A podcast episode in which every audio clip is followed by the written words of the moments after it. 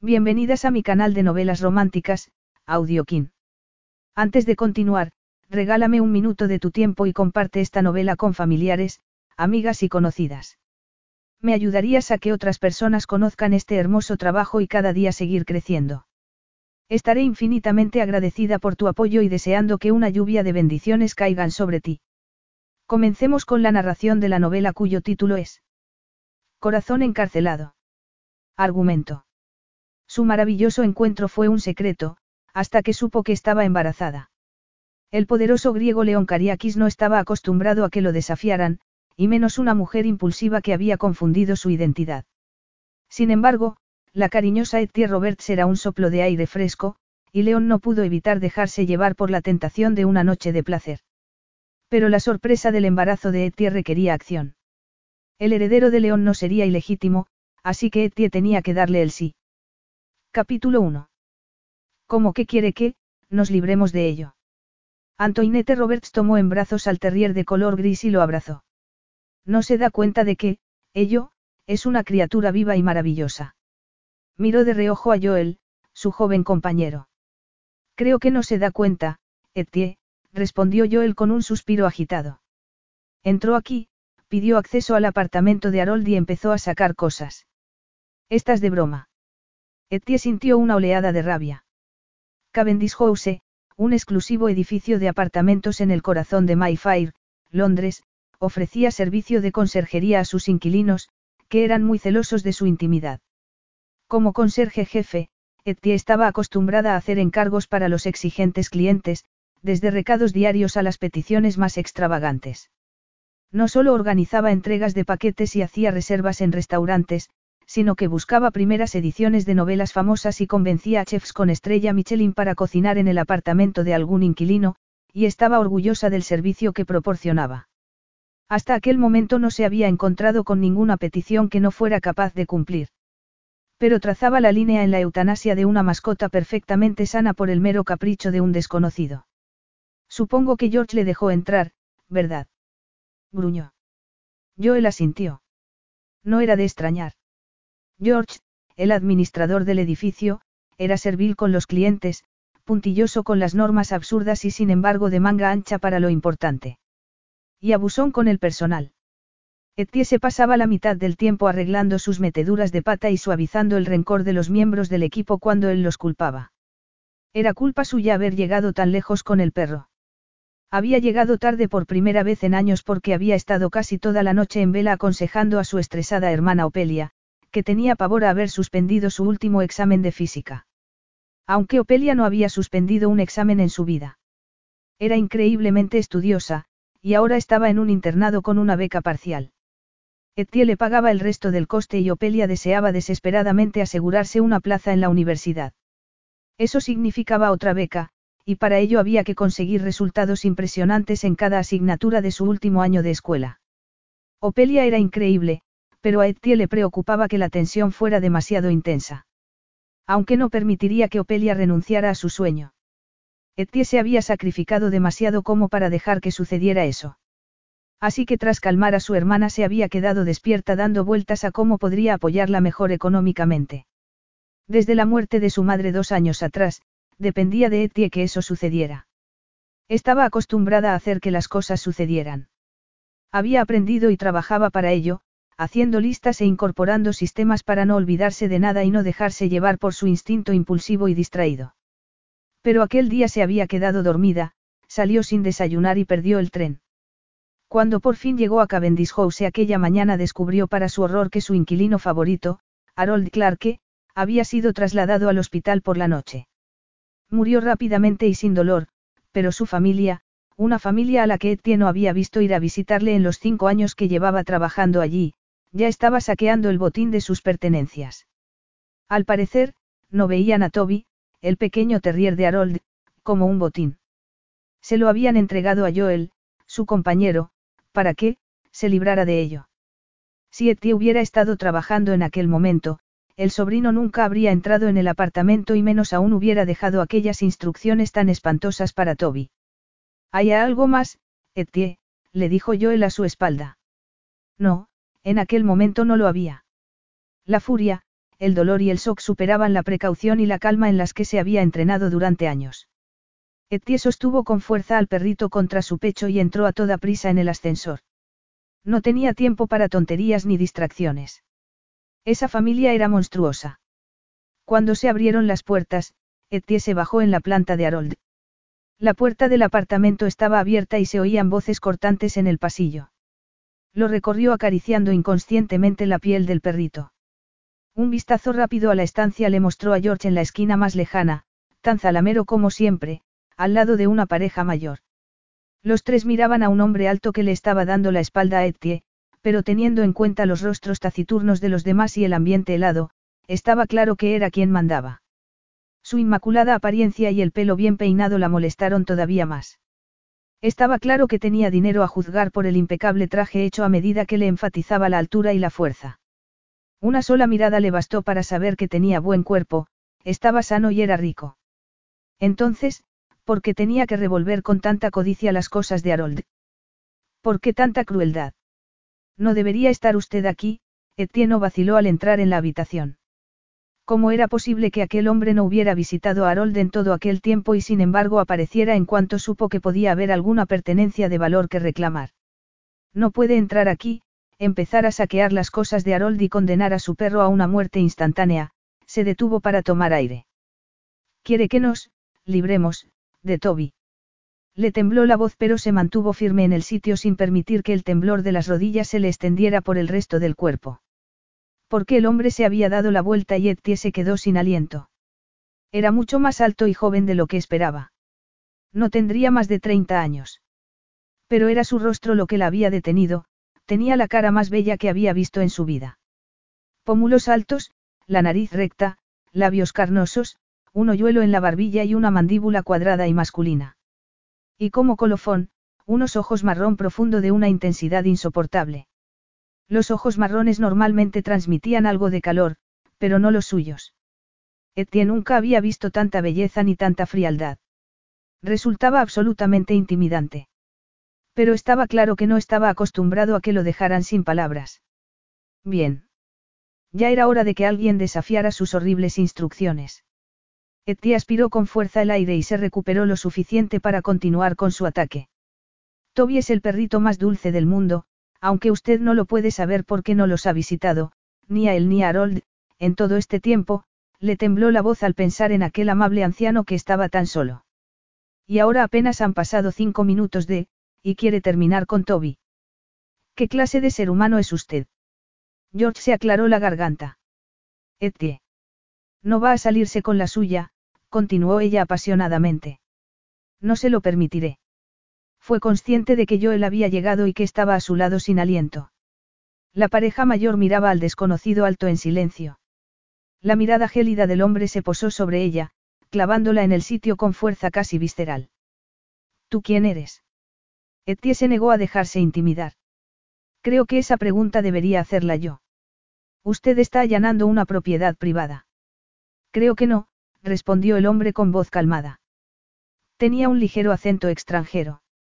George estaba haciendo una especie de baile detrás del arrogante desconocido. Pero Etienne no le prestó ninguna atención, estaba demasiado enfadada. Cansada, dolida y triste, no pudo contener el desprecio. No ha puesto usted un pie aquí ni una sola vez hasta ahora. No, afirmó él. Es usted despreciable, le dijo Etienne. Despreciable.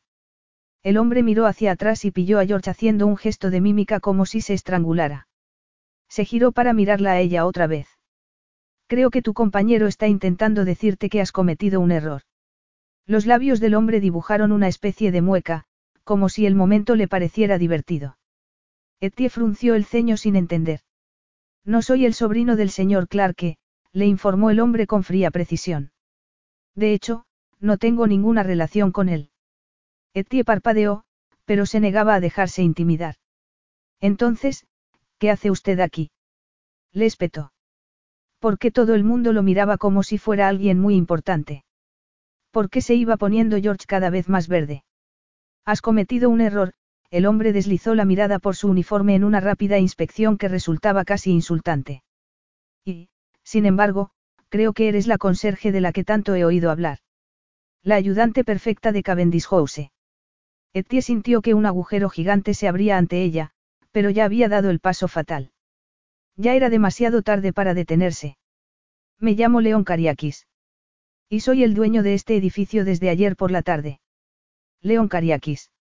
Ese León Cariakis. El León Cariakis serio, multimillonario y enemigo de la notoriedad.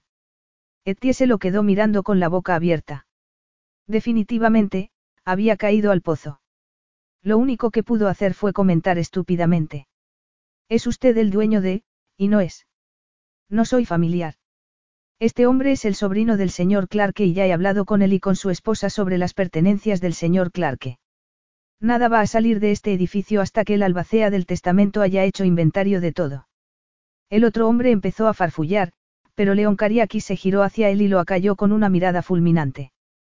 Es cierto que ha dado instrucciones al personal para que se deshagan del perro. No era mi intención él. Está claro cuál era su intención, lo atajó León. Salgan de aquí inmediatamente. No puede echarnos. Enseguida comprobarán que sí puedo, respondió León con tono bajo. La atmósfera se hizo todavía más fría. La amenaza quedaba clara a pesar de que no se movió ni un centímetro. Si León Cariakis quería sacar a aquel hombre del apartamento lo haría con total facilidad. A le latió el corazón a toda prisa. ¿Desde cuándo estaba Cavendish House en el mercado? ¿Y por qué lo había comprado León Cariakis? Incluso ella había oído hablar del imperio hotelero Cariakis. Los padres de León poseían un gran número de hoteles de cinco estrellas en el continente, pero su único hijo había entrado en el mundo de las finanzas y había conseguido todavía más cantidades de dinero en un sorprendentemente corto espacio de tiempo. Al parecer, comprar edificios de apartamentos exclusivos era su nueva afición. Y ella acababa de insultarle, de acusarle de crueldad animal y de codicia. Esto no ha terminado, Cariakis, farfulló el sobrino. Tendrá noticias de nuestros abogados. Lo estoy deseando, respondió León con sequedad. Seguro que es mucho más agradable tratar con ellos que con usted. Etienne se mordió el labio inferior cuando el sobrino y su mujer salieron del apartamento de Harold. No la miraron ni a ella ni al perrito que tenía en brazos, pero ninguno de los dos estaba todavía fuera de peligro. Al poderoso y mal encarado León Cariakis no le habría hecho ninguna gracia que le gritara en público de aquella manera. Todos los demás, salgan también, por favor, atravesó a Etienne con una mirada helada. Menos tú. Vale, acababa de perder el trabajo. Se giró para enfrentarse a su destino, desconcertada al ver que León Cariaki seguía mirándola y no sonreía. Sintió una oleada de indignación y alzó la barbilla. Solo había hecho su trabajo, proteger a la mascota de su cliente, y no iba a disculparse por ello. El silencio resonó en el apartamento. Ni siquiera Toby se movió entre sus brazos, pero ella siguió acariciándole de todas formas. Eres Antoinette Roberts, afirmó él. La supereficaz conserje de Cavendish. He oído hablar mucho de ti, y sin embargo. Le había decepcionado. Pues mala suerte. A pesar de que estaba a punto de perder su trabajo, Etienne sintió una punzada de orgullo porque le hubieran hablado de ella. Tengo un equipo muy bueno, afirmó. León seguía mirándola fijamente, pero sus ojos no mostraban ninguna calidez. Seguramente debería disculparse por haberlo confundido con uno de los perversos parientes de Harold, pero de pronto no fue capaz de articular palabra. Sintió un escalofrío en la espina dorsal y la tensión interior se transformó en otra cosa. Aquello era una locura. Etienne Roberts no sentía desenfreno por nadie. Era demasiado sensible. Pero León Cariakis era inusualmente guapo y la estaba mirando de un modo insoportablemente intenso. Aquello mezclado con que no era un tirano cruel que quería asesinar a un animal inocente era lo que lo hacía más atractivo en aquel momento, ¿verdad? No era real. Ella nunca podría interesarse por alguien como León Cariakis, ni él por ella. Sintió de pronto la necesidad de ponerse a la defensiva. Si va a despedirme, acabemos de una vez. Hubo otro momento de profundo silencio. Etienne sentía una espantosa mezcla de vergüenza, nervios y resentimiento. Odiaba lo calmado y controlado que estaba él. Aunque ella le había gritado no había perdido en ningún momento la compostura. ¿No te gusta la incertidumbre? Él la miró fijamente. No me gusta que me hagan esperar. León alzó las cejas. Me estoy tomando mi tiempo para pensar. Normalmente tarda tanto. No pretendía ser maleducada, pero estaba sorprendida. Era un hombre de mucho éxito y seguro que no tardaba tanto en tomar decisiones triviales respecto al personal de nivel bajo. Me he dado cuenta de que dedicar tiempo a un problema en lugar de hacer un juicio rápido hace que duerma mejor, sonrió con sarcasmo. Etty había dado por hecho que era el sobrino de Harold y aquello era un claro reproche. León se la quedó mirando un largo instante y luego deslizó la vista hacia la criatura que tenía en brazos. El perro es viejo, le espetó. Y por eso hay que matarlo. Respondió Etie sintiendo cómo se le encendía la llama de nuevo. Echará de menos a su dueño, respondió León con sorprendente dulzura. Tendrá miedo. Su tono compasivo hizo que Etie se sintiera extrañamente más incómoda. Entonces encontraremos a alguien que pueda estar con él todo el rato para que tenga la compañía que necesita mientras pasa el duelo. No puede ir a un refugio, añadió ella. León le acarició la cabeza al perro con suavidad. Etie se quedó paralizada, asombrada por la ilícita punzada de deseo que sintió ante su cercanía. ¿Tú te lo quedarías? preguntó él. Los ojos le brillaban con curiosidad. Sí, aseguró Etie sin vacilar. Pero trabajo muchas horas y estaría solo. Y además en mi edificio no permiten mascotas. En estos apartamentos tampoco, murmuró León. No es una norma que implantó el antiguo dueño. Ningún inquilino se ha quejado nunca de Toby.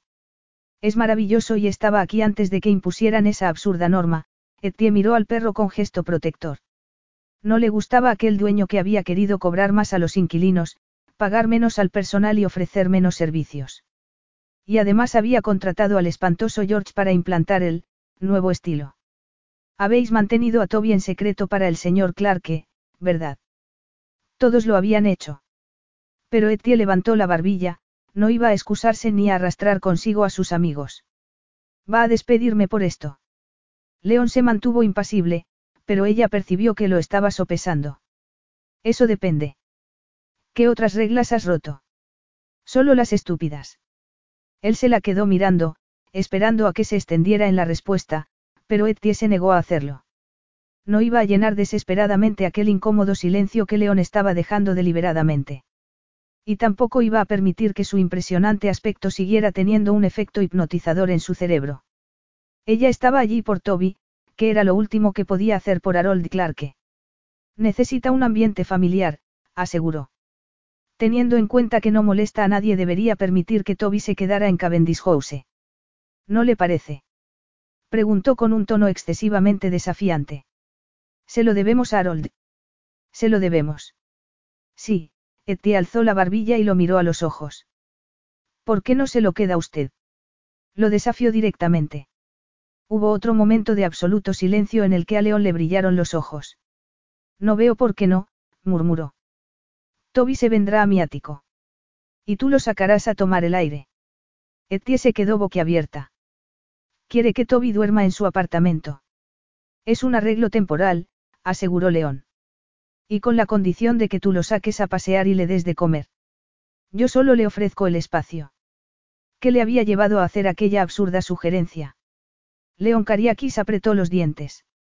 No quería tener nada que ver con el perro, era una criatura anciana, artrítica y seguramente incontinente. Pero tenía los ojos más tristes que León había visto en su vida y no pudo resistirse a acariciarle con dulzura. Cuando retiró la mano rozó inadvertidamente el brazo de Antoinette con los dedos. Alzó la vista para mirarla, y se encontró con unos luminosos ojos verde mar. ¿Por qué parecía tan enfadada ahora? Era él quien debería estar furioso. Y la verdad era que le molestaba que hubiera dado por hecho que era el malnacido egoísta que había dado la orden de destruir a aquella criatura inocente. Quería hacerle pagar de alguna manera por la conclusión a la que había llegado tan precipitadamente y de forma tan injusta. No, de alguna manera. Su cuerpo sabía perfectamente cómo quería que pagara. Quería que siguiera mirándole con aquellos ojos verdes y excesivamente emocionales, pero no con rabia ni enjuiciándole. Quería ver en ellos ansia y disposición. Deseo. Un instinto básico se apoderó de él. Porque sabía que estaba también dentro de ella. Antoinette le observó atentamente cuando se dio cuenta de su error y había respondido al mismo nivel básico que él, la chispa de inquietud en la mirada y el sonrojo de su rostro la habían delatado. Quería tenerla debajo de él. Aquella respuesta primaria lo pilló por sorpresa. La deseaba del modo más animal y básico. Era el pensamiento más poco apropiado de toda su vida. Desearla así no estaba bien. Se iba a quedar en el edificio solo durante una semana para conocer de primera mano el proceso de funcionamiento antes de decidir qué cambios había que hacer. Lo último que debería estar haciendo era coquetear con un miembro del personal que estaba literalmente en la línea de despido. Y, además, León nunca perdía el control. Aquella era una situación que requería una conclusión rápida. Pero no pudo resistir implicarse directamente. Tendrás que traer al perro y todas sus cosas, León consultó el reloj y luego volvió a mirarla. Sí, por supuesto, ella alzó la barbilla. El gesto no sirvió para hacerla más alta. Seguía siendo más baja que la media y estrecha de hombros. Tenía el rubio cabello recogido en una coleta suelta y sus grandes ojos verdes reflejaban sus sentimientos con una claridad poco habitual. No era la autómata que se había imaginado cuando le hablaron de ella. Apenas llevaba maquillaje, tal vez un poco de brillo en los labios. Pero tenía la piel suave y brillante. El uniforme de pantalones negros y camiseta con monograma no revelaba mucho de su figura, pero sí parecía delgada y esbelta. La impresión general era de feminidad fresca y sutil. Pero no era su tipo. Le había hablado de un modo en el que nadie más osaba hacerlo, sin la menor vacilación a la hora de decirle lo que realmente pensaba. No solo no escondía el corazón en la manga, sino que lo había ondeado como una bandera frente a él. Aquello era toda una novedad. En su vida no solo no se le había animado a comunicar emociones, sino que incluso se castigaba. Como sus padres le habían inculcado duramente, cualquier tipo de exhibición emocional era una pérdida de autocontrol y una debilidad. Pero no quería que Antoinette empezara a medir ahora sus palabras. Le gustaba saber con certeza lo que estaba sintiendo exactamente. Y lo que le fascinaba era su fiero espíritu protector. Como una leona protegiendo a su único cachorro, había mantenido la posición sin ceder ni un ápice por muy alto que fuera el coste personal. Estaba firmemente convencida de que León la iba a despedir, pero él sabía que la gente cometía errores. Le daría una oportunidad para redimirse. Sé puntual. Siempre. No me gusta que me molesten, dijo con sequedad. Soy capaz de ser discreta, respondió ella desafiante. León se la quedó mirando. Como si fuera capaz de entrar en su apartamento sin ser vista, ni oída. Sintió una punzada de diversión al ver cómo ella se quedaba paralizada ante su silencio. Supo el momento exacto en el que reprodujo las palabras que acababa de decir y se percató de su significado alternativo. El mismo escenario íntimo que él se estaba imaginando. Un sonrojo le cubrió la piel, las mejillas, el cuello, incluso el pequeño asomo de piel que se veía con el cuello en pico. Y luego volvió a ver la rebelión de su mirada, junto a su poco sutil intento de reprimirla. León no quería que reprimiera nada. Las ganas de tener cerca a aquel pequeño tornado y besarla en un frenesí de deseo se apoderaron de él. Luchó contra las ganas de provocarla para que se llevara todo lo que quisiera de él. Sabía que podía. Lo había visto en sus ojos. Las mujeres lo encontraban atractivo y el sexo era un relajante divertido. Pero apostaba a que el sexo con aquella joven no solo sería divertido, sino asombroso. Si la incandescencia de su furia era un indicador, en la cama sería una fuerza de la naturaleza. Sexo del mejor. Del irresistible. Sabía que ella sentía las chispas. Por eso se había sonrojado con su elección de palabras. Por eso había temblado antes cuando la rozó sin querer.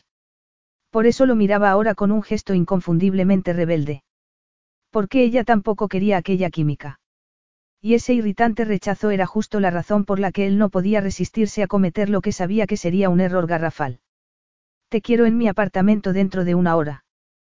Capítulo 2. ¿Por qué no me lo dijiste? Se quejó Etia Joel en cuanto estuvo a salvo en el pequeño despacho de conserjería con Toby todavía en brazos. No tuve oportunidad. Claro que no. Etienne lo interrumpió y sacudió la cabeza, lamentando lo injusto de la pregunta. Lo siento. Ya sé que no. ¿No te parece que es como de otro mundo? Yes, una de las doncellas, se apoyó en el escritorio de Etienne. Chloe vio a una modelo saliendo anoche de su ático. Despeinada, alzó las cejas. La primera noche aquí y ya está. Nada de cotilleos, atajó Etienne a la doncella, aunque lo suavizó con una sonrisa. La noticia no le sorprendía. Por supuesto que se acostaba con modelos. Él mismo era un modelo de belleza. No tendría ningún problema en llevarse a la cama a cualquier mujer que quisiera. Era tan guapo que casi producía dolor mirarlo.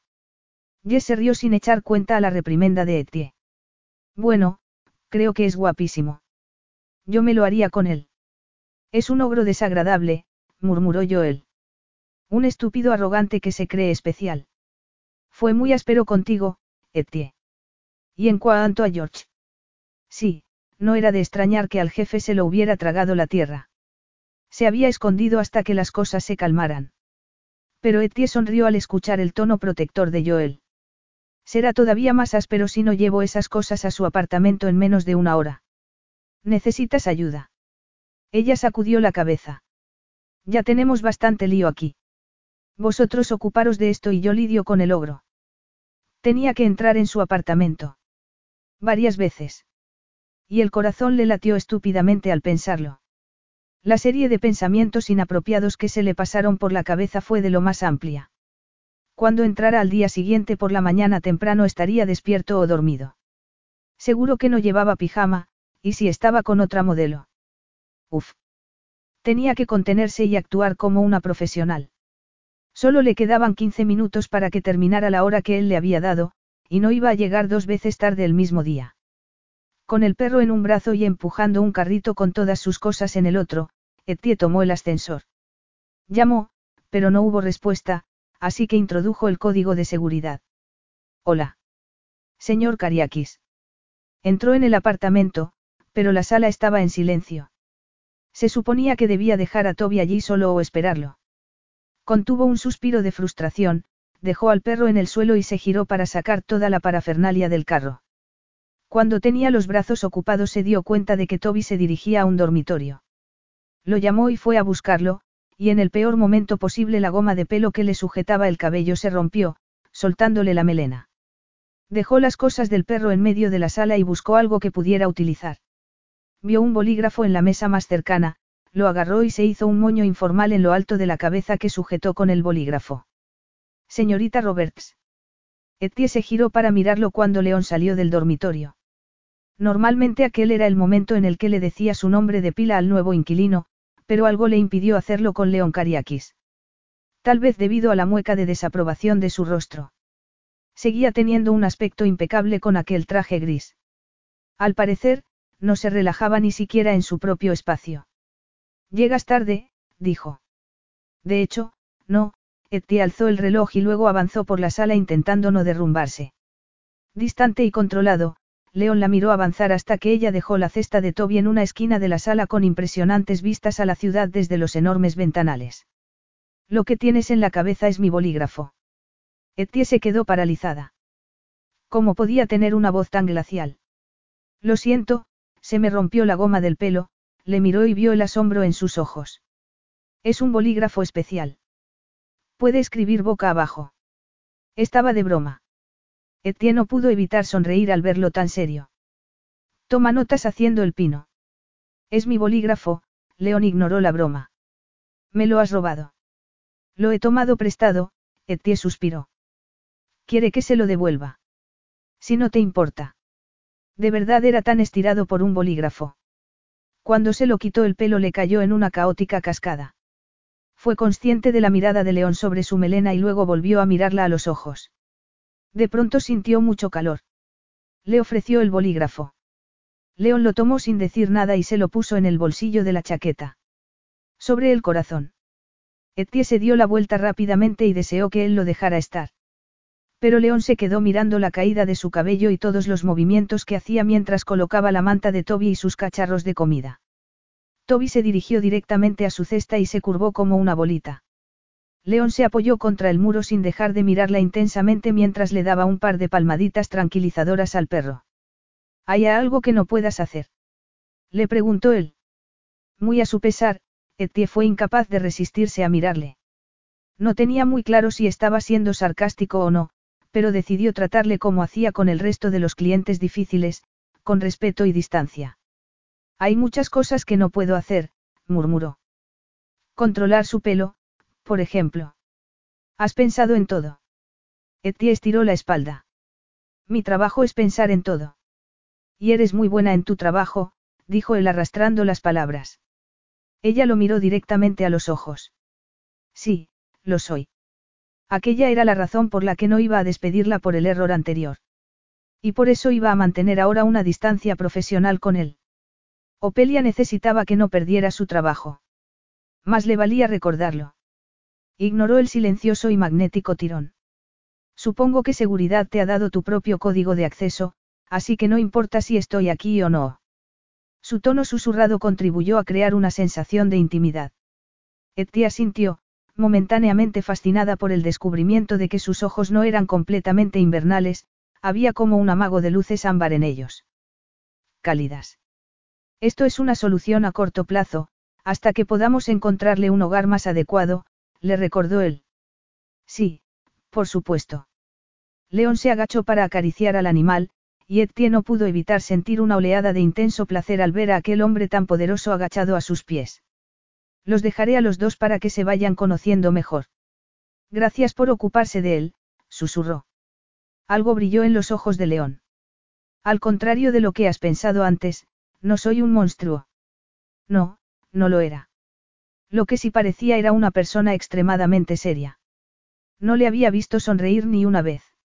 Lamento ese error, se disculpó finalmente Etie sonrojándose un poco. Se apartó un mechón de pelo rebelde de la cara. León la observó con la misma impasibilidad de siempre. Gracias. Pero Etienne no se sentía perdonada, se sentía en carne viva. No supo si fue él quien dio un paso adelante o si ella se tambaleó, pero de pronto no parecía haber espacio entre ellos. Se quedó sin aliento. Estaba demasiado cerca. Pero también estaba absolutamente quieto, de una forma inhumana, con una intensidad tan profunda en la mirada que Etie se sintió alcanzada por un rayo. Transcurrió otro largo instante antes de que su cerebro entrara en acción. Dios, seguramente León pensaba que estaba esperando a que hiciera algún movimiento. Debía de estar acostumbrado a que las mujeres se le tiraran encima. Como la modelo del ascensor. Etie hizo un esfuerzo por recuperar la cordura y la dignidad. Será mejor que baje, graznó antes de salir a toda prisa de allí. León estaba a punto de perder el poco control que le quedaba. Se había pasado el día decidido a olvidarse de Antoinette Roberts. Y por primera vez desde hacía mucho tiempo, había pasado el día fracasando. No paraba de aparecer en sus pensamientos, fresca y bella con su cabello ondulado brillando cada vez que giraba la cabeza. Nunca tendría que haberle pedido que le devolviera el bolígrafo, porque ahora le perseguía la fantasía de tener aquella gloriosa melena expandida por la almohada, y su cuerpo arqueado. León salió de Cavendish House con el cuerpo en tensión. Era tarde por la noche, pero no se molestó en cenar. Decidió pasear hasta agotarse. Toby se había dormido rápidamente en la cesta y era demasiado mayor para seguirle el ritmo. Sabía que Antoinette había regresado antes para pasearlo y darle de comer. León se había mantenido alejado adrede, pero su aroma había quedado impregnado en las habitaciones, llevando de regreso a su cerebro en la dirección que llevaba todo el día evitando. Desde cuando había perdido el control de su propio pulso. El frío control era lo único que siempre mantenía. Antoinette Roberts lo ponía en peligro con una única mirada. Tal vez llevaba mucho tiempo sin tener una amante. Debería haber aceptado la oferta de la noche anterior. Torció el gesto mientras enfilaba por el camino. Las tiendas estaban abiertas aunque era tarde y había gente pululando por ahí. Miró sin ver hacia los escaparates, y en uno de ellos le pareció ver la brillante melena de una mujer menuda que le estaba dando la espalda. Genial. Ahora la veía por todas partes. Pero entonces escuchó también su voz preguntándole a un cliente si necesitaba ayuda. León se quedó mirando la tienda y escuchó a través de la puerta abierta.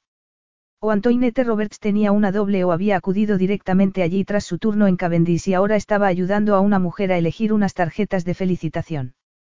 León entró en el establecimiento y se fijó en los artículos de papelería de alta gama que abarrotaban la tienda. Unos minutos más tarde, la clienta pasó por delante de él con un paquete bien envuelto y una sonrisa satisfecha en la cara. León se acercó a la mujer que estaba detrás del mostrador. Señorita Roberts. Se trataba sin duda de ella. Y no podía dejar de mirarla. Ya no llevaba el práctico uniforme de conserje y en su lugar se había puesto un vestido negro y corto.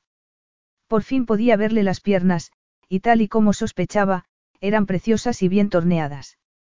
Sabía que, si era capaz de hacer que aquellos pantalones negros resultaran sexys, tenía que ser dinamita con un vestido. Llevaba la gloriosa melena libre de la coleta y ahora le caía en brillantes y salvajes ondas por la espalda. Oh, la joven se sonrojó ligeramente y se humedeció los labios. Señor Cariakis. Luego entornó los ojos. Ha dejado a Toby solo. El reproche de su mirada hizo que se sintiera culpable, aunque no debería. Como sabes, ha cenado bien y ahora está dormido. No me echa de menos. La tensión interna que había intentado sofocar volvió a él. Tenía que salir. De aquel apartamento sin alma, olvidar el fantasma de Antoinette allí de pie, retándole con aquella mirada seductora mientras le devolvía el estúpido bolígrafo. Y ahora estaba otra vez atrapado en aquella red de deseo. ¿Qué estás haciendo aquí? Le preguntó irritado. ¿A usted qué le parece? Respondió ella con la misma frialdad. León sintió una punzada de tensión ante aquella sobrecarga de trabajo. Ya has trabajado todo el día. Antoinette se puso tensa. Mucha gente tiene más de un trabajo. Seguro que usted también trabaja muchas horas. Pero había una sombra de cansancio en sus ojos. ¿Estás cansada? León se negaba a creer que quisiera trabajar 14 horas al día o más. Oh, no, respondió ella con tono ligero. De hecho, cuando termine aquí me voy de fiesta. ¿En serio? León se lo tomó como un desafío. Genial. Llévame contigo. Soy nuevo en la ciudad y no conozco los sitios de moda. Una expresión de desconcierto cruzó su rostro y León se rió por dentro. No podían seguir mintiéndose a sí mismos. Su oferta de cuidar del perro estaba basada en una motivación egoísta, ver más a Antoinette. Quería verla en su cama. A ser posible aquella misma noche. Lo suyo había sido deseo a primera vista. Un deseo que se acentuaba cuanto más tiempo pasaba a su lado. Tal vez si lo saciaba desaparecería tal y como había llegado. ¿Y su reacción hacia él? Podría tentarla. Yo, Antoinette consultó su reloj y un sonrojo volvió a cubrir aquellos pómulos delicados. Faltaban cinco minutos para el cierre y León no tenía pensado irse. ¿Te gusta trabajar aquí? Inició una conversación para calmar la vergüenza de Antoinette. A pesar de aquellos destellos de osadía, también daba muestras de timidez. Y la combinación le resultaba increíblemente fascinante. No está mal, asintió ella. León se puso tenso. Mejor que Cavendish. Estaba pensando en dejar el trabajo de conserje. En cierto sentido sería bueno, les libraría de cualquier lío teniendo en cuenta sus posiciones allí. Es más tranquilo que Cavendish, pero no se establecen las mismas relaciones con los clientes que allí, miró hacia el mostrador. Me gustan los productos que tienen. Por eso trabajas aquí, porque te gustan los artículos de papelería. Ella se rió suavemente. No, si solo me gustara el producto me lo compraría. Así que es el dinero, León frunció el ceño, no le gustaba la idea de que se viera obligada a tener dos trabajos. No te pagamos lo suficiente. Una expresión recelosa le cruzó la cara a Etienne. Está bien. Es que tengo compromisos. Como todos, supongo. León no debería seguir preguntando, pero no pudo evitar mirarla fijamente y esperar a ver si decía algo más. Sus ojos claros tenían algunas sombras.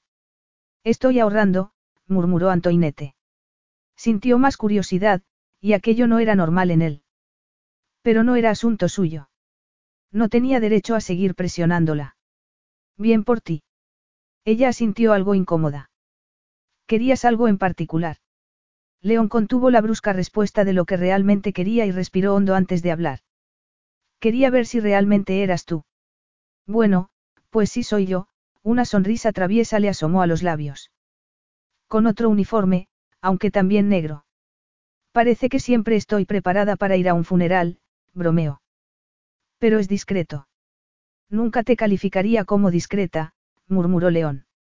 Había entrado en su vida como una llamarada de pasión y furia. Ella lo miró a los ojos, preguntándose en silencio sobre cómo acababa de describirla. Una sensibilización no hablada surgió entre ellos. Debería volver al trabajo, murmuró Antoinette sonrojándose. Es casi la hora de cerrar. Estaba otra vez ansiosa. León se sentía fascinado por su baile inconsciente, avanzaba un poco más con aquellos desafíos y luego se retiraba con timidez. Miró a su alrededor en la tienda, complacido al descubrir que no había ya más clientes. Enséñame tu mejor producto. ¿De verdad? Preguntó ella con escepticismo. A León le hizo gracia la expresión de su cara y se acercó más. ¿Por qué no? ¿Crees que no puedo pagarlo? Ella volvió a mirarle. Bueno, sé que no necesitas un nuevo bolígrafo, sacó un artículo del mostrador y le dedicó una sonrisa de dependienta. Pero tenemos una exquisita variedad de diarios.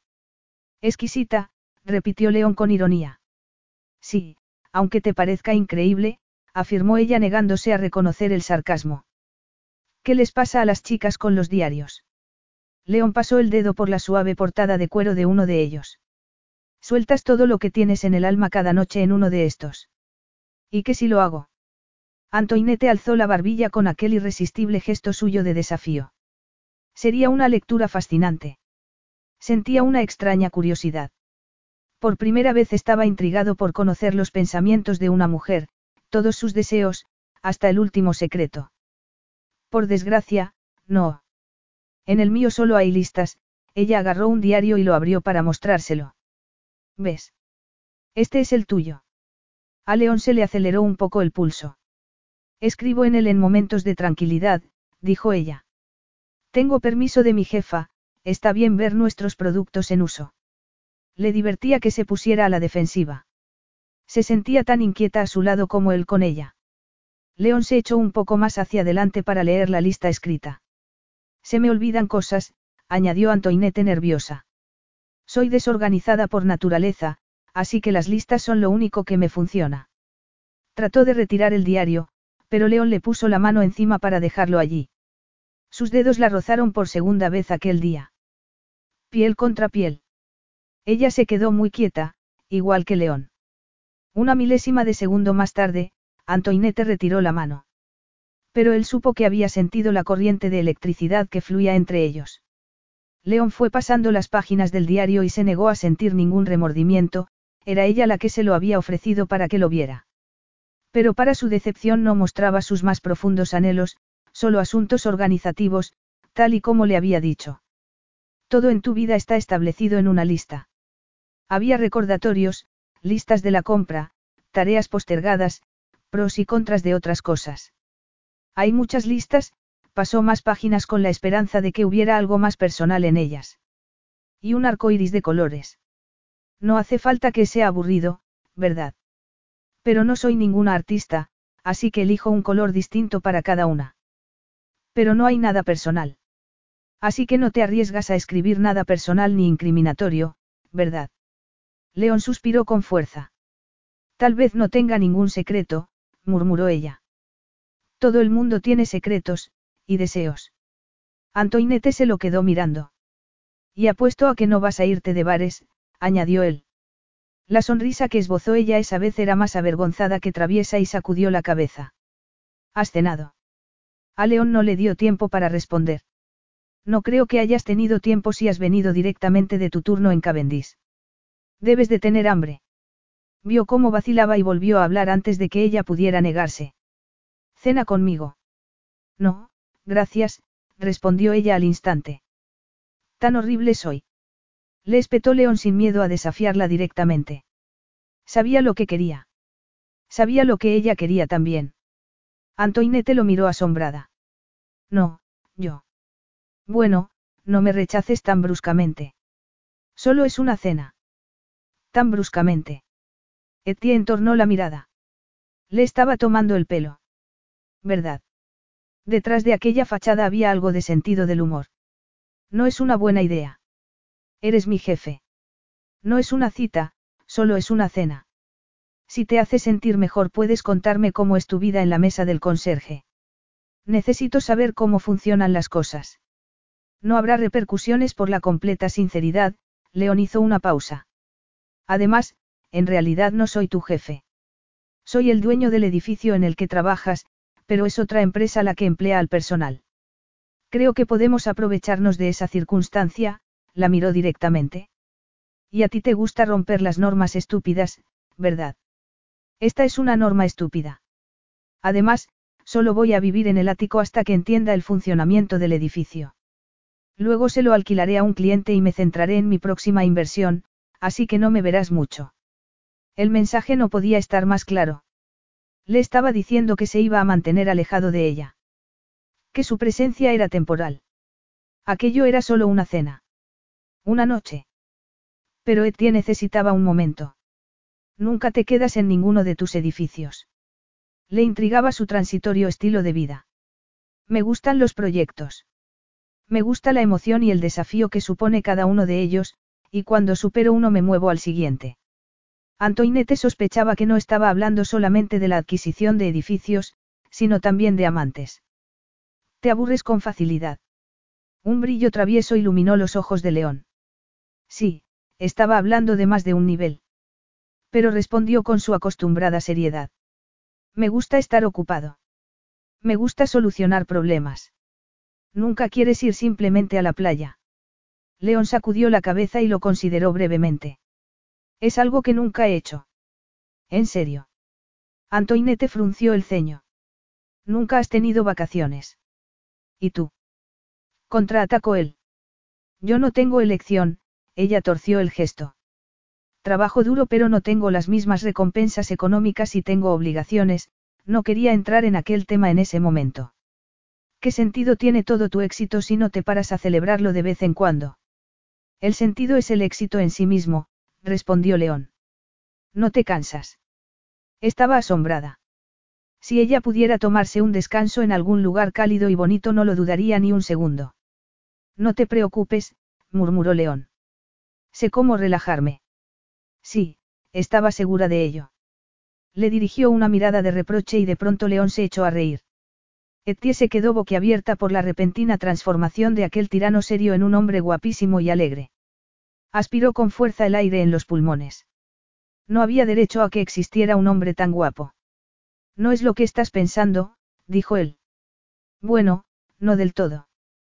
¿Cómo sabes lo que estoy pensando? Lo tienes escrito en la cara. Con suerte no se le vería todo. Y con suerte no se le notaría que se estaba derritiendo por dentro. Entonces no haces esto con frecuencia, ir a recoger a mujeres y llevarlas a cenar.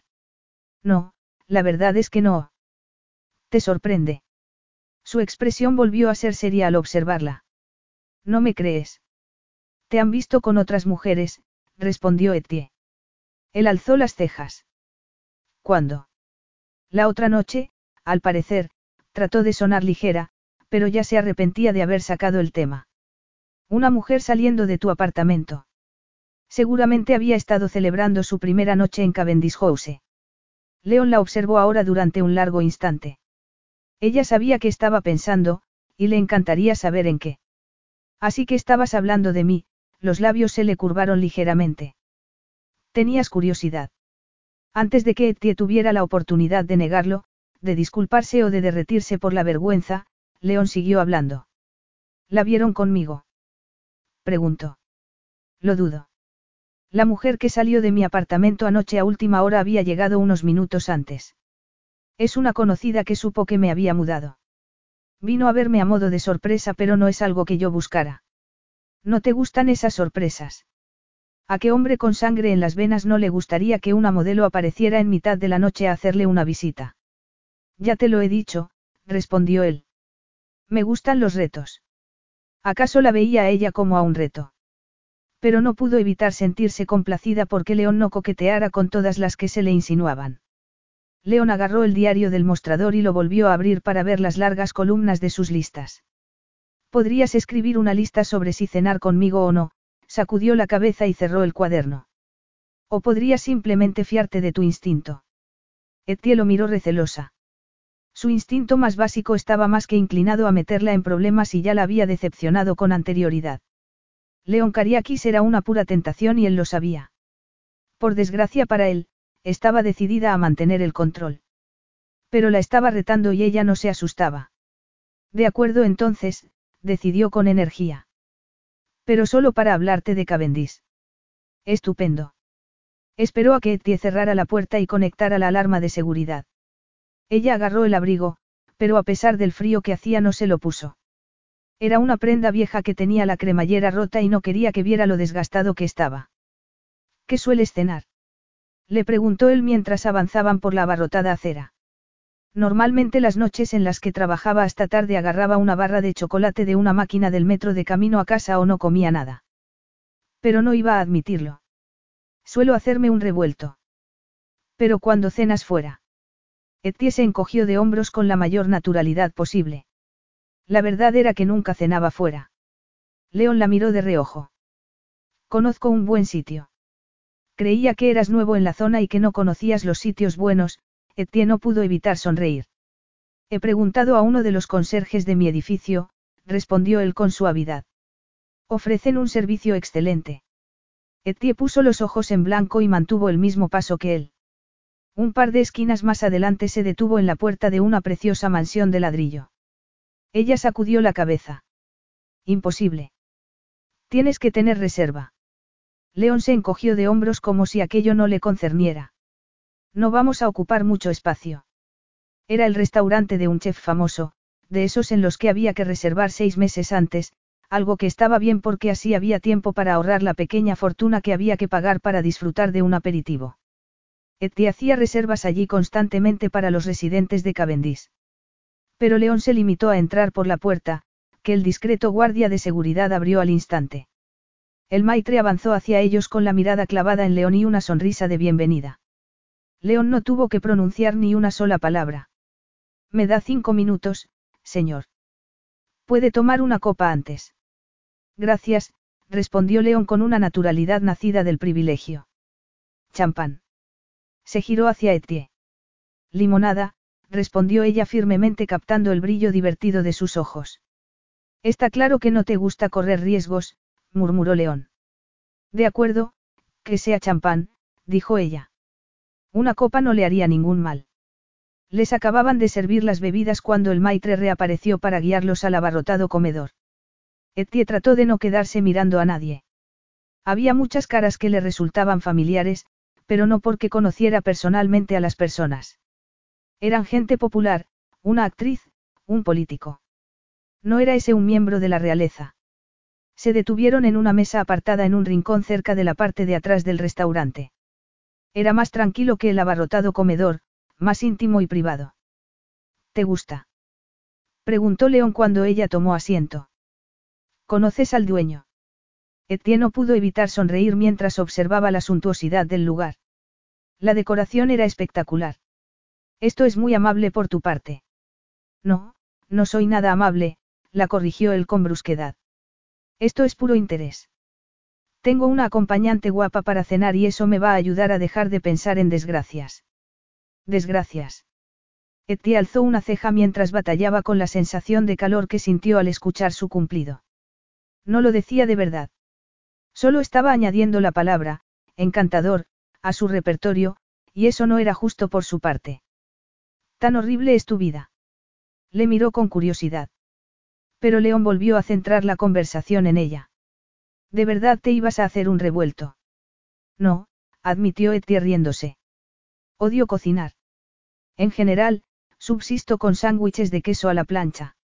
Hay un lugar en el mundo para un buen sándwich de queso a la plancha, asintió León. Pero no es aquí. ¿Qué me sugieres que pida? Sugiero que se lo dejes a los expertos, León le hizo una señal al maitre con la cabeza, quien respondió con otra leve inclinación y se dirigió a la cocina. Y dime, ¿por qué trabajas tantas horas? León le dio un sorbo a su copa de champán. No te pagamos lo suficiente para vivir. Etienne le dio un sorbo a la suya y saboreó la sensación burbujeante antes de responder. Estoy ahorrando. Para viajar. Para comprarte una casa. Ella se rió y sacudió la cabeza. De verdad estaba allí para entretenerlo y apartarle el pensamiento de los tormentos que le atravesaban la cabeza. Tengo una hermana pequeña que quiere ir a la universidad, le dio otro sorbo a su copa. Tiene 17 años, y solo somos ella y yo de familia. Ahora está en un internado en el norte, cuenta con una beca parcial y yo le pago el resto de los gastos. León apretó los labios. Pero si tú pareces recién salida de la escuela. Tengo 23 años, así que hace ya tiempo que la dejé. Mi hermana está en su último año y es la mejor de su escuela, Etienne sonrió con indisimulado orgullo. Quiere estudiar medicina. Así que tiene que estudiar mucho. ¿Qué les pasó a tus padres? Veinte preguntas, ¿eh? Etienne le miró con picardía, pero contestó de todas formas. Mi padre nunca estuvo a nuestro lado. Mi madre murió hace un par de años. Debió de ser duro. Sí, pero no quería recrearse en el lento declive de su madre por el cáncer. Aquella noche no. Sonrió con tristeza. Sobrevivimos. Tampoco quiso hablar del tremendo error que había cometido poco después de la muerte de su madre. El estrepitoso fracaso de su vida amorosa. ¿Cómo se llama tu hermana? Opelia. Antoinette y Opelia, murmuró León. Pero a ti te llaman Etie, ¿verdad? Sí, Etie se reclinó en el asiento cuando apareció el camarero y puso los platos en la mesa. Mi madre era una romántica, aunque no tuvo ningún éxito romántico. De tal palo, tal astilla, esto tiene una pinta increíble. Le alegró tener una interrupción. Y se dio cuenta de que estaba absolutamente hambrienta. León esperó a que le diera un mordisco, su seriedad innata parecía suavizada. ¿Qué te parece? Mejor que un sándwich de queso a la plancha. Etienne no podía contestar, estaba demasiado ocupada salivando. Pero finalmente tragó. Nunca había comido nada igual. Está para morirse.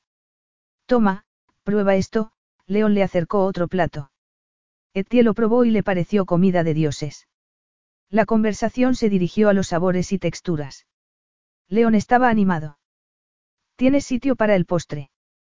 La tentó casi una hora más tarde cuando Etienne se reclinó en la silla con un suspiro satisfecho. Debería decir que no porque ahora mismo no estoy ni remotamente hambrienta, pero...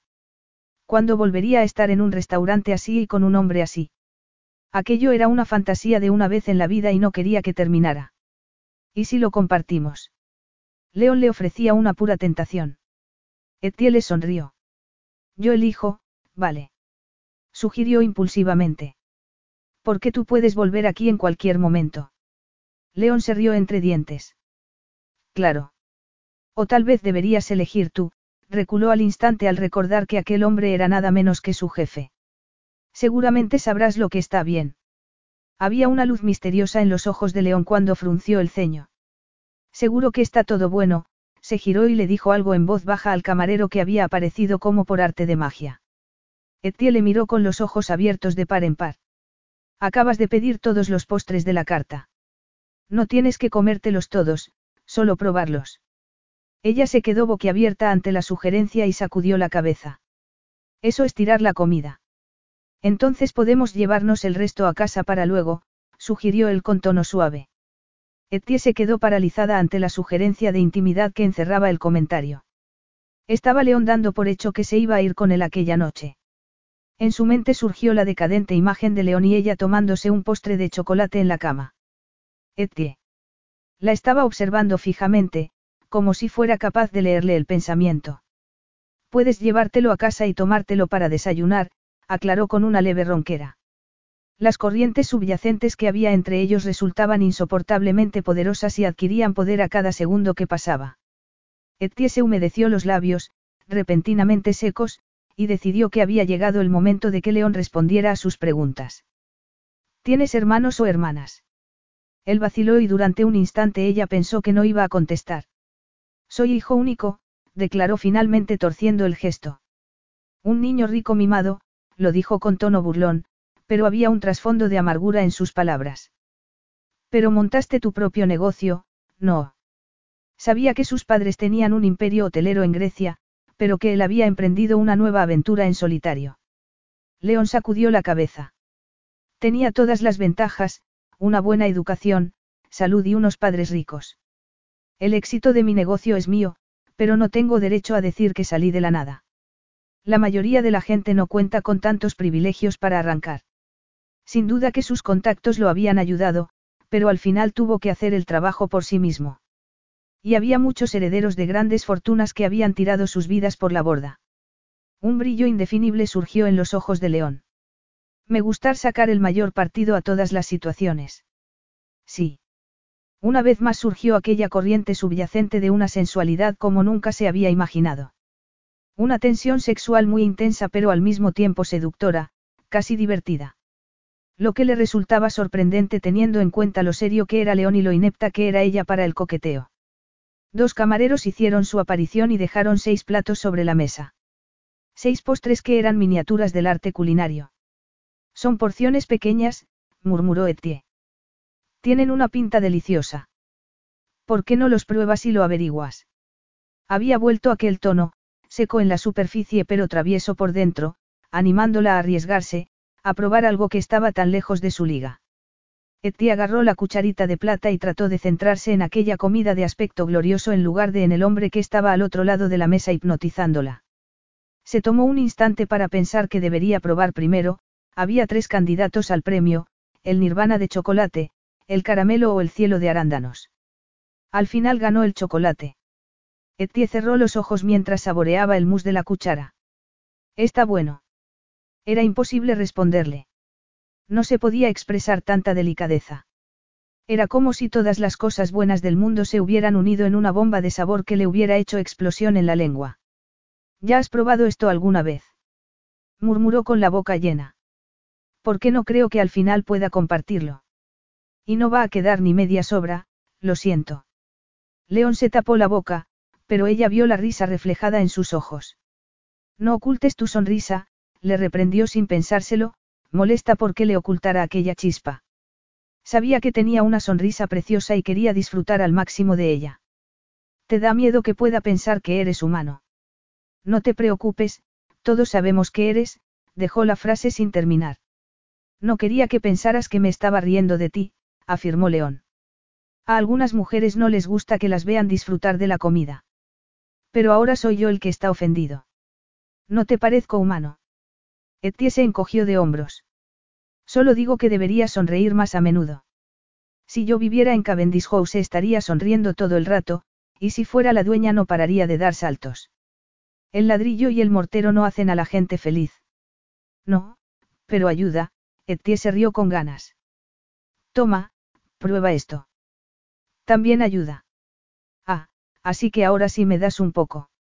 León le dirigió una mirada cargada de intención y agarró el tenedor. A Etienne se le aceleró el pulso cuando salieron del restaurante. Se puso el abrigo y se giró para dirigirse a la estación de tren. Se negaba a permitir que le decayera el ánimo ahora que la velada había terminado. León le tomó la mano en la suya. Surgió la electricidad al sentir los dedos en los suyos y se creó un nuevo nivel de intimidad. Sabía que había ido construyéndose entre ellos, pero de pronto se sintió tímida y abrumada por desear cosas que no debería. León le dio la vuelta para que tuviera que mirarlo. Entonces, ¿vamos a una discoteca? Preguntó. No se sentía capaz de hablar, así que Etienne sacudió la cabeza. ¿No quieres ir a bailar conmigo? Le preguntó él. Claro que quería. Los dos solos. Supo instintivamente que León se refería a eso, a un baile íntimo. Parecía irreal. Pero desde que él entró en la tienda sintió como si hubiera pasado a otra dimensión, una realidad alternativa en la que las verdades del día siguiente no importaban y donde el pasado era irrelevante. En una noche de locura, aquel hombre que estaba tan lejos de su alcance le estaba prestando atención. León se le acercó más con expresión intensa, todavía más seria, y hambrienta. Esto es una muy mala idea, murmuró. Sí, reconoció ella suavemente. No se podía creer que quisiera tenerla tan cerca, pero allí estaba. Eti había trabajado duro durante mucho tiempo. La habían decepcionado demasiadas veces. Había estado sola durante lo que le parecía una eternidad. ¿Qué más daba que aquello no tuviera futuro? Había puesto con anterioridad sus esperanzas en un hombre y solo consiguió que se le rompiera el corazón. Sin esperanza y sin expectativas no podía haber dolor, ¿verdad? Terrible, León alzó una mano y le tomó el rostro con suavidad. Ella se estremeció con aquella leve caricia. Sí. Vio la seductora promesa de sus ojos mientras los pros y los contras de la situación le daban vueltas en la cabeza. ¿Qué era lo peor que podía pasar? Tendría una experiencia increíble con un hombre que parecía un dios. ¿Por qué no dejaba atrás el miedo?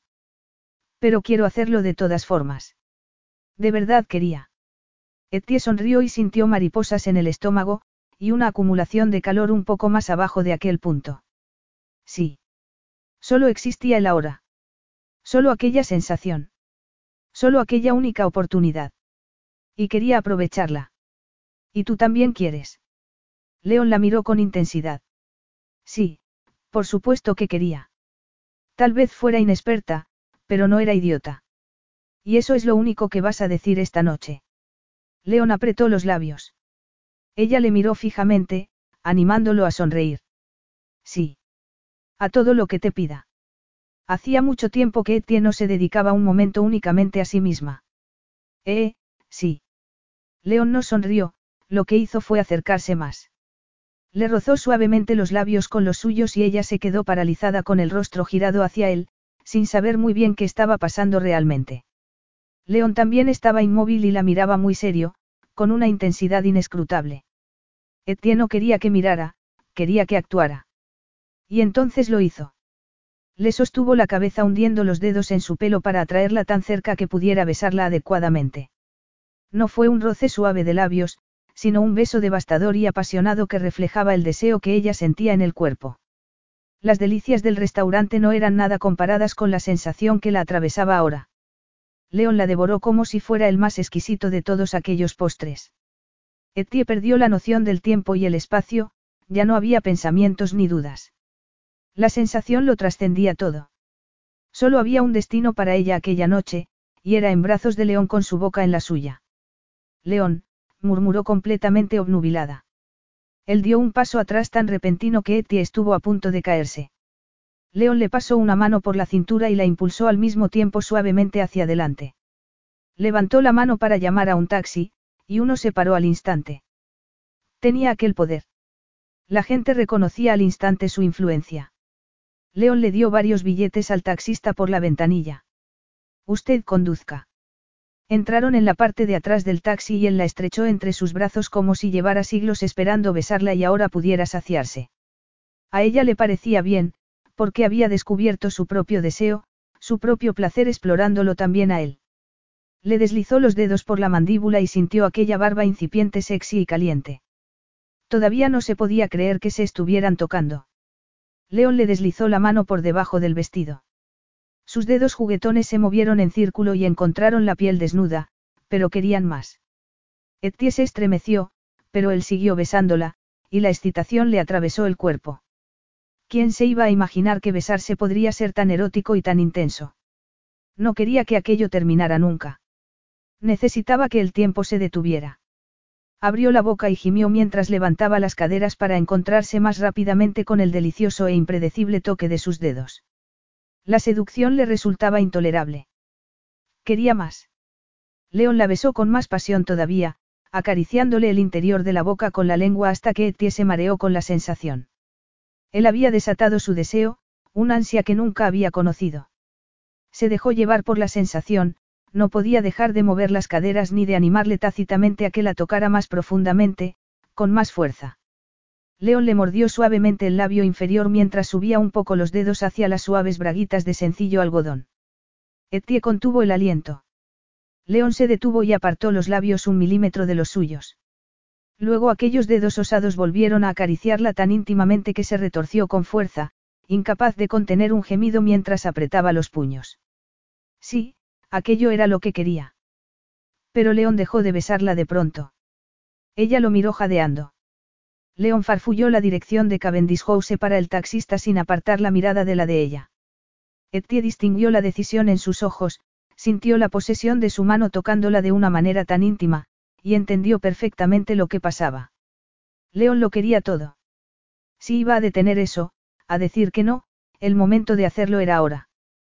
Pero también era el momento de decir que sí. De verdad iba a ser otra de las conquistas de León Cariakis. Su reto de la noche. Sí. Ahora que estaba en aquel otro mundo de luces y caricias nada podía impedir que disfrutara de aquello. Que fuera suya. Solo una vez. Sí. Preguntó él con tono jadeante. Etienne asintió. Quería la experiencia que sabía que él podía darle. León volvió a besarla, pura recompensa y pura promesa, invocando aquella inquietud jadeante una y otra vez. León apartó la mano de debajo del vestido y se la puso en el pecho, casi como reteniendo la cautiva. Ella consintió a todo, a los besos y a la conclusión inevitable de aquella noche, y se dejó llevar simplemente por aquella corriente de placer. Pero, cuando se acercaron al edificio, Etienne le agarró de pronto las muñecas con pánico. Nadie puede verme. Conmigo. León se rió un poco por el dramatismo. Ya he pensado en eso, no te preocupes, se inclinó hacia adelante y volvió a hablar con el taxista. Unos instantes más tarde, se abrió la puerta del garaje subterráneo y pudieron salir del taxi sin ser vistos. León pulsó el código de seguridad en el panel. El ascensor sube directamente al ático. A pesar de todo, Etienne se apartó lo más posible de él porque había una cámara de seguridad allí dentro. No estaba avergonzada, pero era muy celosa de su intimidad y no quería que sus compañeros supieran que, se sonrojó por la vergüenza y clavó la mirada en el suelo, cubriéndose el rostro con el pelo con la esperanza de no ser vista. Sonó la campanita y se abrieron las puertas del ascensor al ático. León abrió camino y mantuvo una pequeña distancia mientras se quitaba la chaqueta y la corbata y las arrojaba al sofá más cercano. Toby está dormido, dijo. Etienne se tomó un instante para recuperar el ritmo cardíaco. El perro estaba cómodamente acurrucado en la cesta. Aspiró con fuerza el aire y volvió a mirar a León. ¿Por qué te quedaste con él? Por la misma razón por la que lo habrías hecho tú si hubieras podido, respondió él. ¿Por qué te sorprende tanto? ¿Por qué me consideras un ogro? Era dolor lo que asomaba a sus ojos. No creo que seas un ogro, afirmó ella con dulzura, pero puede ser un poco adusto. ¿Quieres que sonría? León sonaba algo irónico. Sí. Pero él permaneció tan serio como siempre. Ven aquí. Su orden resultaba imposible de ignorar. Se sentía atraída hacia él, lo había estado desde la primera vez que lo vio. Así que obedeció con el corazón latiéndole con más fuerza a cada paso. ¿Estás segura de esto, Etienne? Le preguntó. Solo esta vez, susurró ella. Solo una vez, de acuerdo. León no respondió. Estaba muy quieto y muy serio. Etienne sabía que estaba pensando, aunque no adivinaba en qué. Pero percibió la tensión, una especie de lucha interna. Le puso una mano en el pecho siguiendo un impulso. El corazón le latía al galope. El ritmo le resonó en la palma de la mano y le subió por el brazo hasta el resto del cuerpo. Clavó su enigmática mirada en ella. Y entonces sonrió. Capítulo 3. Etie parpadeó, asombrada de nuevo por aquella instantánea transformación de modelo masculino malhumorado a seductor arrogante. Oh, estaba metida en un lío. ¿En qué estás pensando? ¿En cuál será la mejor manera de empezar? Ella tragó saliva mientras su pobre corazón latía todavía más deprisa. ¿Necesitas ayuda con eso? Preguntó con tono débil. ¿Quieres que hagamos una lista de opciones? León se rió y eso hizo que pareciera todavía más guapo. Pero, cuando Eti abrió la boca, León aprovechó y se la tapó con un beso. Ella volvió a sentir el mismo intenso deseo que en el taxi. Dios, qué bien besaba aquel hombre. Era seductor y juguetón al mismo tiempo. Etienne tenía ahora más libertad que en el coche, así que le rodeó el cuello con los brazos y lo apretó contra sí, disfrutando de su cuerpo duro y masculino contra el suyo. Era alto y fuerte y sentía su potencia en su quietud. Pero las manos juguetonas de León volvieron a vagar bajo su vestido y regresaron a la suave piel de la cara interna del muslo. Etienne gimió y se derrumbó contra él abriendo los pies mientras él le deslizaba las yemas de los dedos hasta la parte superior de la pierna, muy cerca de donde ella se moría por recibir sus caricias. Pero no lo dijo, no pronunció la súplica que le rondaba por la cabeza. No podía, estaba demasiado ocupada disfrutando de aquellos besos que la llevaban a un glorioso mareo. Pero León debió de leerle el pensamiento porque hacia allí se dirigió, acariciando en círculos y con habilidad aquel tirante nudo de pura sensibilidad. Etienne jadeó y rompió el sello del beso mientras el placer se apoderaba de ella. León la atrajo hacia sí con el otro brazo, sosteniéndola mientras el orgasmo le provocaba espasmos de deliciosa sensación por todo el cuerpo. Nunca había alcanzado el éxtasis tan rápidamente con un hombre. Bueno, en realidad nunca había alcanzado el éxtasis con un hombre. Jadeando y sintiéndose de pronto algo avergonzada, apretó la frente contra su pecho. León le acarició la espalda pero siguió cubriéndola suavemente con la otra mano de modo íntimo con suaves toques. Llevo todo el día imaginando esto, le murmuró al oído. Sería cierto. Etie se rió cuando León la tomó de pronto en brazos y la levantó del suelo para llevarla al dormitorio principal. Yo también, murmuró ella con timidez cuando la dejó a los pies de la enorme cama. León volvió a sonreír y para ella fue como una conmoción. Veía estrellas por todas partes y no pensaba que fuera capaz de soportarlo más. León dio un paso adelante y ella cerró los ojos cuando la besó otra vez. Escuchó vagamente el deslizar de la cremallera de su vestido y antes de que pudiera darse cuenta estaba en el suelo hecho un gurruño. Etie sintió un momento de vergüenza ante la simplicidad de su ropa interior, ahora expuesta. Era negra, de algodón, sin encaje ni elegante seda. Nada parecido a lo que llevarían las modelos. Pero León seguía mirándola con una expresión de deseo en el rostro. Eres todavía más hermosa de lo que me imaginé. Etie se cruzó de brazos y sacudió la cabeza. ¿No me crees? León volvió a sonreír y dio un paso adelante. No importa, volvió a besarla y luego la tumbó sobre la cama. Después se colocó sobre ella y la besó no solo en la boca, sino por el cuello, y siguió bajando. Etie se retorció, pero él le puso una mano firme. Déjame, le ordenó en un murmullo. Llevo horas queriendo hacer esto. Le quitó el sujetador con la habilidad de un hombre acostumbrado a hacerlo. Eti agradeció que le besara primero un seno y luego el otro, convirtiendo cada pezón en un pico rígido de anhelo. Se estremeció cuando le deslizó las manos por las costillas hasta las caderas. ¿Qué se suponía que debía hacer? ¿Cómo iba a resistirse? Sus piernas tenían vida propia y simplemente se abrieron, por lo que obtuvo una mirada abrasadora y luego otra de aquellas sonrisas que le atravesaban el alma. Y luego León utilizó los labios para mejor uso. Dios, oh, Dios, oh, Dios, esa vez murmuró en voz baja la plegaria una y otra vez mientras él la exploraba. Entonces le deslizó las braguitas por el cuerpo y sus dedos buscaron todavía más secretos. La estaba besando donde nadie más se había atrevido a besarla antes. Resultaba impactante e íntimo. Increíblemente gozoso. León, gimió Etie medio entrecerrando las rodillas en rechazo cuando su lengua alcanzó todavía mayores intimidades. Sintió el cálido aliento de su risa. Le hizo cosquillas y se retorció un poco. No pensarías que habías acabado, ¿verdad? Le preguntó él poniéndole una mano en la cadera para mantenerla en el sitio. Pero ¿y él? Ella ya había, ya había. Pero el girar de su lengua hizo que le resultara imposible seguir pensando. Y luego sus dedos tocaron justo el calor sensible. Etie se arqueó y colocó aquellos dedos talentosos en su sitio. Pero la boca de León siguió haciendo magia, succionando fuerte. Unas imparables oleadas de placer se apoderaron de ella en un torrente de éxtasis. León gruñó contra ella mientras empezaban las convulsiones apretando con más fuerza contra sus partes interiores y la devoró como si fuera el dulce más delicioso imaginable. Un placer imposible la atravesó con más fuerza esa vez mientras subía hacia la cima que él había construido para ella. León. Transcurrió un instante antes de que él contestara. Se incorporó en la cama y se lamió los labios con una sonrisa. Mejor ahora. No esperaba en serio que contestara, ¿verdad?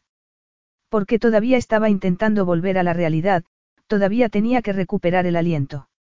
Etie se estremeció y se le secó la boca al mirarle. Estaba, muy bien hecho y tan excitado que verlo hizo que se excitara. León se arrodilló en la cama y la miró. Era un hombre apasionado, experto y exigente y en aquel momento estaba otra vez quieto, pensando. La tensión sexual iba a acabar con ella. ¿Cómo quieres? No terminó la frase. Tenía tan poca experiencia que no sabía qué sugerir. ¿Tienes una lista en mente? Bromeó él con una media sonrisa. ¿Por qué yo sí? Entonces tú primero, murmuró Etie en voz baja sonrojándose. Ay, Glikiamu, dijo León entre dientes, esta primera vez quiero ver cada movimiento de tu hermoso rostro, se apoyó sobre un codo y le deslizó la mano por el costado mirándola a los ojos. Quiero verlo todo y sentirlo todo. Entonces haz lo que quieras, susurró ella. León la besó con dulzura y volvió a despertar su calor. Etienne no se podía creer que aquello estuviera ocurriendo. La abrumaba con su tamaño, su calor, su aroma almizclado. Respira, susurró él probando su tirantez. Al ver que contenía el aliento vaciló y la miró. Hace bastante tiempo, reconoció ella ardiendo de deseo y de inseguridad. Otra emoción se reflejó en los ojos de León, más ardientes que nunca. Lo sé. Lo sabía. ¿Por qué? Porque estaba desesperada. ¿Por qué no sabía lo que estaba haciendo? Relájate. Bésame. León la levantó y le abrió más las piernas para poder tomarla con más facilidad.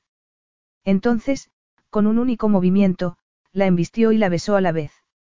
Etienne gritó de puro placer y se agarró a sus caderas para mantenerlo allí. ¿Estás bien? Gimió él. Um, para Etienne era casi un delirio de puro gozo.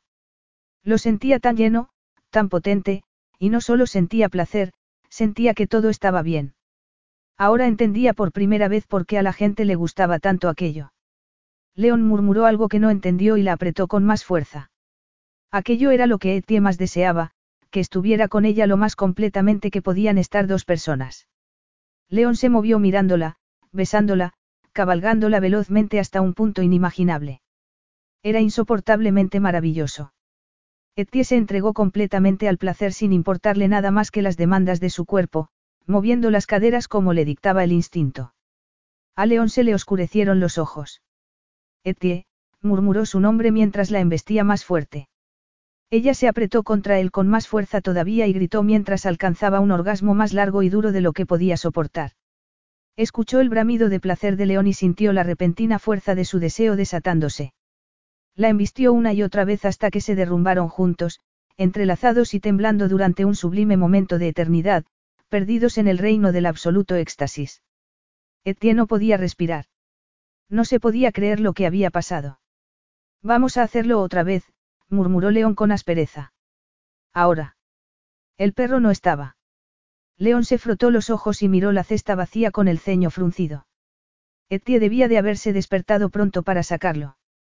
León lamentó que no lo hubiera despertado a él, la habría acompañado. O todavía mejor, la habría retrasado entreteniéndola.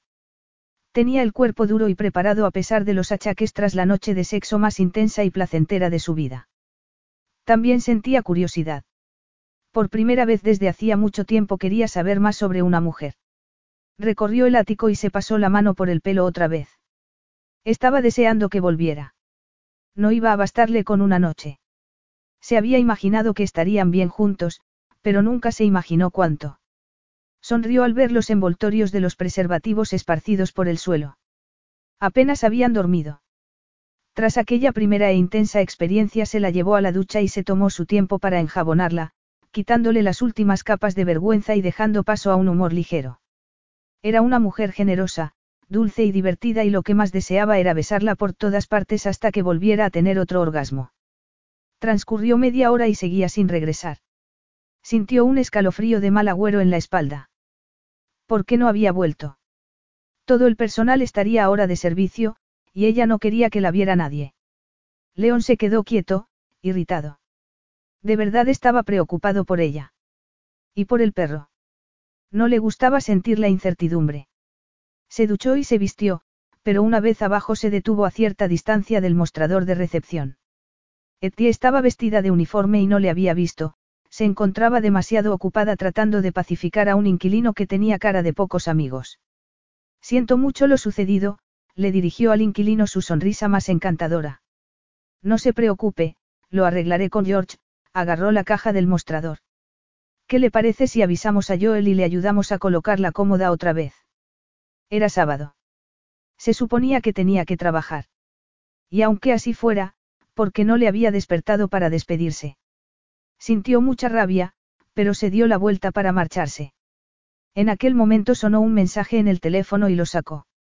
Volvió a mirar al escuchar un estruendo. A Etienne se le había caído todo lo que estaba en aquella caja. Estaba sonrojada y evitó mirar en su dirección. Lo que significaba que lo había visto. Así que se sentía incómoda. Bien. Se había escabullido a primera hora de la mañana y ahora intentaba actuar como si nada hubiera ocurrido. León podía respetar su necesidad de intimidad, pero no iba a ignorarla. ¿Y dónde estaba Toby? Etie era siempre muy delicada. Y, sin embargo, había dejado caer una caja entera de cubiertos, creando el ruido más fuerte que se había oído jamás en el vestíbulo. Y León Cariakis estaba allí para verlo. ¿Cómo no? Se le perló el cuerpo de sudor. No podía mirarle, pero podía distinguirlo por el rabillo del ojo y al parecer estaba muy ocupado viendo un mensaje en el móvil. Al menos no se reía de ella en su cara. Se había despertado absurdamente temprano aquella mañana y la realidad la golpeó como un martillo. León estaba dormido a su lado como un dios sexy, y se dio cuenta al instante de lo fuera de lugar que estaba. La única vez que se había despertado al lado de un hombre resultó ser uno de los peores días de su vida. Su ex la había rechazado del modo más humillante posible a la mañana siguiente. Y luego había vuelto a hacerlo en público. Lo último que necesitaba era volver a escuchar aquel horror de labios de león. Se quedó allí paralizada, cada vez más y más aterrada por el momento en que él se despertara, la viera bajo la fría luz del día y se diera cuenta de su error. Se había acostado con la inexperta conserje. Se le heló la sangre ante la perspectiva de la incómoda despedida que tendría lugar a continuación. No podía soportar tener una discusión o las típicas excusas educadas. Al final no había sido capaz de soportar aquella tortura. Se levantó de la cama, se puso el vestido y salió huyendo de allí, llevándose a Toby antes de que se pusiera a ladrar porque quería salir. Le dio terror encontrarse en el ascensor con alguien conocido.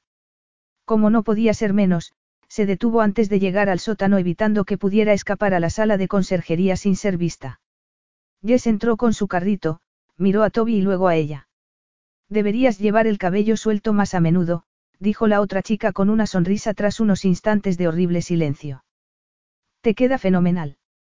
No sabía que lo tuvieras tan largo ya. Etienne sabía que lo tenía revuelto y trató de controlar la vergüenza. Pero no podía enfrentarse a León. Porque lo último que recordaba de la noche anterior era su risa contenida cuando la llevó al orgasmo de nuevo de madrugada, y ahora no tenía claro si se había reído con ella o de ella. Había sido su alivio por una noche.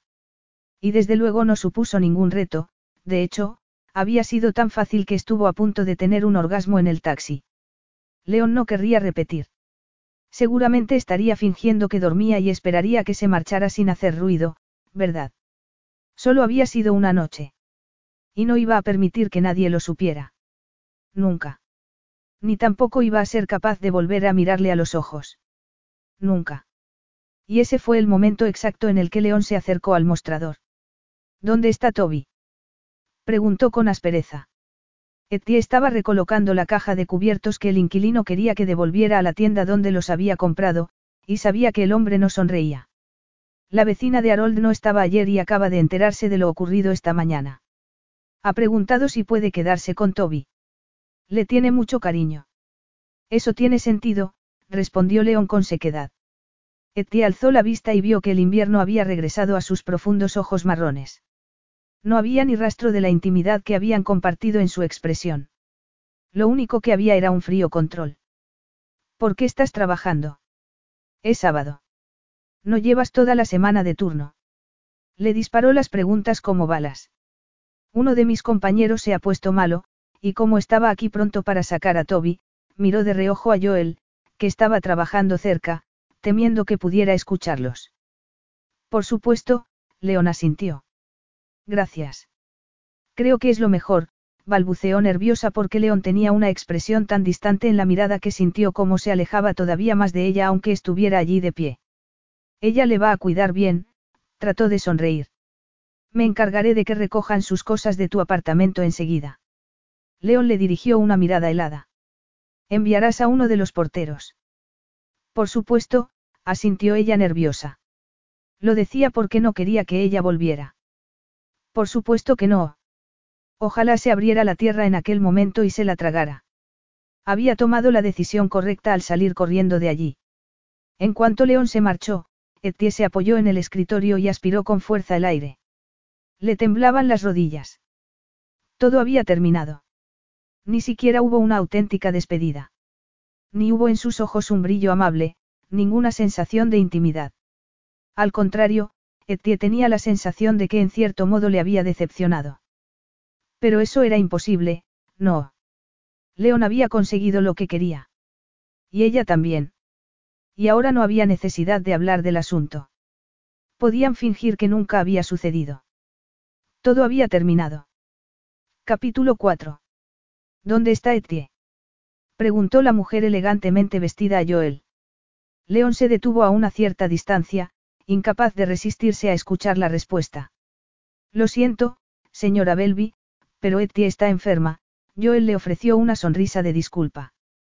La mujer se rió. Etty nunca se pone enferma, afirmó Autumn Belby. Ni tampoco se va nunca de vacaciones. Ella siempre está aquí. Este es su trabajo. Bueno, ahora mismo no está aquí, afirmó Joel. No, no estaba. Hacía dos días que no se sentaba detrás del mostrador. León lo había notado. Y más que eso, la echaba de menos. Echaba de menos verla sonreír y escucharla charlar con los inquilinos. León había tratado de evitar el mostrador de recepción lo más posible al principio. Lamentablemente, enseguida descubrió que aquel era el centro neurálgico del funcionamiento del edificio. Se retiró y trató de pasar más horas en su despacho, tener más reuniones. Pero siempre miraba de reojo hacia el mostrador cuando entraba. Y a medida que pasaban las semanas entraba en el vestíbulo con más frecuencia de la necesaria. Pero ella seguía sin mirarle. Y ahora, aunque habían transcurrido más de tres semanas, aunque ya sabía todo lo que necesitaba, no era capaz de dejar el ático y volver a casa. Etienne le irritaba. O, mejor dicho, le irritaba seguir pensando en ella. Y aquello era un problema teniendo en cuenta lo que había descubierto respecto a la gestión de Cavendish House. La conciencia de su ausencia, dos días seguidos, despertó su curiosidad. Y un escalofrío de advertencia le recorrió la espalda porque vio el instinto protector en los ojos de Joel al decir que Etty estaba enferma. El chico estaba preocupado por su compañera. ¿Qué pasaba exactamente con ella si nunca se ponía mala? ¿Puedo ayudarle yo? Preguntó Joel con tono incómodo. Etienne me ha enseñado cómo gestionar el tema de la tintorería. Pero Autumn Belby dejó la ropa sobre el mostrador y se inclinó hacia Joel. Pero Etienne está bien. Había pasado en un instante de clienta exigente a entrometida. Que la mujer estuviera preocupada por Etienne subrayaba lo que León ya sabía, todo el mundo la adoraba y confiaba completamente en ella. Mañana debería estar de vuelta, la sonrisa de Joel no resultaba lo bastante tranquilizadora. Permita que yo me ocupe de esto mientras tanto. La mujer volvió a agarrar los vestidos. Gracias, pero no confío en nadie excepto en Etienne. Esperaré a que vuelva, afirmó dirigiéndose al ascensor. León también se marchó de allí pensando que le daría de plazo hasta el día siguiente para volver. Si no lo hacía, iba a tener que investigar. No podía dejar de pensar en ella. Solo había sido una noche, y había tenido muchas aventuras de una noche con muchas mujeres. Entonces, ¿por qué estaba atrapado pensando en ella? Etienne era la primera que le había dejado a él. Sin lágrimas, sin drama, sin hablar del tema, de hecho. Se le pasó por la cabeza un pensamiento horrible. Sería él la razón por la que no había ido a trabajar. Estaba tan avergonzada de lo sucedido que había ido a buscar otro trabajo. ¿O acaso le había hecho daño sin darse cuenta, y esa era la razón por la que se había ido tan temprano a la mañana siguiente? Las emociones eran una debilidad, fueran del tipo que fueran. Había aprendido aquella lección tiempo atrás y ahora la recordaba muy bien. No había que reconocerlas y no había que mostrarlas. Eran apenas las ocho de la mañana cuando León bajó al día siguiente al mostrador de conserjería. Casi no había dormido. No iba a poder descansar hasta que supiera qué pasaba, y eso le irritaba. No permitía que los problemas de otras personas le afectaran. Ni tampoco los suyos, simplemente lo solucionaba. Etienne sigue sin venir. Le preguntó a Joel con brusquedad. Sí, señor. León miró de reojo el cuaderno que había encima de la mesa, lo agarró y empezó a pasar las hojas. Son las listas de Etienne, se apresuró a explicar Joel. Ha diseñado un sistema de trabajo para todos. Es nuestra Biblia. Pero lo que le interesaba a León eran las direcciones del personal, lo que encontró en la última página. Lo memorizó y se marchó. Tardó más en llegar de lo que esperaba. Etienne tendría que pasar mucho tiempo en trenes por la mañana y por la noche, lo que significaba que las tardes que trabajaba en la tienda llegaría muy tarde a casa. León subió las escaleras del bloque de pisos tratando de no juzgar el olor y la suciedad. Llamó a la puerta de su casa y unos instantes más tarde Etienne le abrió. ¿Qué haces aquí? Le preguntó mirando detrás de él como si esperara ver a alguien más. ¿Ha pasado algo? Era una alegría verla, pero también sintió dolor al ver lo frágil que parecía. Estaba muy pálida y tenía una sudadera de lana vieja, mallas negras y calcetines gordos. Déjame pasar, Etienne, murmuró León. Estaba claro que no le apetecía nada, lo tenía escrito en la cara. Pero se echó a un lado. La atmósfera se intensificó cuando cerró la puerta tras él. Vivía en un apartamento minúsculo sin televisión, solo libros. Vio la funda de un instrumento en la estantería y una pila de partituras. El sofá parecía destartalado, pero Eti había intentado alegrar el lugar con unos cojines de colores y tres plantas en macetas. Todo estaba limpio y muy ordenado. ¿Cómo has sabido dónde vivo? Preguntó Eti abrazándose en un gesto de autoprotección. A lo mejor lo he visto en tu agenda personal, la miró. Seguía estando pálida y tenía una expresión de asombro. León sintió el deseo de tomarla en brazos, raptarla y llevársela a su apartamento para. Apretó los dientes. No era apropiado. No estaba permitido. Etie tragó saliva, incapaz de creer que León Cariakis estuviera en su apartamento. Gracias por tu preocupación, pero solo tengo un virus estomacal, murmuró.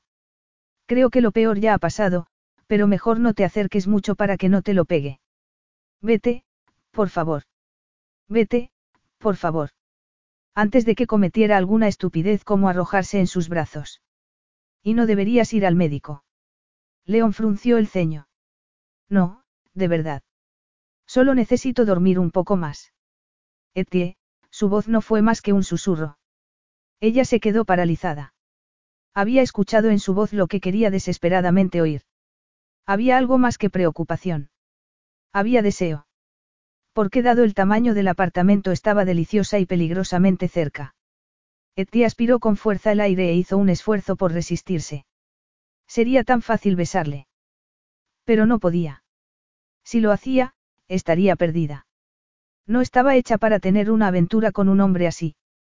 Teniendo en cuenta lo que la había hecho sentir aquella noche, se convertiría en adicta en cuestión de días, desesperada por tener su dosis a una expensas de su propio bienestar.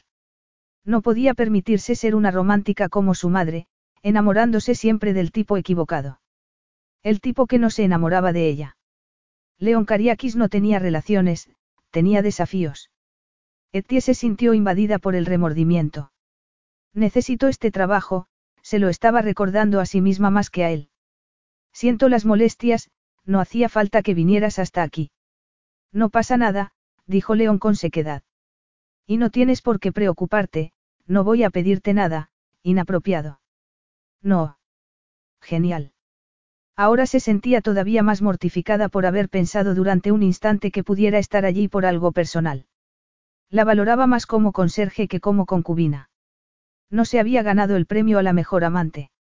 León se dirigió hacia la puerta. Parecía enfadado.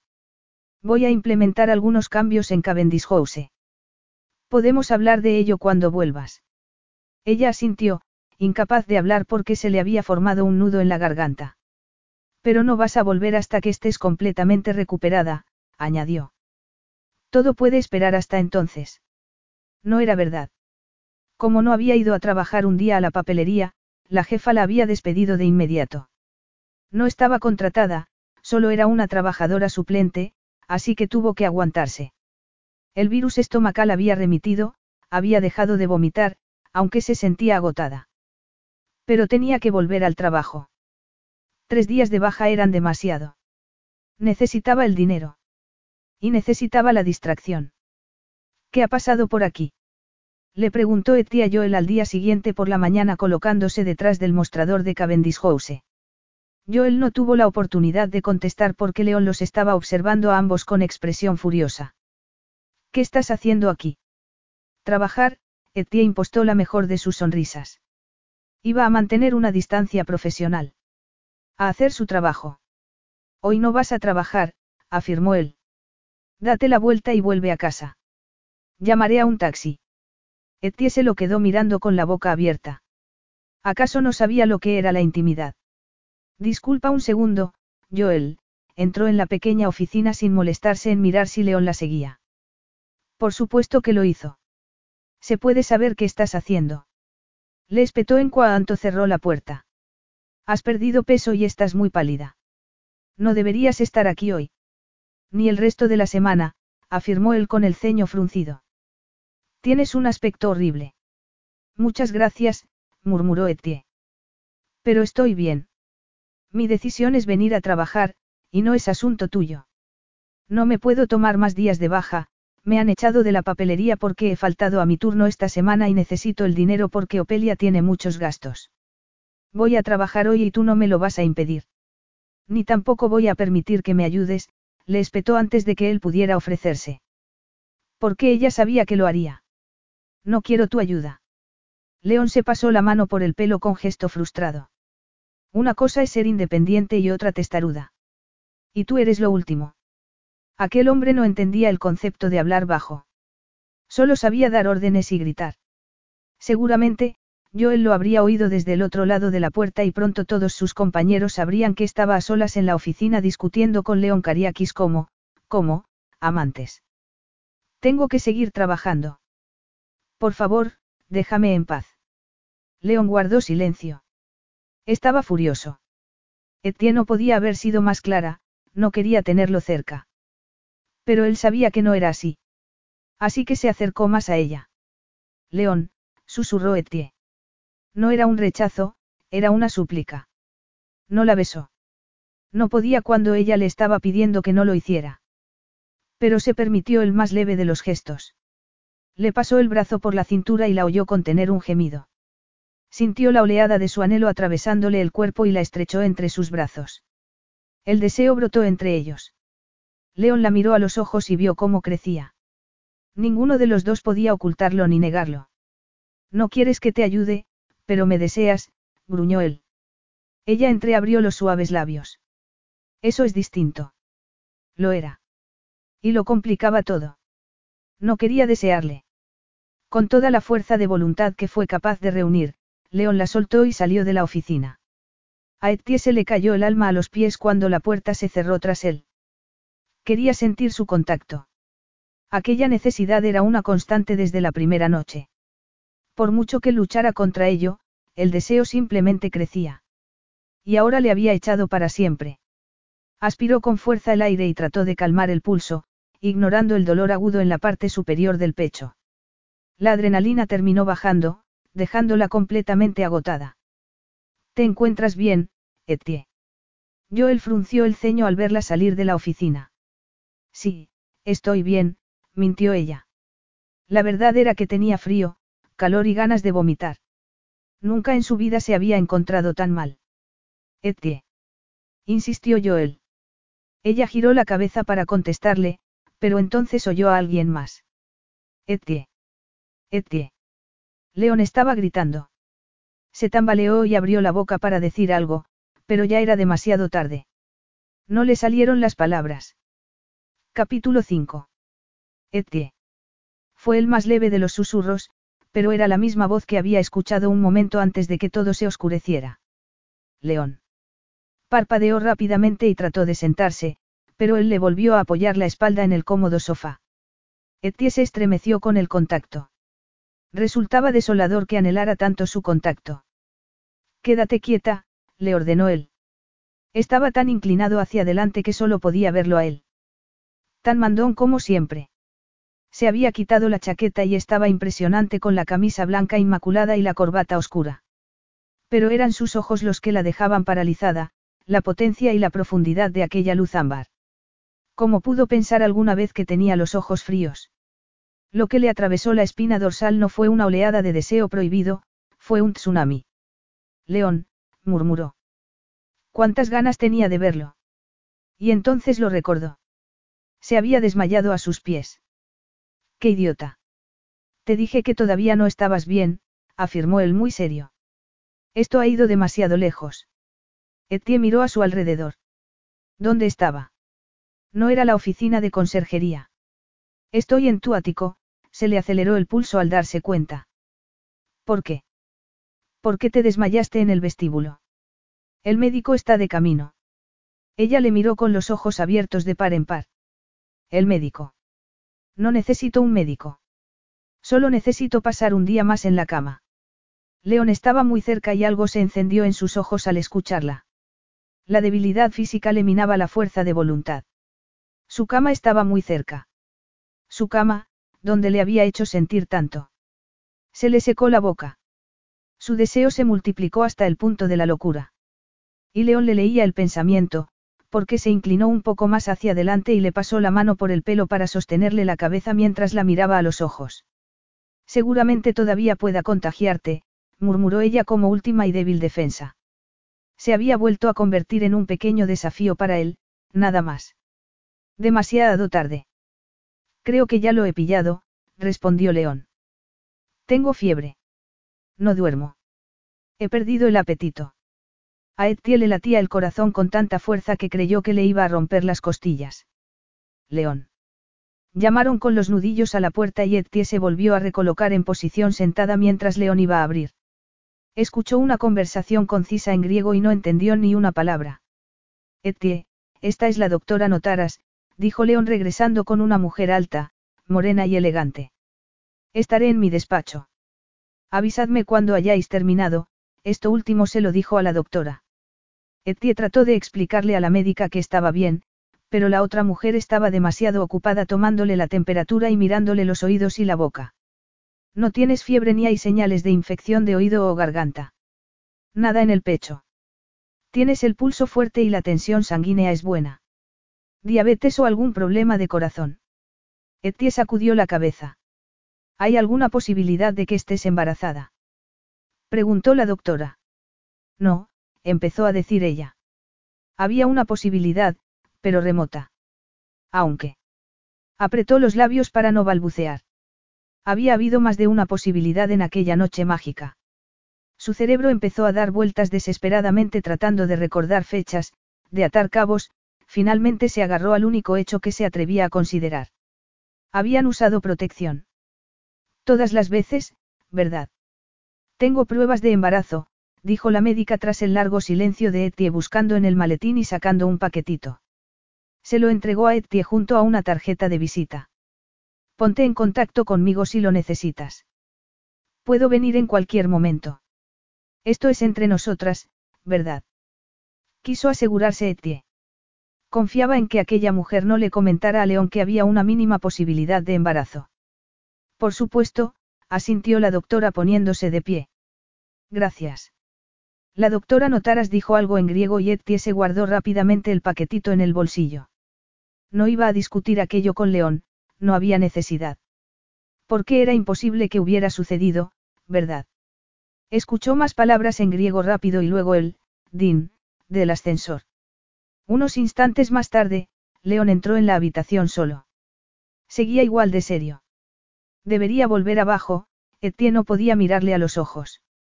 Te vas a quedar aquí, afirmó él con sequedad. Si bajas te arrastraré hasta aquí otra vez aunque grites para que no lo haga. Me da igual quién nos mire. Furiosa por sus modales, Etienne se puso de pie con un movimiento rápido. Tengo un trabajo que hacer y soy perfectamente capaz de hacerlo. ¿Qué es eso? Etienne miró al suelo. La prueba de embarazo se le había caído del bolsillo y León la recogió del suelo antes de que ella se hubiera dado cuenta siquiera de que se había caído. Solo es algo que la doctora, Etienne guardó silencio y apretó los puños con fuerza mientras él leía la caja. Cuando terminó, la miró a ella. Había palidecido y entornó los ojos. Esto es una posibilidad. Etienne no pudo responder, estaba demasiado impactada por verlo tan abatido. Se le aceleró el pulso. León no quería aquello. No lo quería en absoluto. Bueno, ella tampoco. Aspiró con fuerza el aire y sacudió la cabeza. Usamos protección. León apretó los labios. Sus palabras eran una pequeñísima medida de paz en su mar de pánico. Revelaban que solo podía tenerlo en cuenta él y solo aquella noche. No había otro hombre en su vida y no se había acostado con nadie desde hacía mucho tiempo. Pero eso lo supo León la noche que estuvo con ella. Se mostró tímida y dulce y se notaba que no tenía experiencia.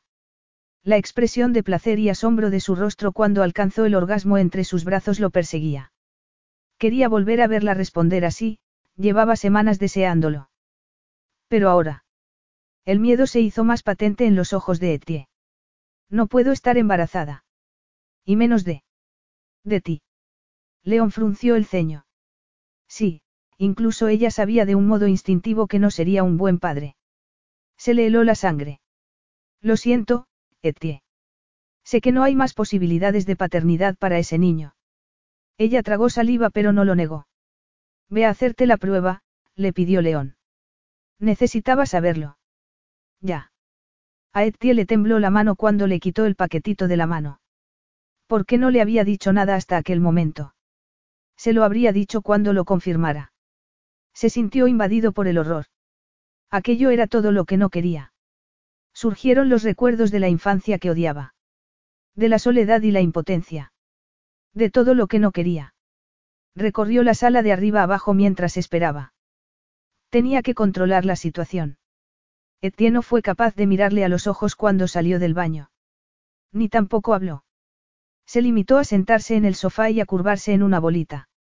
León sintió una presión intensa en el pecho, pero se apoyó en la pared y esperó, aunque ya sabía la respuesta.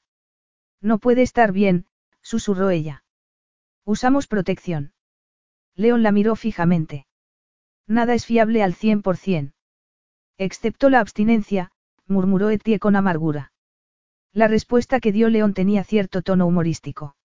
Sabes que eso no fue una opción aquella noche. Etie alzó las cejas dejando al descubierto su angustia.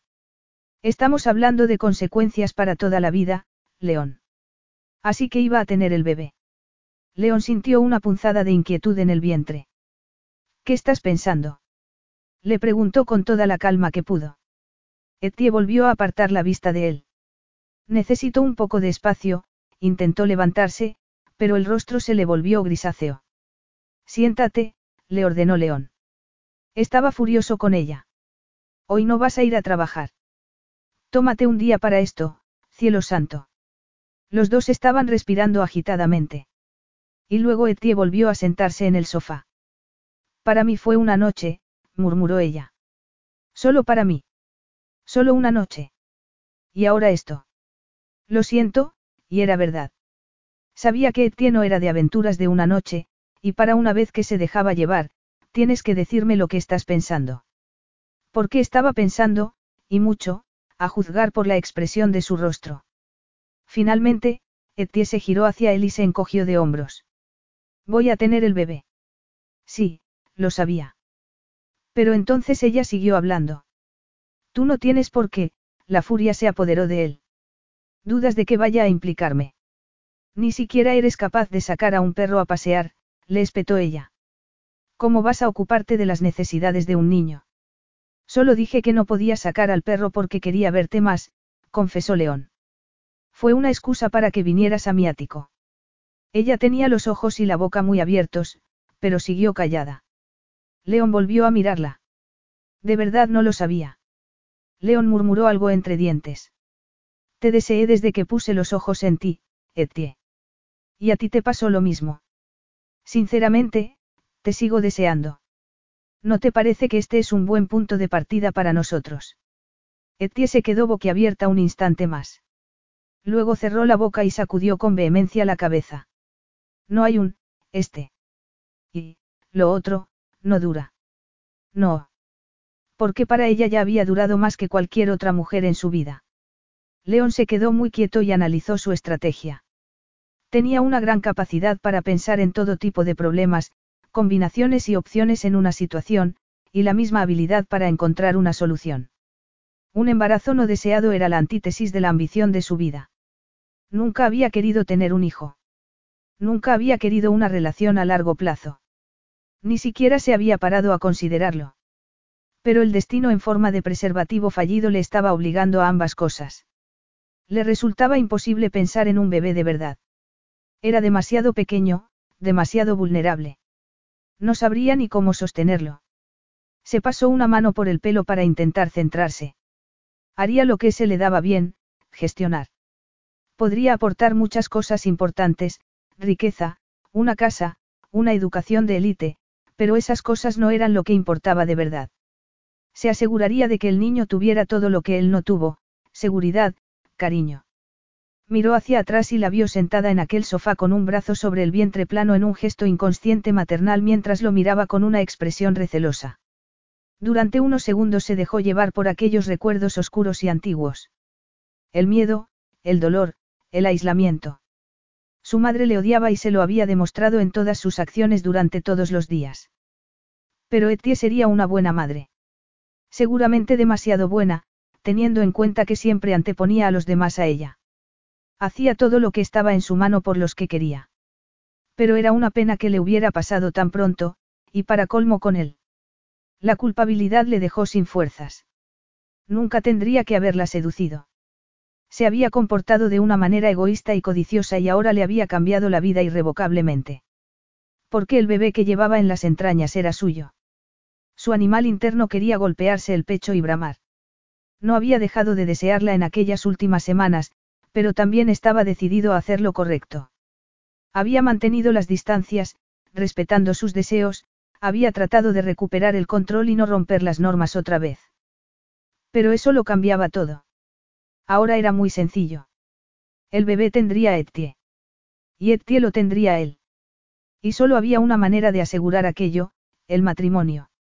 Sería un acuerdo amistoso y manejable, básicamente una adquisición como cualquier otra. Solo tenían que ultimar los detalles, llegar a un acuerdo y firmarlo. Pero viendo lo asustada que estaba ahora con él delante, Etie iba a resistirse. Iba a tener que ser cuidadoso con ella. Quiero irme a casa, le miró con un brillo desafiante en los ojos. Necesito espacio. León se mordió la lengua. No iba a permitir que Etie permaneciera en aquel agujero de apartamento ni un minuto más. Esto es un shock, dijo tras un instante. Pero vamos a encontrar la manera de llevarlo. Voy a intentar con todas mis fuerzas no. No tomar el control. Adivinó ella con frialdad. Sigue intentándolo. León la miró y volvió a aspirar el aire con fuerza. Quiero que vivas conmigo, dijo. No quisiera tener que estar preocupándome cuando no estás aquí. ¿Te da miedo que no cumpla bien mi trabajo sola? Preguntó Eti a la defensiva. León contuvo un gemido y trató de ser todavía más cuidadoso con las palabras. Eres muy buena cuidando de otras personas.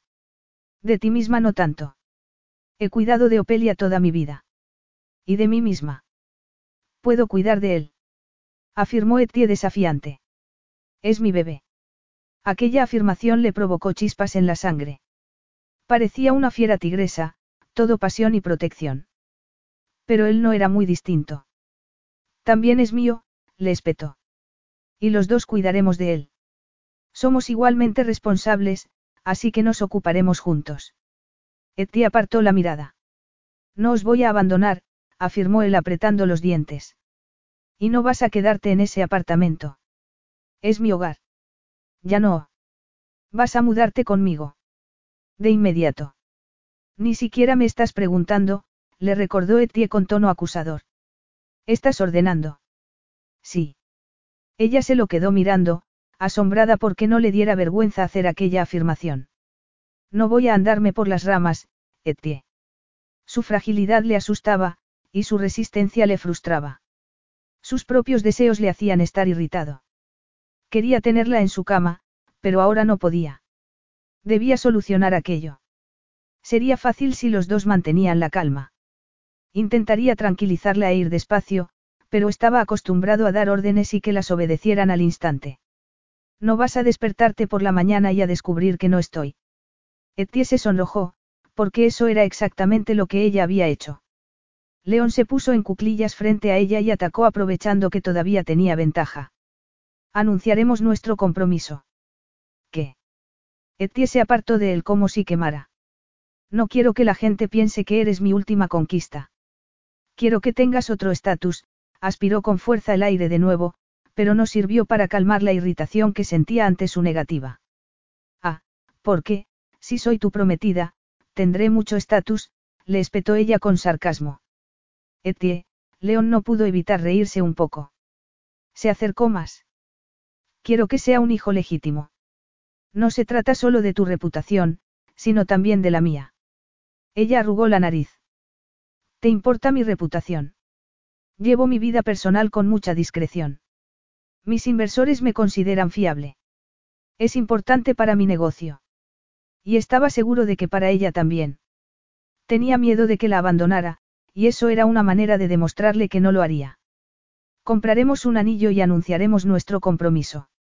No voy a comprometerme otra vez, afirmó Eti antes de sonrojarse toda. Otra vez. León se quedó paralizado al escuchar sus palabras.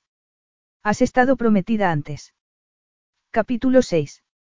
Etie se quedó como congelada en el sofá. No nos conocemos de nada, León. Esto no puede funcionar.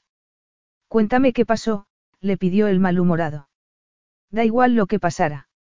Está claro que no porque por eso te comportas de manera irracional. Yo soy la irracional. Tú eres el loco al insistir en que nos casemos cuando es completamente innecesario. Para él, de hecho, era imperativo. Cuanto más pensaba en ello, más crucial le parecía el concepto. Pero Etienne se levantó del sofá y se apartó de él. No voy a volver a pasar por esa humillación, murmuró. Ya no soy esa niña ingenua que creía en los finales felices. Su vehemencia le provocó una sonrisa. ¿Creías en los finales felices? Etienne alzó la barbilla. ¿Y por qué no iba a creer? Pero se sonrojó de nuevo y se apartó al recordar cosas amargas. Olvídalo. León consideró un instante sus palabras, humillación, ingenuidad. Rompió contigo. Ella asintió. León no la presionó para obtener más detalles. No era el momento. No voy a prometerte la luna, afirmó con claridad. Ni tampoco una devoción incondicional. No habrá mentiras ni falsas promesas, aspiró con fuerza el aire mientras el plan perfecto cobraba vida en su mente. No te tomes esto como una petición de mano tradicional. Esto no es amor romántico con arcoíris y unicornios, es una solución real para un problema real. León hizo una breve pausa. Está claro que os apoyaré económicamente al bebé y a ti al 100%. Eso se da por hecho. Pero esta es mi oferta, si te casas conmigo pagaré los estudios de Opelia. No solo este año, sino también la universidad. Quiere estudiar medicina, ¿verdad? Así que una década de formación y especialización. Todo pagado. No tiene que preocuparse de conseguir una beca, solo necesita que la admitan en la universidad.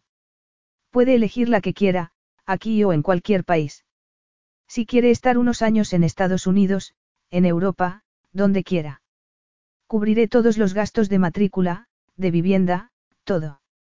Ella solo tiene que conseguir las calificaciones. Hizo una nueva pausa para observar su respuesta. Etienne estaba inmóvil y lo miraba fijamente. No puedes. Di la palabra y le diré a mi abogado que redacte el contrato. No firmo contratos a la ligera nunca, Etienne. Y no los incumplo. Esta es una proposición legítima. Lo único que tienes que hacer es aceptarla casándote conmigo. Pero no nos queremos. Eso es irrelevante, León rechazó la preocupación con sequedad. Aquello no era un tema emocional, se trataba de seguridad, asuntos prácticos, puro sentido común. Etienne tragó saliva. Esperas que sigamos casados, para siempre. Algo se le despertó en el vientre ante aquella pregunta, pero lo ignoró. No veo por qué no iba a funcionar a largo plazo. Pero, si las cosas se vuelven difíciles entre nosotros, encontraremos una solución alternativa. En cualquier caso, mi compromiso económico con tu hermana no se romperá. Ni contigo. Eres la madre de mi hijo y siempre tendrás una casa. Etienne se tambaleó. Hacía que sonara como si le hubiera tocado la lotería. ¿Por qué no podemos encontrar esa solución alternativa ahora?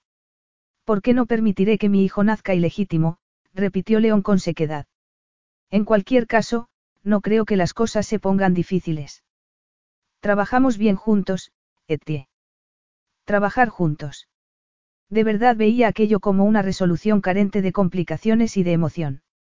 Estaba claro que sí porque al parecer para León no era apropiado tener un hijo ilegítimo con una trabajadora del servicio. Y estaba jugando con su lealtad y el amor hacia su hermana para conseguir lo que quería. Era muy cruel por su parte.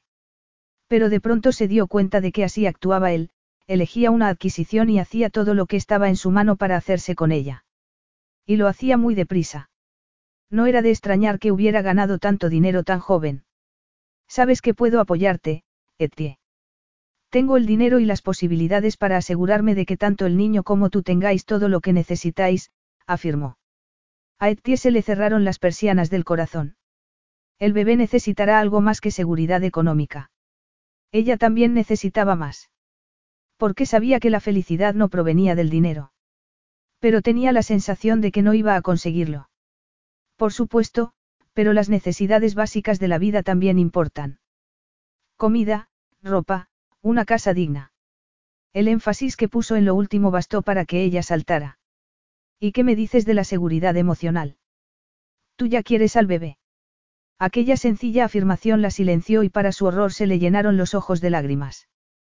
¿Por qué se dio cuenta al instante de que era verdad? Por muy inesperado e inconveniente que fuera, era maravilloso. Una emoción poderosa se apoderó de ella al pensar en aquella cosita pequeña creciendo en su interior. Su hijo. La imaginación se le disparó y le surgieron imágenes de un bebé precioso, León en niña, o tal vez un Etie, si aquel bebé se parecía en algo a León iba a romper todos los corazones del mundo. Escribe la lista, Etie, él la miraba fijamente como si estuviera analizando cada palabra, cada expresión. Todas las razones a favor, todas las razones en contra. Y luego toma tu decisión. No había decisión y León lo sabía. El acuerdo que le ofrecía era imposible de rechazar. ¿Por qué no se trataba de ella, sino del bebé? Y de Opelia. León estaba ofreciendo seguridad completa para los dos. Opelia podría relajarse y centrarse en sus estudios sin añadir la presión de tener que conseguir una beca.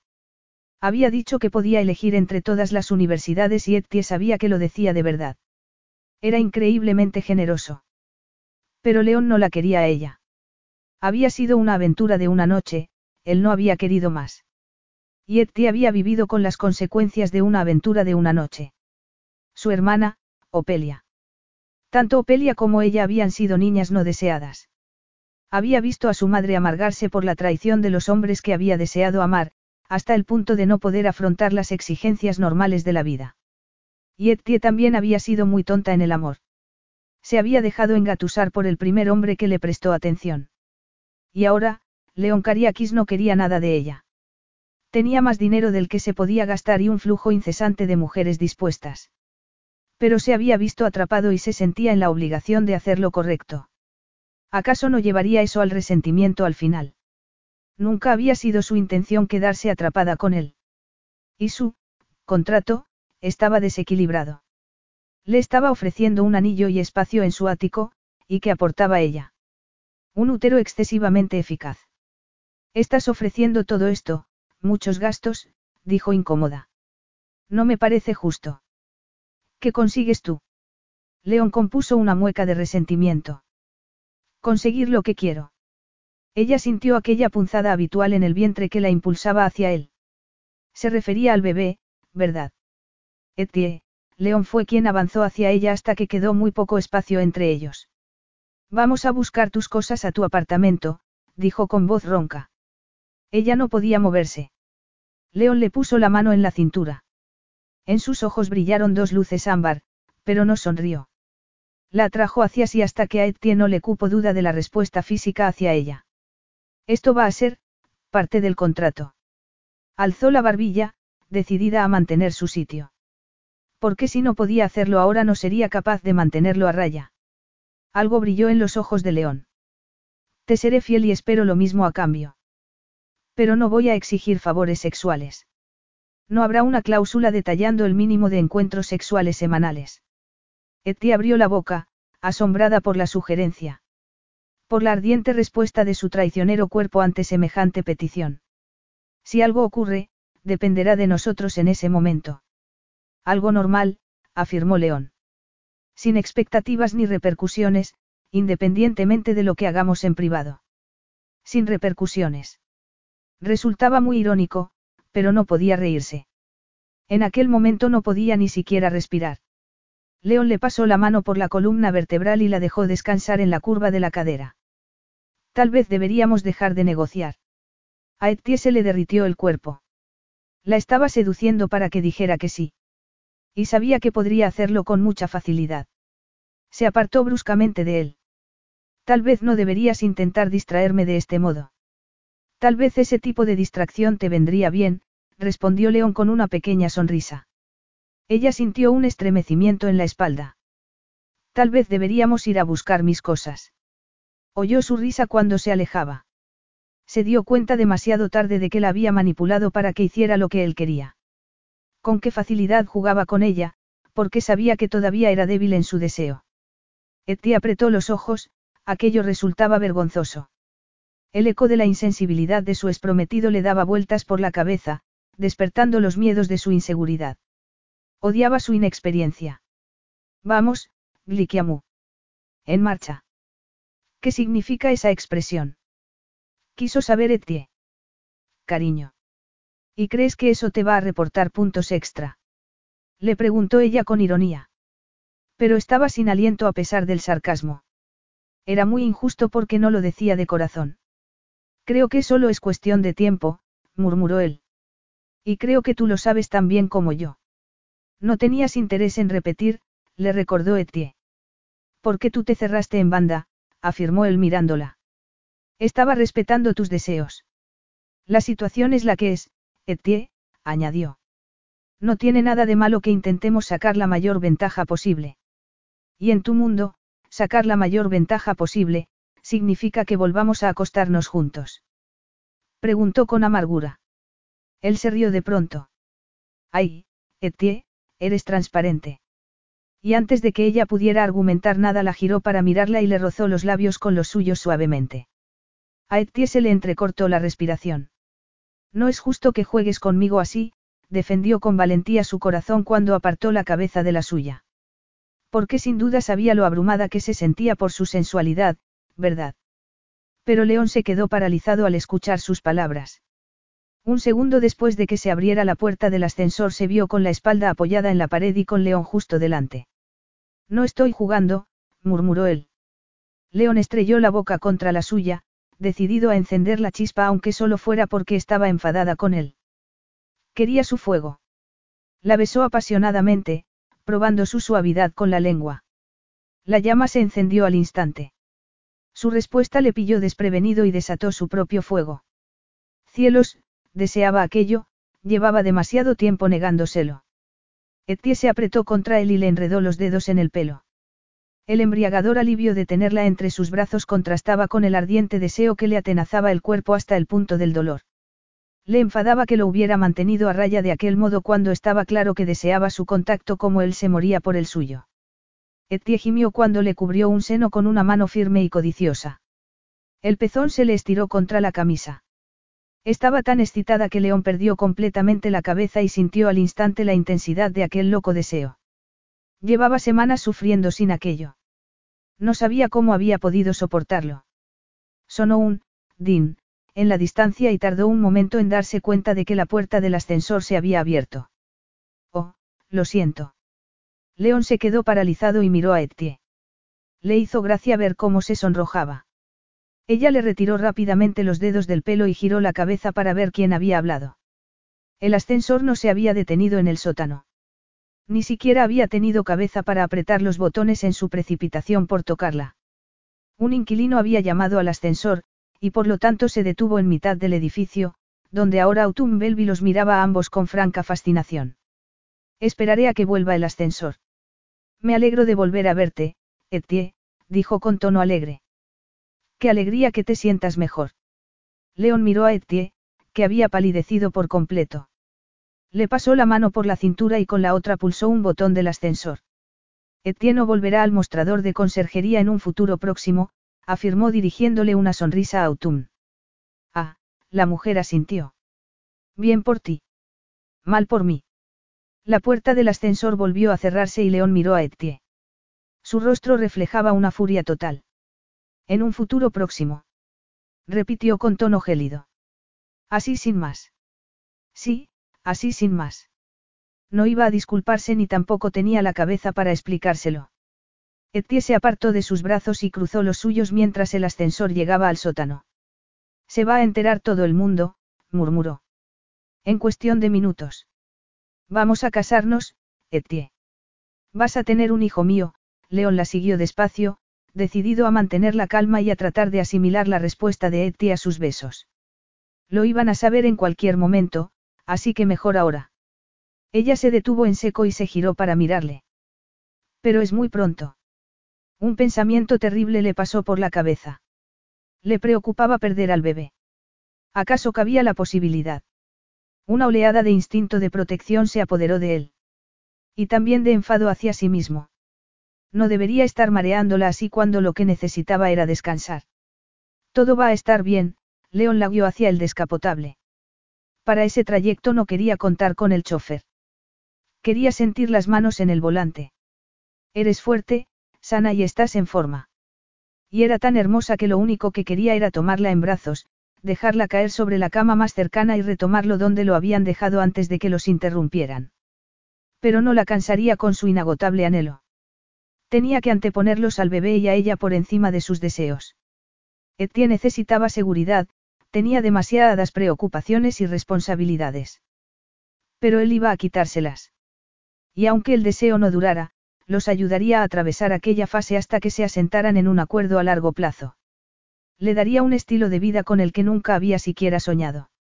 No tendría que volver a preocuparse de pagar la comida ni la calefacción. No tendría que ahorrar para pagar la educación de su hermana. Podría cuidar de su hijo y respirar tranquila el resto de su vida. Tendrás que conseguir otro coche, Etienne miró el descapotable italiano. Leona sintió. ¿Y qué pasa con las vacaciones de Opelia? Tengo espacio de sobra. No le dijo que se refería a su casa de Londres. No iban a quedarse en Cavendish House una noche más. Etie se sentía demasiado incómoda y él lo entendía. Necesitaban intimidad. Ella necesitaba espacio para dejar ir las inhibiciones, para gritar su nombre cuando alcanzara el éxtasis. Cálmate, Romeo, se burló para sus adentros. Etie estaba agotada y abrumada, y lo último que necesitaba era que León intentara algo con ella. Ya había ganado. Podía esperar un poco más. Capítulo 7. Etienne solo tardó cinco minutos en llenar una maletita con ropa y unos cuantos efectos personales del apartamento. Agarró el abrigo que tenía colgado en la parte de atrás de la silla. Déjalo, le dijo él. Te compraremos uno nuevo. Ella se puso tensa y le entristeció que se hubiera dado cuenta de lo viejo que estaba. Echó una última mirada alrededor de la sala. ¿Cómo era posible que un apartamento tan pequeño pudiera parecer tan vacío? Allí había enseñado a leer a su hermana. Le había hecho la comida y lavado el uniforme del colegio. Durante mucho tiempo fueron ellas dos solas contra el mundo. Y no le iba a contar a Opelia todavía aquello. No hasta que tuviera el control de todo, principalmente de sus emociones. Enviaré a alguien a recoger el resto de tus cosas, no te preocupes. Que no se preocupara. Su madre se había enamorado del hombre equivocado más de una vez. Etienne ya había cometido el error de poner toda su fe en un hombre, pero tal vez León tuviera razón.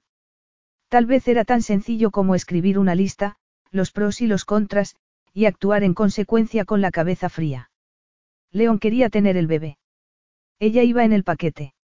Así que la tendría contenta para que siguiera a su lado, le daría un hogar, la ayudaría a mantener a su hermana. Podrían incluso tener relaciones sexuales si Etie jugaba bien sus cartas. Pero ni siquiera aquello era, emocional, para León, sino un alivio relajante. Un extra añadido al acuerdo que habían alcanzado. Tal vez podría ser divertido para ella también. Tal vez podría aprender a ser como León. Observó a León mientras conducía de regreso al corazón de Londres. Parecía disfrutar de controlar aquella poderosa máquina. Parecía tan calmado como siempre. Seguro de su lugar en el mundo y de las decisiones que había tomado. Era como si su hermoso rostro hubiera sido cincelado en mármol. No tenía expresión. Así que cuando antes parecía tan desesperado por su contacto no era más que una farsa. Etie se estremeció de terror al pensar que iba a sentirse todavía más sola viviendo en su apartamento. ¿Dónde vamos? Etie se puso recta y se giró para mirar la señal del camino. Acabamos de pasarnos Cavendish House. Vamos a casa. Tu casa es el ático que tienes allí. No, allí es donde me he quedado unas semanas mientras estudiaba mi nueva inversión. Esta es mi casa. Habían girado por una calle tranquila en el corazón de Mayfair. A Etienne se le paró el corazón. No era un apartamento en un edificio, sino el edificio entero. Sabía que León tenía dinero, pero eso no era el ático de un millonario, Aquella propiedad valía cientos de millones, la mansión de un multimillonario en una de las calles más caras del planeta. ¿Cuántas habitaciones tiene? murmuró. Solo seis, León avanzó por delante de ella. Cuatro baños. Ah, nada más. Etienne sacudió la cabeza y le siguió. Había una cocina brillante, limpia, aireada, completamente equipada con unos electrodomésticos que Etienne no sabría ni cómo encender. Debajo hay una zona de servicio con cocina. Etienne parpadeó. Tienes mucho personal. Una encargada de la casa, no vive aquí, pero viene cada dos días. Nos preparará la comida si queremos. Mi asistente a veces la usa si estamos trabajando hasta tarde. Ah, sí. Etienne trató de no imaginarse a su guapa asistente. Supongo que es muy eficiente. León la miró de reojo. Sí, es un hombre muy eficiente. Etienne lo miró fijamente, abrumada por las tres salas de recepción. El gimnasio dentro de casa, la piscina y la sala de cine. Todo estaba bellamente amueblado en tonos grises y neutros, había suelos de madera pulida y gruesas alfombras y unas preciosas pinturas adornaban las paredes. Los baños estaban hechos de mármol y cromo, toda la casa era exquisita, el sueño de cualquier diseñador. ¿Por qué has comprado esta casa? Preguntó Etienne con curiosidad. ¿Para qué necesitaba una casa tan grande? León parecía sorprendido por la pregunta. Me gustó, miró hacia la zona recreativa. ¿No te gusta?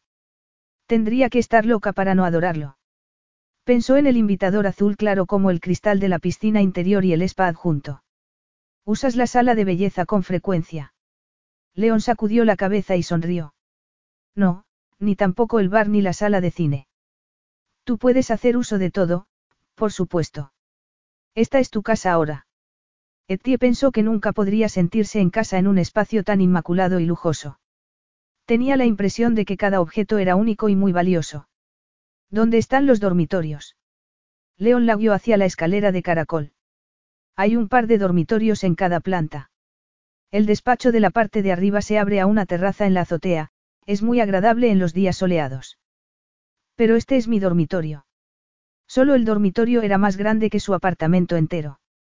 En el centro había una cama enorme, pero la habitación era lo bastante grande como para albergar un sofá y una butaca, además de una bonita cómoda de madera. Una gran puerta abierta ofrecía un destello del mármol brillante y los acabados en cromo del baño. Etienne se aclaró la garganta. ¿Cuál es mi habitación? León la miró con ojos brillantes. Si no quieres estar en la mía puedes elegir cualquiera de las otras. Aunque preferiría que estuvieras en la misma planta que yo. Para cuando el embarazo esté más avanzado. No, ella no quería estar en su habitación, ni siquiera en la misma planta. León no iba a conseguir que todo fuera como él quería. Etienne agarró la pequeña maleta y se dirigió a la habitación más lejana a la suya, consciente de que se estaba fastidiando a sí misma tanto como a él con aquel pequeño desafío. Voy a hacer un par de recados, dijo León con frialdad siguiéndola a la habitación que había elegido. Volveré dentro de una hora más o menos. Tómate tu tiempo para instalarte. ¿Quieres comer algo en particular?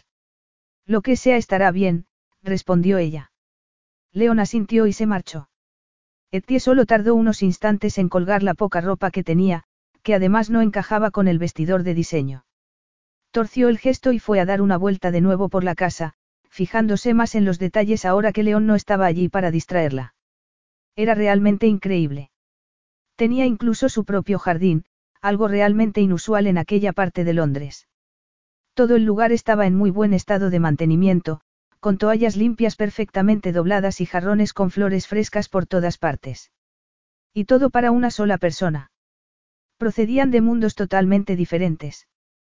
Pero lo que le impresionó todavía más fue la falta de objetos personales. No había fotos familiares ni recuerdos de viajes. Etienne volvió al dormitorio que había elegido y entró en el impresionante baño de mármol gris y blanco. No pudo resistirse a la tentación de darse un buen baño con aquella selección de jabones franceses y sales. Unos minutos más tarde estaba sumergida en la cálida y perfumada agua. Pero sus pensamientos no paraban. Resultaba imposible, todo su mundo se había puesto del revés. León Cariakis insistía en que se casaran. Le estaba ofreciendo un contrato, no su corazón. Pero a Etienne le parecía bien porque no iba a cometer los errores del pasado ni los de su madre. Aprendería de León a ser más eficaz. Etienne. Ella dio un respingo dentro de la bañera. Lo siento, enseguida salgo, jadeó. Estoy en el baño. Se hizo un momento de silencio al otro lado de la puerta. Debes de tener hambre, se escuchó la voz ronca de León al otro lado de la puerta. Sí, enseguida salgo. Etienne salió de la bañera, se envolvió en una de las enormes toallas y se vistió rápidamente. León la estaba esperando en la cocina. Tengo esto para ti, dijo sin preámbulos pasándole una cajita. A Etienne se le paró el corazón. Abrió la caja a regañadientes y parpadeó. ¿De dónde has sacado esto? No lo he robado, si eso te preocupa, León puso los ojos en blanco. No puedes comprar todo lo que quieres, murmuró Etienne resistiéndose. Porque era un anillo precioso y había una parte débil y romántica en ella a la que le hubiera gustado recibir aquello en otro momento y otras circunstancias, con otras palabras. No puedes comprarme a mí, añadió. Ya lo sé, dijo León con tono suave. Si hay alguien que sabe que el dinero no puede comprar la felicidad soy yo. Pero te pido que te pongas el anillo, Etienne. Era una esmeralda perfecta rodeada de diamantes y engarzada en un anillo de platino. Sencillo y a la vez impresionante. Etienne quería más tiempo porque estaba temblando por dentro. Nunca había tocado algo así en su vida. Tienes por costumbre salir a por algo de comer y volver con joyas. Todos los miércoles, bromeó León. Deja de darle tantas vueltas, Etienne. Va a funcionar, rodeó la encimera, sacó el anillo de la caja y le tomó la fría mano. Por el bebé, de acuerdo. Supongo que quieres que tu hijo tenga un padre y una madre implicados. Un equipo. Eso era justo lo que quería. Porque era lo que no había tenido y él lo sabía. León contaba con ello cuando le puso el anillo en el dedo. Pero por todo el mundo había padres y madres con acuerdos amistosos que no estaban casados y ni siquiera eran pareja. No había ninguna razón por la que León y ella no pudieran hacer algo igual. Aunque el argumento del matrimonio resultaba atractivo. Ella también quería que su hijo tuviera la seguridad que León le ofrecía. Y Etienne se jactaba de ser muy práctica para el trabajo, porque no podía aplicar lo mismo a su vida personal. Sintió un estremecimiento en la espina dorsal. El problema era el magnetismo de León. Solo necesitaba estar así de cerca y tomarle la mano para que el corazón se le acelerara y le provocara excitación en todas las células de su cuerpo. Etienne podía caer rápidamente, cometer el error de creer que en lugar de ser su prometida por asuntos prácticos lo era de verdad. Y eso no era justo para León ni para ella. Porque a él no le estaba pasando lo mismo. Solo le importaban los asuntos prácticos. Así que ella debía centrarse en lo mismo. Mantener la guardia alta y proteger su débil y ciego corazón. Etienne reunió toda su fuerza de voluntad y apartó la mano de la suya. Aceptaría la situación tal y como era. Sonrió mirando el anillo. Es precioso, gracias, luego se dio la vuelta, deseaba desesperadamente comentar lo primero que veía. No sabía que ya tenías perro, quería que las cosas fueran fáciles entre ellos. León parpadeó y la miró con asombro. Lo digo por el cacharro de comida para el perro que hay detrás de ti. Ah, León frunció el ceño. Lo compré cuando pensé que Toby se iba a quedar. De veras. León se había dado mucha prisa en comprar los recipientes para el perro. Pero eso se debía a que era especialmente eficaz, ¿verdad? Igual que la había convencido para que se casara con él y se la había llevado a su casa dos horas después de saber que estaba embarazada. Te sientes mejor, ¿verdad? León cambió de tema. Sí. Cuanto más cerca estaba de él, desafortunadamente. Y Etienne tenía mucha curiosidad. León no era un libro cerrado, era una caja fuerte sellada y enterrada. Pero iban a tener un hijo juntos. Se iban a casar. Incluso en el mundo de los negocios las personas eran diligentes. Tal vez si ella ofrecía información primero, si rompía el hielo, León se sentiría en la obligación de corresponder. Mi padre no estuvo ahí para mí. Nunca, dijo en voz baja. León hizo una pausa y la miró fijamente. Así que gracias por querer quedarte. León se puso tenso. Yo no soy como él. Lo sé, aquel hombre ya era mejor padre que el suyo por el simple hecho de que tenía interés. A mi madre se le rompió el corazón un par de veces. Le hizo mucho daño, se tomó un instante para reunir valor. ¿Y tus padres? Casi siempre estaban ausentes. ¿De verdad? Sí. ¿Quieres comer algo? Debes de tener hambre. Etienne frunció el ceño, molesta porque pusiera fin a la conversación tan rápido. No podemos empezar a vivir juntos y prometernos. Tenemos que conocernos mejor, León. León volvió a parpadear. ¿Qué quieres saber? No sé. Cualquier cosa. Todo, Etienne miró los cuencos vacíos situados en el banco lejano. ¿Tenías un perro cuando eras niño? No, para su asombro, la expresión de León se convirtió en oscuro granito. Vamos, la cena está en la mesa. León sabía que había sido muy brusco, pero había cosas que ella no necesitaba saber. La vida era para vivir el ahora, no para recordar las miserias del pasado. Trató de ignorar el escalofrío que sintió en la base de la columna. Estaba satisfecho con que hubiera ido finalmente a su casa, y al mismo tiempo era dolorosamente consciente de que estaba en su espacio. La casa era grande, pero en cierto modo su presencia lo permeaba todo. Había tenido que salir para aclararse la cabeza. Eligió el anillo como consideración hacia el contrato. Decidió que cenar. Se puso en contacto con su asistente para asegurarse de que en la oficina todo estaba bajo control. Pero había escuchado solo con la mitad de atención, y lo único que quería era volver a casa porque estaba deseando saber cómo estaba Etie. Era una tontería estar tan preocupado. Sabía que las emociones debilitaban a los hombres, les oscurecían la mente y hacían que tomar decisiones fuera más difícil. El aislamiento y la independencia aportaban claridad. Oh. León contuvo la risa cuando Etie se detuvo en la entrada del comedor formal. ¿Cuándo has hecho esto? Estaba boquiabierta al mirar la mesa llena de platos. Lo trajeron cuando tú estabas en el baño, le explicó León. Puedo comerme unos tacos en la calle, pero esta noche quiero sentarme cómodamente y disfrutar de la privacidad. Además, tú estás cansada y necesitas una comida decente.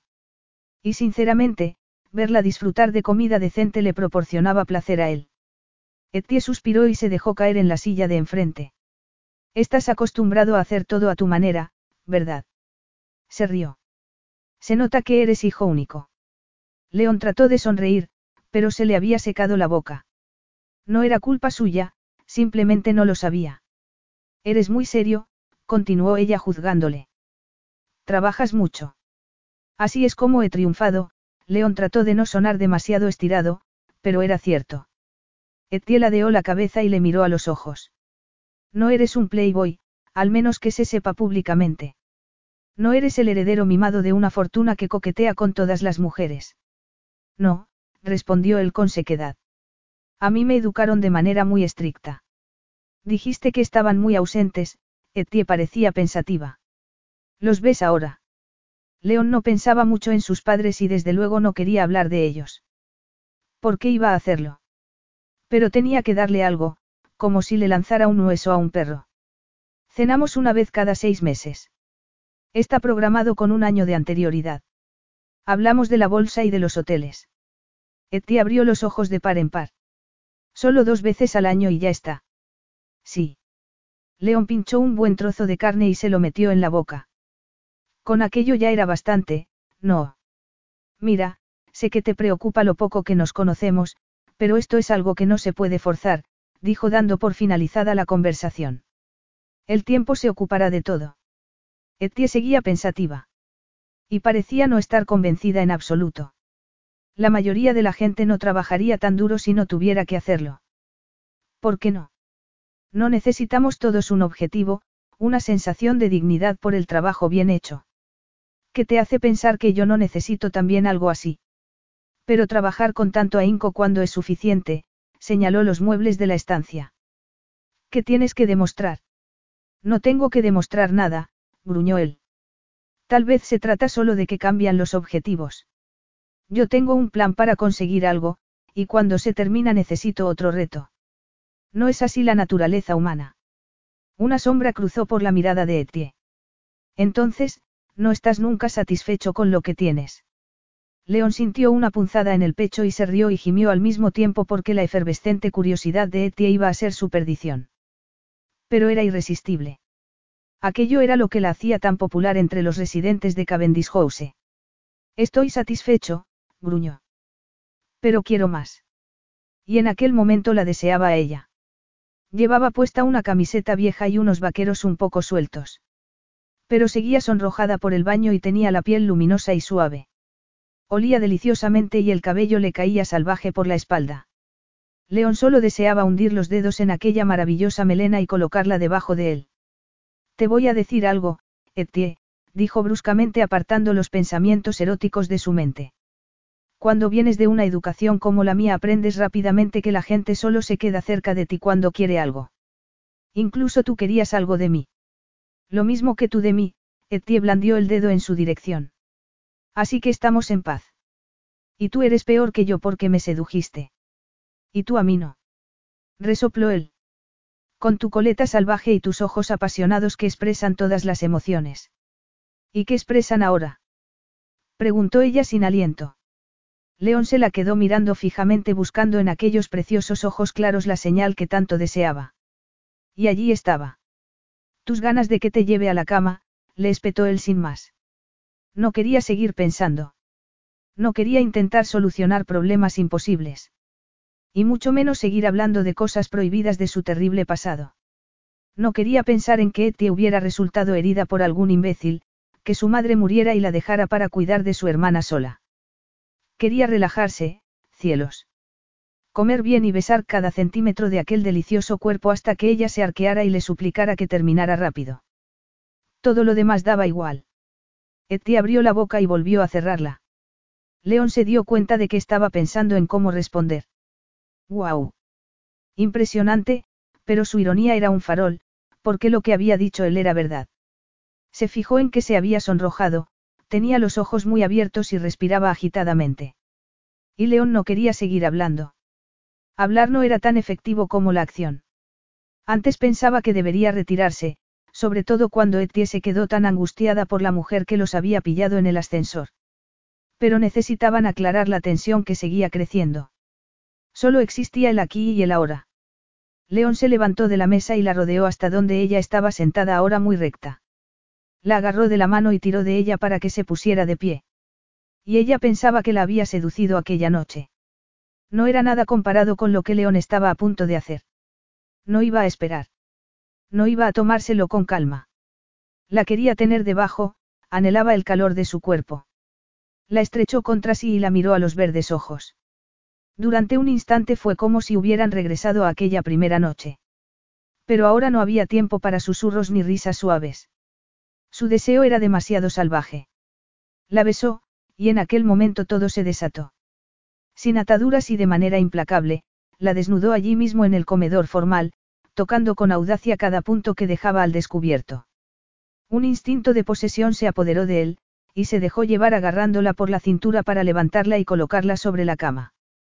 La acarició en la jaula de sus brazos, alternando los besos con suaves mordiscos y lamidos, saboreando cada centímetro de su glorioso cuerpo. Etty estaba tan dispuesta y ansiosa como él. León, por favor, gimió ella. Llevo semanas deseando esto. Con toda mi alma. León sintió una oleada de satisfacción y de fuego, y lo único que pudo hacer fue rendirse a la sensación. El dar y el recibir, la entrega y la recepción, se veían reflejados en los duros embates, en el salvaje movimiento de las caderas de Etie. Gimió cuando su tímida amante respondió con tanto ímpetu, lo deseaba tanto como él a ella. Estaba casi rendido a la ferocidad del placer cuando la llevó hasta el clímax.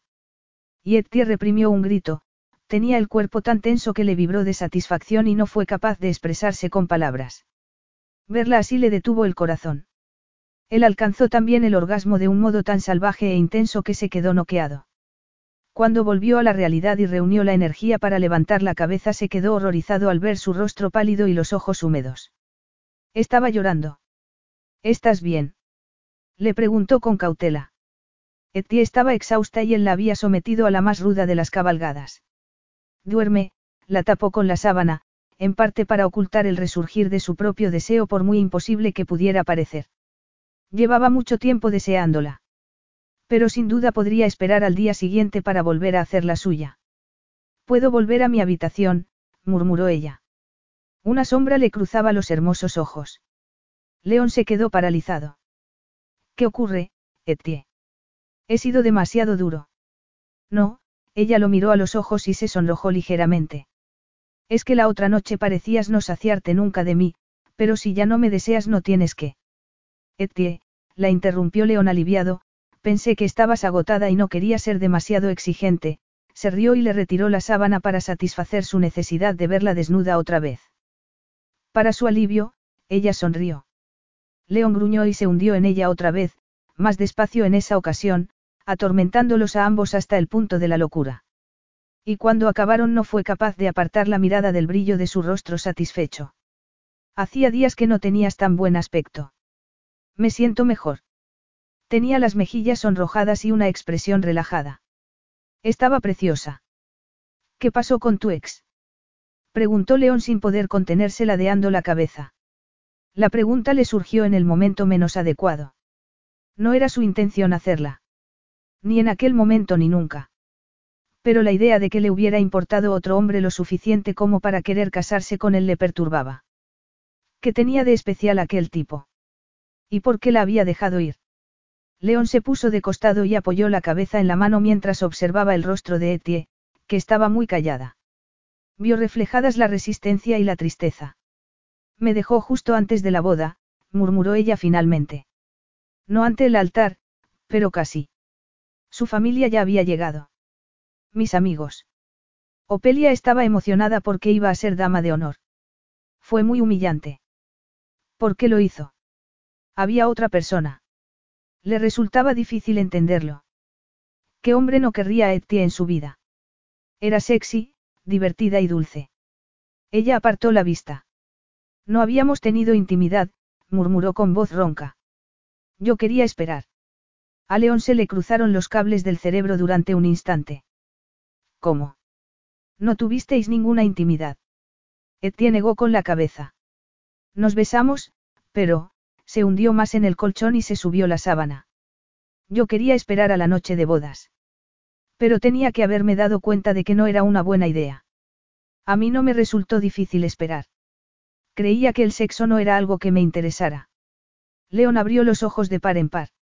Aquella era la mujer más ardiente e insaciable que había conocido en su vida. Él no quiso seguir esperando, continuó Etienne. Dijo que estábamos muy cerca de la boda y que deberíamos. El tipo había presionado y había manipulado el deseo innato de Etie de complacer. León se puso tenso. ¿Y cómo fue? Etie se puso roja. No se casó conmigo, así que supongo que no fue muy bien. Entonces, solo había sido una vez. León apretó las mandíbulas para no quedarse boquiabierto. Y no ha habido nadie más. Etie se sonrojó todavía más, haciendo fácil ver la profunda vergüenza y la inseguridad en su expresivo rostro. Pensaba que no era sexy, que no había sido capaz de satisfacer a su egoísta prometido. Y luego apareció él. Pobre Etie, murmuró. Finalmente te sueltas lo bastante para pasarlo bien y... Y me quedo embarazada, murmuró ella con tono irónico. Parece que el sexo despreocupado no es para mí, bromeó. No hay nada malo en ti, Etie, susurró León. Ni en lo que haces ni en cómo respondes. Ese tipo era un imbécil, Etie. Sí lo era. Yo solo quería complacerle. León odiaba a aquel malnacido que no sabía el tesoro que había tenido entre sus manos. Odiaba el daño que le había hecho a Etie. Buscó otro tema para no sentir tanta rabia.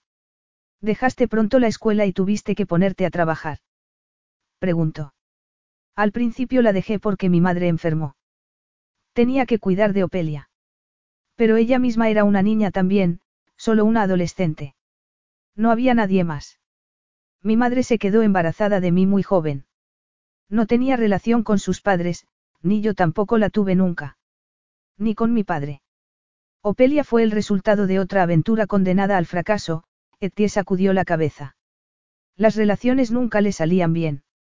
Un escalofrío recorrió la espina dorsal de León. Y por eso has evitado tener novios. Estaba demasiado ocupada para conocer a alguien, murmuró ella. No, la corrigió León. Te escudaste de ellos. ¿Qué te dio tu prometido que otros no te dieron? No pudo resistir la tentación de hacer aquella pregunta que le estaba quemando. Lo conocí poco después de que mi madre muriera. Fue muy rápido y yo me sentía vulnerable, supongo. Me aduló y me hizo sentir especial. León se endureció por dentro. Eso tenía que hacer. Era tu novio. Quería que alguien me quisiera. Pensé que él me quería, pero no era verdad. León no creía en el amor. No creía que existiera ni que nadie lo sintiera. La gente tenía costumbres y acuerdos placenteros. Pero podía ofrecerle lealtad a Etienne. Yo nunca te traicionaré así. Ella le miró con expresión sombría. Todavía no confiaba en él. Podemos ser siempre sinceros el uno con el otro. Le preguntó con dulzura. No hablemos de la luna y de promesas. No me halagues. No trates de suavizar los golpes. Seamos realistas y sinceros. Un deseo salvaje se le agarró por dentro y finalmente perdió el control. Vale, pues te voy a ser sincero, me muero por tu cuerpo, Etienne. He soñado con volver a tenerte todas las noches durante las últimas tres semanas. Me encanta tener sexo contigo y quiero hacerlo todo el rato. Ella sonrió. Se inclinó hacia adelante para encontrarse con él caricia a caricia, gemido a gemido. León negó la desesperación de su propia necesidad física. Se negaba a enfrentarse al hecho de que no parecía saciarse nunca de ella. Lo único que le importaba era que Eti estaba allí. La había liberado de su responsabilidad económica, le había dado satisfacción física, le había ofrecido un estilo de vida que solo él podía darle, y se quedaría. Su hijo estaría a salvo. Y ella también. El plan estaba saliendo a la perfección. Capítulo 8. No tendría que haberle contado lo de su ex. León debía de pensar que era una tonta y una ingenua. Ella era la única que habló la noche anterior, se había quedado expuesta con su vergonzosa historia. León no había compartido realmente nada excepto sus magníficas habilidades en la cama. Nunca se había sentido avergonzado. Nunca le habían rechazado. Por supuesto que no. No podía contarle historias de su propia humillación porque no tenía ninguna, y Ettie sintió al instante resentimiento hacia él. Por eso y porque estaba impidiendo que tomara sus propias decisiones. Una vez más. No vas a ir hoy a trabajar, estaba furioso. Eran casi las nueve de la mañana siguiente. Etienne se había quedado dormida y León llegaba tarde a la oficina porque estaban discutiendo sobre los planes de Etienne para aquel día. Y ella se sentía incómoda. No estaba acostumbrada a tener vida personal, y mucho menos a compartirla con nadie. Sus compañeros, los clientes, todo el mundo sabría que se estaba acostando con León. Y el enorme pedrusco de la mano iba a hacer que sintieran todavía más curiosidad. Así que estaba lo bastante tensa sin necesidad de que León le dijera lo que podía y no podía hacer. Una vez más. Yo él puede ayudarme a cargar con las cosas pesadas. Todavía no estoy incómoda, ni siquiera se me nota aún la tripa. Faltan meses para que nazca el bebé. ¿Qué quieres que haga todo el día? No quiero que sigas trabajando como conserje jefe en Cavendish. Quiero que seas la directora del edificio. ¿Cómo? Etienne se lo quedó mirando fijamente.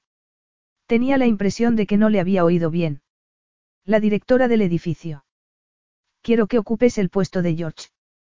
Está claro que eres tú la que hace el trabajo y los inquilinos confían en ti. Ya que estás ocupando ese puesto, al menos que te paguen por ello. Ella siguió mirándole con la boca abierta. Ya he hablado con la empresa gestora, continuó León. George está de acuerdo en trasladarse a un sitio más pequeño. Y la junta de inquilinos también lo ha aprobado. Ibas a preguntarme si quería el trabajo o esperabas que lo aceptara sin pensarlo dos veces. Sabía que lo aceptarías, reconoció León alzando las manos. Es lo que te mereces, Etienne. Lo único que te pido es que te tomes el resto de la semana para recuperarte del estrés de los últimos días, anoche no dormiste mucho. Y la semana que viene volverás con las pilas cargadas. No soy capaz de quedarme sentada y no hacer nada, confesó ella agobiada. Nunca lo he hecho. Pues aprende a relajarte. Lee un libro. Mira la tele un rato. Duerme. Cuenta tus desgracias en Internet de forma anónima. Haz lo que quieras, pero descansa. Debes saber que voy a librarme de todas las normas estúpidas, afirmó Etienne. Empezando por la de las mascotas. Ah, ya lo sabía. Con una carcajada más sensual que resentida, Etienne le lanzó una almohada mientras él salía riéndose de la habitación. Etienne no se iba a quedar todo el día sentada sin hacer nada. El cerebro le bullía con muchas ideas para Cavendish House. Fue a la cocina, agarró unas galletas, queso y zumo y puso unas hojas de papel sobre la mesa del comedor para hacer una tormenta de ideas. El sol se filtraba a través de las ventanas. Era un lugar maravilloso para trabajar. Cargada de energía y emocionada, se puso a ello. Vaya, puedes hacer las listas aún más largas. Oh.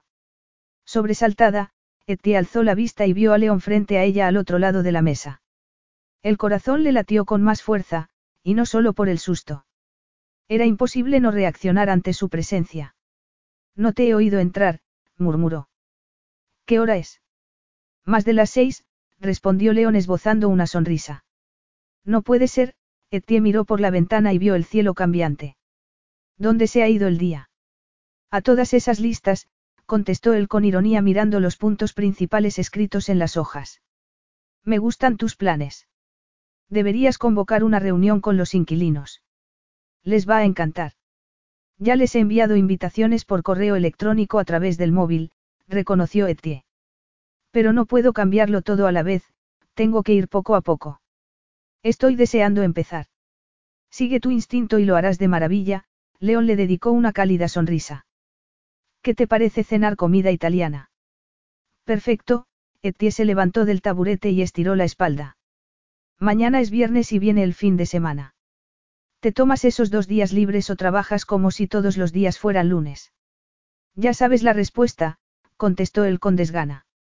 Pero el sábado por la noche podemos ir a un recital si quieres, abrió el móvil para mostrarle la publicidad de un concierto que había cerca.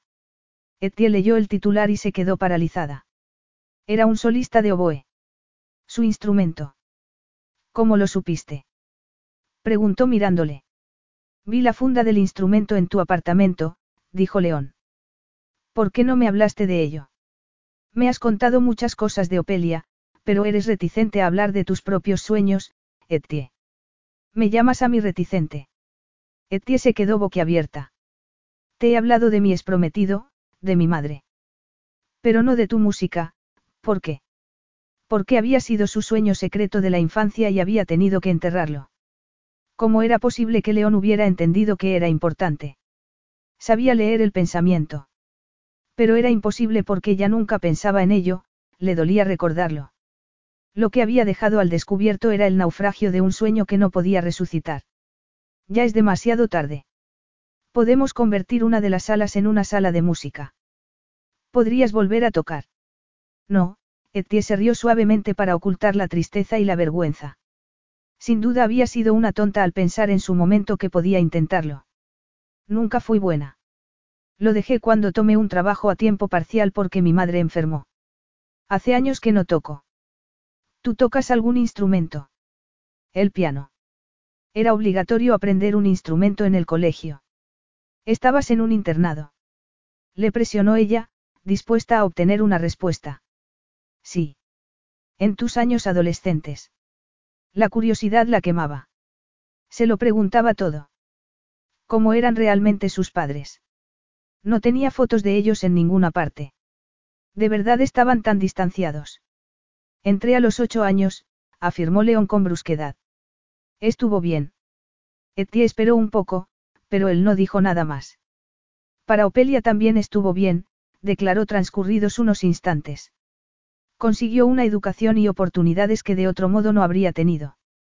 Pero no quiero que nuestro hijo vaya a un internado, dijo repentinamente convencida. Me da igual lo bueno que sea el colegio, también hay buenos sitios aquí. León entendió que lo decía porque había echado de menos a su hermana, pero no sabía que para él el internado había sido una bendición. Allí se había sentido mucho más seguro y feliz que en su propia casa. De acuerdo, dijo. Necesitaba trazar una línea. El colegio aquí. León no quería pensar en los años que había por delante. Ya tenían bastante por ahora. Eti había acertado, normalmente trabajaba cada día como si fuera lunes. Pero ahora estaba ella, y León no había vivido con nadie desde el internado. No sabía cómo se hacía.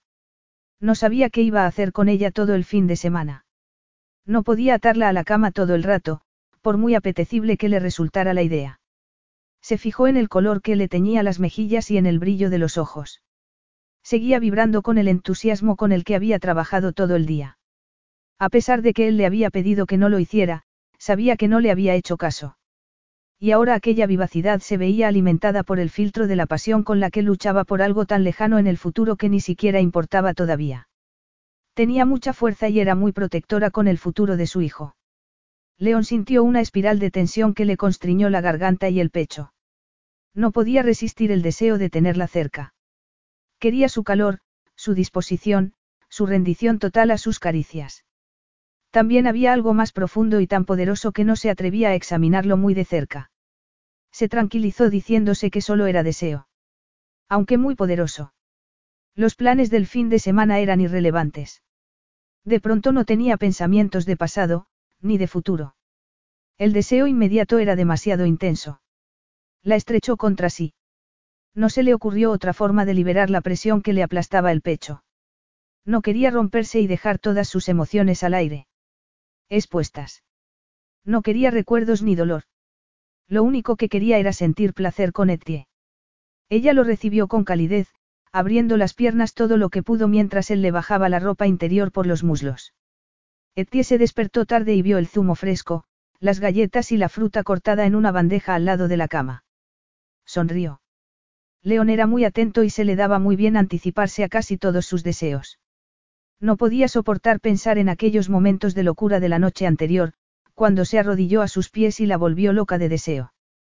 Con aquella postura tan peligrosamente seductora se había sentido como su reina, como si León no pudiera soportar la idea de no tocarla. La hizo sentirse deseada como nunca antes, y ella gritó de placer hasta quedarse afónica. Después se quedó tan ida que apenas podía tenerse en pie. León le estiró la ropa y le dijo que se arreglara porque tenían reserva en el restaurante. No era un sitio de pizzas, sino un lugar con estrellas culinarias y tan caro que ni se molestaban en poner los precios en la carta. Tampoco había opción sobre lo que querían comer, porque el chef, de renombre mundial, preparaba cosas tan exquisitas que nadie en su sano juicio podría quejarse. Etty estaba tan cansada que se durmió en el camino de regreso a casa. Se despertó cuando León la llevó en brazos a la cama. Y una vez allí se dio cuenta de que tampoco estaba tan dormida. Él se rió y volvió a disfrutar con ella de aquel sexo que dejaba sin habla. Una vez. Y luego otra. Solo es sexo, Etie.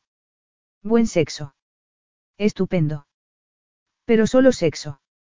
Pero por suerte León parecía tan hambriento de la experiencia como ella.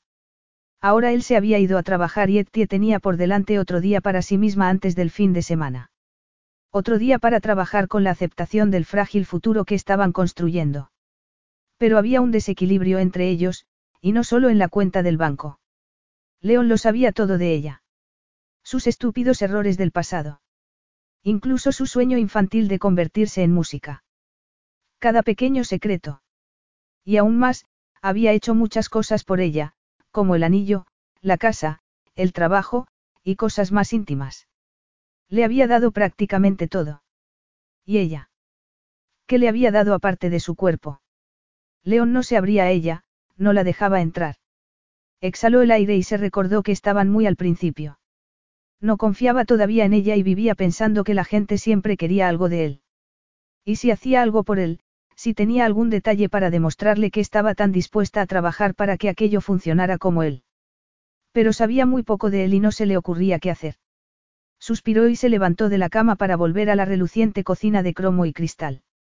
Vio los cacharritos para comida de perro nuevos y relucientes sobre la encimera. León había dicho que nunca tuvo perro, pero se mostró dispuesto a quedarse con Toby. Y recordó cómo había acariciado al animal. El corazón le latió con fuerza porque le había surgido una idea en la cabeza. Sería un gran riesgo, pero el instinto le decía que valdría la pena. Que saldría bien. Les dio la espalda a las listas que había dejado sobre la mesa y subió corriendo las escaleras para vestirse. Etienne Roberts tenía una misión. Capítulo 9. León trató de concentrarse en el trabajo. Trató de no pensar en el fin de semana que tenía por delante. No era que no quisiera que Etienne estuviera allí, pero sentía que el suelo se le movía bajo los pies y no podía mantener el equilibrio. Al final dejó de resistirse y regresó a casa. Etienne. Preguntó moviendo los hombros para calmar la tensión cuando se quitó la chaqueta y los zapatos. León. Respondió ella con tono agudo. ¿Quién si no? Contestó él con ironía siguiendo la dirección de su voz hacia la cocina.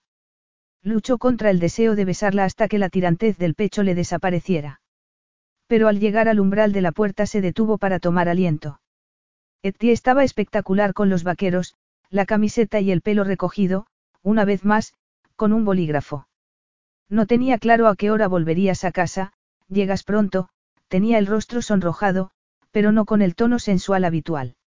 Y no era capaz de sostenerle la mirada, algo que en un principio le intrigó y luego le preocupó. Se acercó más y trató de tomárselo con calma, pero tenía todos los instintos disparados. Algo no iba bien. ¿Qué has hecho hoy? Le preguntó. Ya no hay listas. La mesa estaba escrupulosamente limpia. En aquel momento oyó un extraño rascar detrás de él. Etie se quedó paralizada con los ojos muy abiertos. León ladeó la cabeza y la miró con los ojos entornados. ¿Qué es eso? Volvió a escucharse el ruido y Etienne no fue capaz de ocultar la culpabilidad de la mirada. Su rostro era demasiado expresivo. Apretó los labios de un modo extraño y nervioso. He hecho algo, le espetó. Te he traído un regalo. Espero que no te importe. ¿Por qué iba a importarle? No podía recordar cuándo fue la última vez que alguien le compró un regalo. No tenía muchos amigos con los que celebrar su cumpleaños y sus padres nunca le mandaban nada, ni siquiera en Navidad. Se escuchó otra vez el ruido y luego un gemido agudo. Que no era humano. Etienne se colocó detrás de él y se agachó al lado de una caja en la que León no había reparado antes porque solo tenía ojos para ella. Era una caja grande. Entonces, Etienne se incorporó y avanzó hacia él llevando en brazos. Él fue el más pequeño de la camada, dijo precipitadamente. No tiene raza, es una mezcla de muchas y sé que no es tan bonito como Toby, pero esta es su única oportunidad. León se quedó mirando la criatura que Etienne tenía en brazos. Me has traído un cachorro. El corazón le latía con fuerza, sentía como si le faltara el aire en los pulmones. Aquí hay espacio, Etienne también parecía jadeante. Puedes entrenarle para que vaya a la oficina contigo, o puede quedarse aquí y jugar en el jardín, o podría venir a Cavendish House conmigo, haremos que funcione. Pensé que te gustaría. Etienne dio un paso adelante y le puso literalmente al cachorro en brazos. León lo sujetó instintivamente, pero por dentro se quedó paralizado. Dijiste que no habías tenido perro, pero me pareció que te hubiera gustado quedarte con Toby. Pensé, Etienne se quedó sin palabras cuando por fin alzó la vista para mirarlo. No sé qué pensé. ¿Te parece bien? Susurró. Cada segundo que pasaba estaba más preocupada. León no podía moverse. De hecho, era incapaz de respirar. La presión del pecho era demasiado intensa. Creen que tiene unos cuatro meses, continuó ella. Está vacunado de todo. Si no le encuentran un hogar van es un cachorro rescatado. Graznó él bajando la vista hacia el animal. Era pequeño, con unos ojos marrones sin fondo que encerraban una gran tristeza. Tenía el pelo negro, pero con mechones de blanco plateado. Era una monada. Sí. León se aclaró la garganta. Tiene nombre. Etienne negó con la cabeza. Tienes que ponerle uno. León no quería hacerlo. No podía. Un recuerdo surgió con fuerza en él. Muchos años atrás había tenido en brazos un cachorro como aquel. Era pequeño y frágil como ese.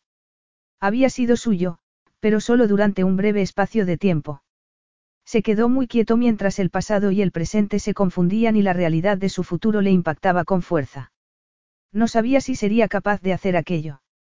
Nada de todo aquello. León. ¿No te gusta? Él aspiró con fuerza el aire. Por supuesto que le gustaba. ¿Cómo podía ser de otra manera? ¿Qué ocurre? Le preguntó Etienne con dulzura. ¿He hecho algo mal? No, se apresuró a murmurar él. No, claro que no. Entonces, ¿qué pasa? Etienne era tan dulce y tan lista que podía ver a través de él. Y León no podía soportarlo. Nada importante, le espetó. Necesitaba cortarla. Si no es importante no pasa nada si me lo cuentas, ¿verdad? León casi sonrió ante la sencillez de su lógica. Pero estaba atrapado y no era capaz de escapar de aquel recuerdo doloroso. No creo que quieras oír la lacrimógena historia del pobre niño rico. Si quiero. Es lo que es, la interrumpió él. No puedo cambiarla. No quería preguntas, no quería recordar. Tenía la boca seca y se sentía demasiado grande para sostener a algo tan pequeño. No quería tenerlo tan cerca. No quería sentir. Necesitaba tiempo para pensar. Pero Etienne seguía mirándolo con aquellos ojos verde mar y no le dejaba pensar. León. Mi vecino me regaló un cachorro, gruñó antes de que ella pudiera decir algo más con aquella voz ronca y dulce. Pero mi madre se libró de él a las pocas semanas. Librarse de él. Etienne frunció el ceño. No querrás decir. Sí, eso quiero decir, afirmó él recordando sin poder evitarlo la desaparición, el silencio y el gran vacío que sintió por dentro. No estaban interesados en mí. Yo era el hijo que había que tener por convención social. Estaban ocupados con sus carreras profesionales. Sus aventuras. Solo querían un trofeo y un heredero, no al niño real. Apartó la mirada de Etie y se fijó en el perrito que se había acurrucado entre sus brazos. Era muy confiado. Pero León no había sido capaz de proteger a su primer cachorro. Aspiró con fuerza el aire.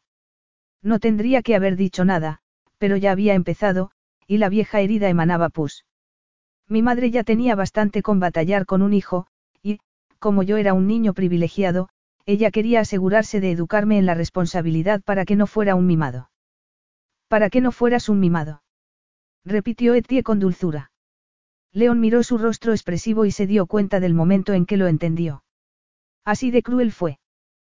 Preguntó. León no podía soportar la simpatía de su mirada. ¿Por qué le habría dicho nada? Odiaba recordar lo débil que había sido una vez. No quería que nadie volviera a tener aquel poder sobre él nunca más. Ni física ni emocionalmente. Nunca volvería a ser tan vulnerable. León.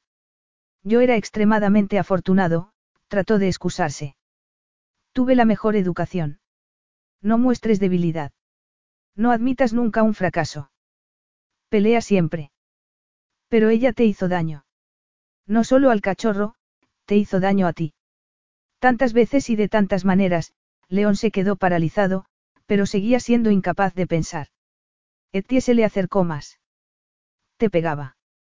Eso habría sido demasiado obvio, las palabras se le escaparon a pesar de que hubiera preferido guardar silencio. Me obligaba a ducharme con agua helada. Cinco minutos. A recitar ecuaciones, verbos, algún poema. Fuera cual fuera la lección que tenía que aprender, debía decirla en alto una y otra vez. Esas eran algunas de las cosas que hacía. Te torturaba. Me endurecía, León torció el gesto. Duchas frías, carreras descalzo sobre la escarcha, dos horas encerrado en un armario oscuro si contestaba mal, todo cosas que no dejaban marca física pero que me enseñaban a controlarme. A no llorar. A no mostrar debilidad. No había rabia. Ni tampoco amor. No había ninguna emoción. Había aprendido a calmarse, a quedarse quieto, a respirar y a pensar. Pero ahora no podía hacer nada de aquello con Etie mirándole. Funcionó, afirmó León negando obcecadamente lo que veía en los ojos de Etie. Me hice fuerte. Y sin duda gané independencia. No me apoyaba en nadie para nada. No podías decírselo a tu padre. León sintió como si le arrancaran el último jirón de corazón. Él lo sabía, y no había hecho nada. No podías contárselo a alguien más. No había nadie más. Nunca hubo tampoco marcas físicas, pero tenía la sensación de que el anciano vecino de su casa de verano sospechaba algo. Por eso le había dado aquel cachorro. Era el más pequeño de la camada. Su madre había aceptado el regalo con demasiada rapidez, le había dado falsamente las gracias al vecino. León tendría que haberse imaginado que era demasiado bueno para ser verdad. Él tenía que ser un líder, tenía que estar a cargo de todo. La pérdida a la que le sometió su madre era para hacerle más fuerte. El cachorro fue un instrumento para hacerle aprender sobre el dolor y protegerse de los sentimientos. Por eso estabas contento de irte al internado, susurró Etienne. Fue un alivio, reconoció él. Pero entonces ella atacó por otras vías. Cuando te repiten algo una y otra vez te lo terminas creyendo, sobre todo si la persona que te lo dice se supone que te protege. Su madre le había apartado de todo el mundo. Todavía podía escuchar sus palabras. Solo quieren ser tus amigos por tu dinero. Quieren utilizarte. Pero tú no has hecho nada para merecer lo que tienes. No te lo mereces. León se dio la vuelta, no quería seguir viendo la expresión consternada de Etienne. Mi madre estaba decidida a hacerme lo bastante fuerte como para ocuparme de los desafíos específicos de un imperio multimillonario. Que me convirtiera en el jefe duro y decidido que tenía que ser. Intenté con todas mis fuerzas complacerla. Complacerlos a los dos, a su padre y a su madre. Lo intentó durante mucho tiempo. Finalmente me di cuenta de que nunca lo iba a conseguir. Nada la haría feliz. Así que decidí que no sería el heredero que ellos habían intentado criar con tanto esfuerzo. Pero no descarrilé, eso la habría complacido porque habría demostrado que era tan débil como ella decía. Así que nada de sustancias prohibidas, ni de alcohol, ni de fiestas ni de tríos. León sonrió sin ganas. Le di la espalda a mí, deber, y rechacé la herencia que me ofrecían. Nunca trabajaría para su empresa ni me haría cargo de ella. Lo que hice fue trabajar por mi cuenta y ganar más para escupírselo a la cara. Trabajaba todas las vacaciones y me fui de casa un segundo después de cumplir la mayoría de edad. Para abrirte camino tú solo. Se había impulsado hacia la cima de forma incansable. Había corrido grandes riesgos, trabajado horas y horas. ¿Por qué no quería ni un céntimo del dinero de sus padres? No quería la, gloria, de manejar su imperio. Después de todo, no se lo merecía, ¿verdad? Así que se construyó el suyo propio. No los necesitaba. No necesitaba a nadie. Llevó al cachorro dormido a la caja y vio la cunita que le había comprado. Lo depositó con cuidado allí. ¿Por qué había hablado? Nunca le había contado a nadie aquello. Armándose de valor, León se dio la vuelta y vio el rostro de Etie. Se le puso todo el cuerpo tenso. No quiero tu compasión, afirmó con frialdad. No hay nada que compadecer. Mira todo lo que tengo, todo lo que he logrado. Sí, eres increíble, susurró ella. Pero no dejas entrar a nadie. ¿Por qué iba a hacerlo? Se giró para mirar al perro dormido. Pero sabía que tenía que hacerlo. Tener un hijo había cambiado las normas del juego. Nunca había querido ser padre, pero iba a serlo y quería que el niño tuviera todo lo que él no tuvo y seguía sin tener. La autosuficiencia era la clave de su existencia, pero era lo bastante humano como para no desearle eso a su propio hijo. Gracias a Dios que el niño tenía a Etie. Trató de calmarse, respirar, pensar. Pero el corazón le latía a toda prisa y le dolían los pulmones. Seguía notando mucha tensión en el pecho. León estaba tan quieto que Etie pensó incluso que no respiraba. Pero cuando se acercó sintió la vibración que salía de su cuerpo. Sintió el esfuerzo que estaba haciendo para contenerse y enterrar todo profundamente. Le habían hecho mucho daño y ella no tenía ni la menor idea. Lo había ocultado muy bien. Puede que Etienne no tuviera padre, pero tenía una madre que la quería y que al menos deseaba lo mejor para ella. Y tenía a su hermana. León había estado completamente solo. La bruja de su madre no le había permitido siquiera quedarse con el perro. Su padre no le había defendido. Tanto horror le rompía el corazón. Lo habían tratado como si fuera un proyecto, no una persona. No era de extrañar que fuera tan distante, controlado y desconfiado. León. No. Etie sabía que se estaba retirando. Reconstruyendo los muros para volver a dejarla fuera. No podía permitir que eso sucediera. No creas que esto lo va a cambiar todo solo porque me has contado unas cuantas cosas, dijo tratando de llegar a él. Estamos conociéndonos, eso es todo. Eso ayuda a crear confianza. No hablan las acciones más fuerte que las palabras, Etie. Afirmó él con sequedad. No puedes confiar ya en mí. No soy tu padre ni tu ex. Yo no te he abandonado. Físicamente no. Pero emocionalmente se estaba yendo por la puerta. Y estaba poniendo el foco en ella como ayuda para escapar. León se aclaró la garganta. Mira, Vas a ser una madre maravillosa, Etie. Sé que cuidarás de este niño como nadie cuidó jamás de mí. Pero yo solo puedo hacer lo que puedo hacer, frunció el ceño como si le costara trabajo pensar. Se me da bien tomar el control en una crisis. Sí. Porque toda su vida había sido una crisis. Había estado atrapado en una lucha eterna por la supervivencia, para vencer, para liberarse. Tienes que tomar el control porque nunca has tenido a nadie en quien poder confiar, Etienne le puso una mano en el pecho. León no respondió. La agonía de su mirada, el latido del corazón bajo sus dedos, lo decían todo. No confiaba en nadie. Etienne no podía culparlo, ella misma tenía problemas para confiar. Pero tal vez con el tiempo León podría aprender a confiar en ella.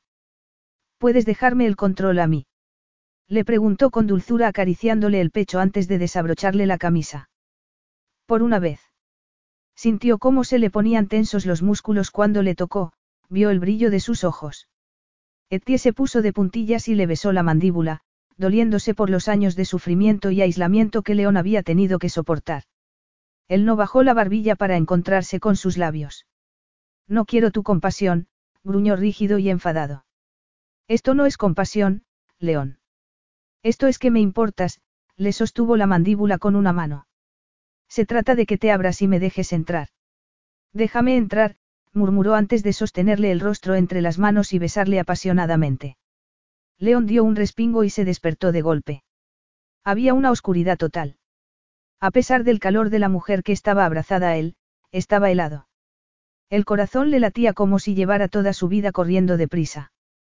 Se había despertado así muchas veces de joven y lo odiaba.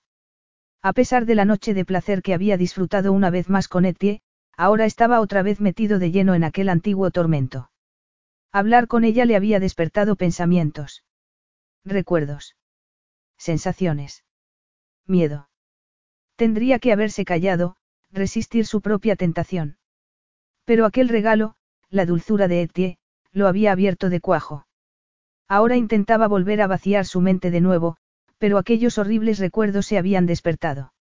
Los había mantenido enterrados durante mucho tiempo, había ocultado aquella parte incompleta y oscura de él a todo el mundo. Al vivir solo resultaba sencillo, pero, en el matrimonio. No quería envenenar a Etienne con aquello. Lamentaba habérselo contado. Quejarse de un castigo, de la soledad. Era tan débil como su madre le había dicho. Lo que necesitaba era volver a recuperar el control. Se levantó en silencio de la cama para no despertar a Etienne y fue a ver al cachorro. Estaba dormido y parecía calentito en su cama. León abrió el ordenador en la sala y trató de trabajar. Pero tenía la mente fragmentada y cuando por fin empezó a amanecer no había avanzado demasiado. Se dio una ducha en la que permaneció largo rato bajo el agua tratando de relajarse.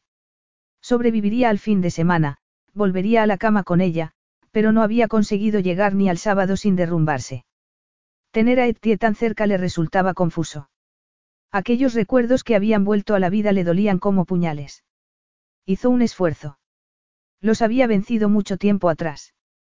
Los había desterrado. Y volvería a hacerlo porque ya no era el niño que fue. Tenía control. Sí, tenía el poder. Y haría que aquello funcionara. Lo había hablado con Etienne, le había dicho mucho más de lo que pretendía. Sin duda ya habría satisfecho por fin su infernal curiosidad, ¿verdad? Así que ya se había terminado y podía dejarlo atrás para siempre. Reconduciría aquello para que fuera el acuerdo responsable y práctico que tenía que ser. León aspiró con fuerza el aire, cerró la ducha y se dirigió al dormitorio para agarrar unas prendas de ropa. Luego volvió al ordenador. Centrado. Calmado. Preparado. Pero Etienne entró en la sala una hora más tarde, resplandeciente como un rayo de sol con una sencilla falda vaquera y una camiseta blanca. Una mirada y supo que el control que tanto le había costado recuperar volvía a irse. Cada vez que la miraba era como si aquello que tenía atado fuerte en su interior se aflojara. Pero él no quería liberarlo. Jamás. ¿Ya estás trabajando? Le preguntó Etienne. León asintió, resistiendo el deseo de tocarla. De volver a usar el sexo como distracción. He dado de comer al perro, se ha vuelto a dormir, dijo León tras aclararse la garganta. Luego vamos a dar un paseo con él. Etia sintió y se dirigió a la cocina caminando como lo más dulce y sexy que León había visto en su vida. Dejó escapar el aire de los pulmones cuando se marchó. Bien, era capaz de resistirse. Un poco. Oh, a quien estaba tratando de engañar. Ahora se daba cuenta de la turbadora realidad, Etienne era su debilidad. Su camino hacia la adicción había comenzado y no se había dado ni cuenta porque se sentía muy a gusto con ella. Pero lo que anhelaba era Etienne. Todo el rato. Y no podía utilizarla de aquella manera, como si fuera su opio personal. Tenía que retroceder. La noche anterior había perdido el control y se había dejado llevar por un puro deseo egoísta. Se negaba a estar constantemente alrededor de ella. Sí, se acostarían juntos e iban a tener un bebé, pero León se recompondría adecuadamente y recordaría a ambos que aquello no era más que un acuerdo empresarial. Y nunca sería otra cosa. Capítulo 10. Etie se sintió muy aliviada cuando por fin llegó el lunes. El fin de semana no había estado mal, León y ella pasearon al cachorro, visitaron los mercadillos callejeros, vieron una película en lugar de ir al concierto, lo que ella eligió. León la llevó a cenar a otro restaurante maravilloso a las afueras de la ciudad, como si estuviera decidido a que fueran una pareja normal, aunque con experiencias de lujo.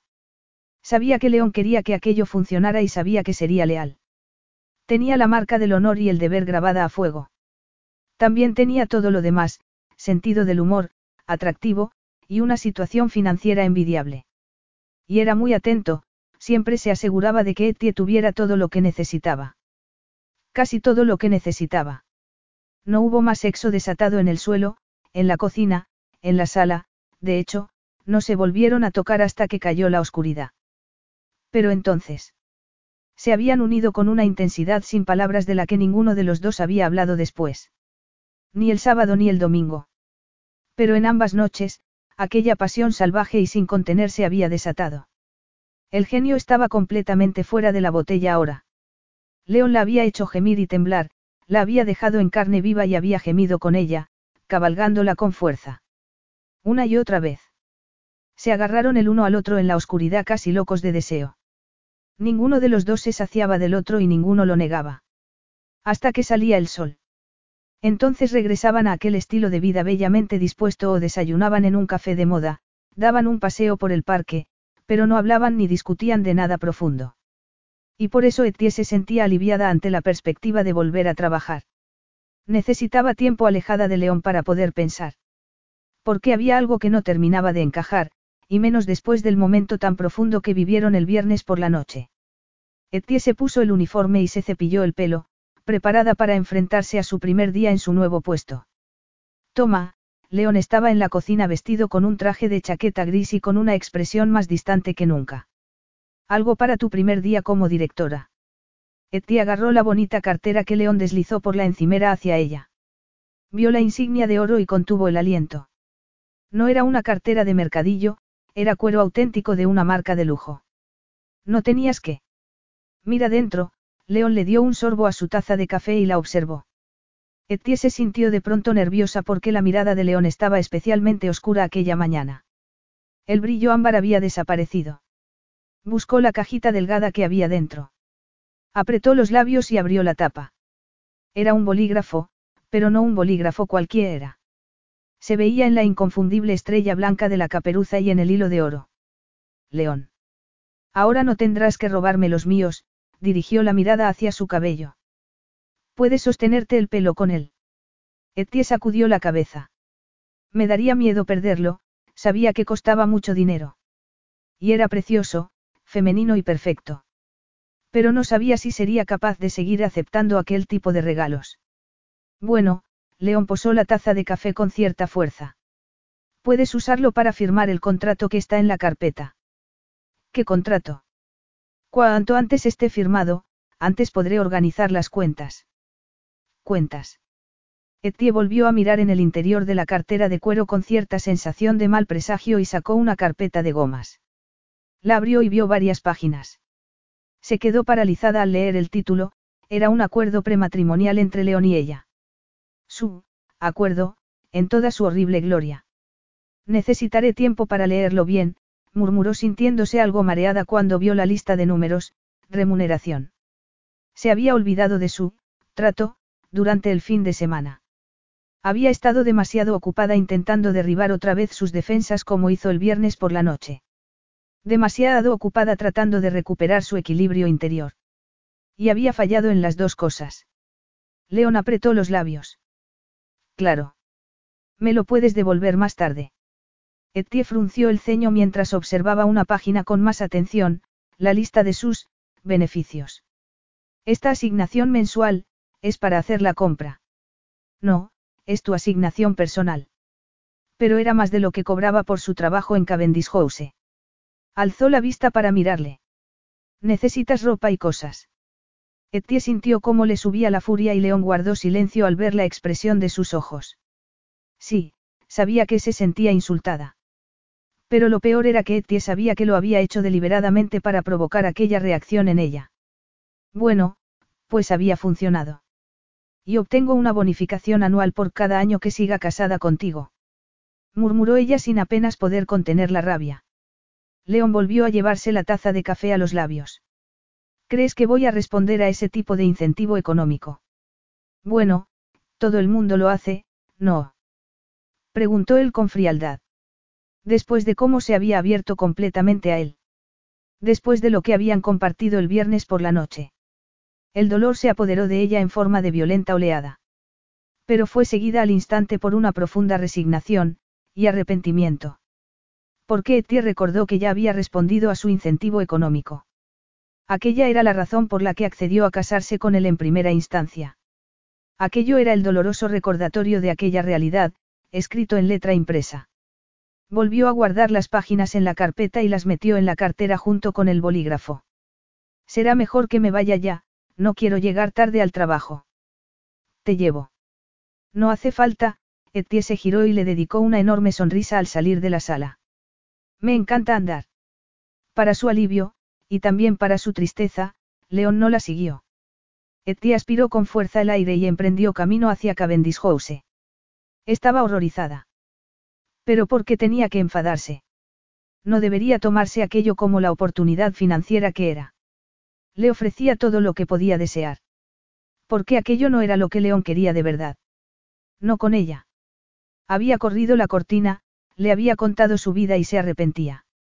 Fingía que no era así y no mostraba ninguna emoción, pero Etienne sabía que el remordimiento lo carcomía por dentro, había sentido cómo se retiraba mientras trataba de reconstruir los muros que consideraba debilitados. Etienne mantuvo la esperanza durante todo el fin de semana, pero León no volvió a abrirse. Lo que hizo fue centrarse en ella como si estuviera decidido a hacerla feliz, como si entretenerla fuera otro trabajo para él. A pesar de la intimidad compartida, la distancia que Eti había sentido entre ellos no se había salvado. Y sabía que el esfuerzo que estaba haciendo León no podía sostenerse en el tiempo. Si era difícil para él ahora, no se podía imaginar cómo iba a funcionar en el futuro. Y mientras tanto León había estado ocupado, ¿verdad? trabajando en aquel contrato aséptico que los encerraba a ambos en un matrimonio estrictamente basado en motivos económicos. Y pensar que Eti había pensado durante un instante que podrían ser algo más. Y pensar que había tenido la fantasía de él, y fueron felices para siempre, que con el tiempo. Una sola mirada a aquel contrato le bastó para saber que no había posibilidades. El remordimiento de León arrasaba con todo. Si no estuviera tan herida sentiría lástima por él. De verdad la tenía en tan bajo concepto. Creía que aceptaría dinero para que su matrimonio durara mes a mes. Nunca se había sentido tan expuesta e insegura en toda su vida. Ni cuando le dieron el diagnóstico a su madre ni cuando su ex le mandó un mensaje de texto para decirle que cancelaba la boda. Nada comparado con la inseguridad que sentía ahora. El corazón le latía con fuerza mientras se dirigía deprisa al trabajo. Y ahora tenía que mantener la mentira delante de sus amigos, actuar como si estuviera emocionada, enamorada y todo eso, cuando lo único que quería era echarse a llorar. Trabaja. Sé como león. Tenía que hacerlo. No podía permitir que aquel contrato arruinara también su carrera. Había trabajado demasiado duro para ello. Solo necesitaba tiempo para pensar en qué iba a hacer a continuación con León. Pero eso tendría que ser más tarde. Así que sonrió con decisión cuando Joel le sostuvo la puerta de la conserjería abierta al llegar y cuando le hizo una reverencia. Para, intentó reírse. Ahora eres la jefa. Tengo que inclinarme ante ti. Etie, Jess se levantó de la silla donde obviamente estaba esperando su llegada. Deberías oír lo que están contando de ti, se le acercó y le tomó la mano. Los ojos se le salieron de las órbitas al ver la esmeralda rodeada de diamantes. Dios mío, es verdad. Cuánto me alegro por ti. Jess le dio un abrazo gigante. Cuando te desmayaste y te subió en brazos al ático fue lo más romántico que he visto en mi vida. Eti ocultó la cara en el rostro de su amiga. Las felicitaciones de Jess eran sinceras, pero ella se sentía incómoda. Su compromiso no tenía nada de romántico, no era más que un acuerdo empresarial con beneficios. Y has trabajado muy duro, así que te mereces el ascenso, murmuró Joel con voz algo ronca. Está contento porque a él también lo han ascendido, bromeó Jess mirando a su compañero. Te mereces la felicidad, Etie. Etie parpadeó para contener las lágrimas. Suspiró y sonrió mientras Joel y Jess salían de la oficina para ponerse a trabajar. Sería capaz de contenerse. Solo eran las hormonas, el cansancio y el horror de aquel espantoso acuerdo en el que no podía pensar en aquel momento. La mañana transcurrió deprisa porque había mucho que hacer. Pero, cuando había empezado a seguir el ritmo, alguien la llamó al mostrador. Hola. A Etienne le empezaron a temblar las piernas. Opelia. Sí. Su hermana corrió a abrazarla y empezó a dar saltitos al mismo tiempo. ¿Qué haces aquí? Va todo bien. A Etienne le latía el corazón con fuerza. Todo va de maravilla. Opelia se echó un poco hacia atrás y Etienne la miró. Su hermana, que era más alta que ella, estaba espectacular incluso con aquella chaqueta de segunda mano un poco descolorida. Tenía un brillante pelo castaño y la piel y la sonrisa rezumaban salud. Estoy en Londres para un torneo de debate. No te he avisado porque no sabía si habría tiempo de venir a verte. Solo tengo una hora antes de volver para la siguiente ronda. Me he escapado, Opelia se rió. Estoy muy emocionada. No podía venir a Londres y no verte. Ven a la oficina, Etie se mordió el labio inferior y guió a su hermana hacia un espacio privado. Había llamado a Opelia el viernes a la hora de comer, después de ir a buscar al perro al refugio. Le había contado lo de León y el bebé y casi todo. Pero no todo. Nunca le podría contar a su hermana el acuerdo al que había llegado con León. No le explicaría los pormenores. ¿Está él aquí? Preguntó Opelia en cuanto se cerró la puerta. Los ojos le brillaban tanto que Etienne no pudo sostenerle la mirada. No, está en su despacho. Tiene reuniones, en aquel momento, Etienne se alegró mucho de que León ya no estuviera en Cavendish House. ¿Cuándo le voy a conocer? Opelia se puso de puntillas. Lo estoy deseando. Etie sintió como si el ácido le quemara la garganta. Aquello era mucho peor que mentir a Jessie a Joel. Es un hombre muy ocupado. Tienes que venir a verme y traerlo. Por favor. Tienes que venir pronto. Etia sintió. Pero no quería que Opelia lo conociera. No quería que aquello se volviera demasiado real. ¿Qué ocurre? Opelia hizo una pausa con un pequeño ceño en la frente. Nada, solo que, ha sido una sorpresa verte, Etienne impostó una gran sonrisa, pero estaban muy cerca. Demasiado cerca, y en aquel momento Opelia podía ver a través de ella. Así que tenía que actuar como si todo fuera perfecto. Una sorpresa buena o una sorpresa mala. Buena, pero si te metes en líos por haberte escapado del debate no estaré contenta. Opelia sonrió, pero seguía mirándola con atención. ¿Lo amas, Etienne? Etie sintió que se le cerraba la garganta. No podía responder a aquella pregunta. No podía respondérsela ni a sí misma. Pero el rostro se le sonrojó. ¿Estás contenta? La sonrisa de Opelia era tan dulce, tan cariñosa, tan preocupada. Aquel era el momento de mentir. Pero no le salía la voz.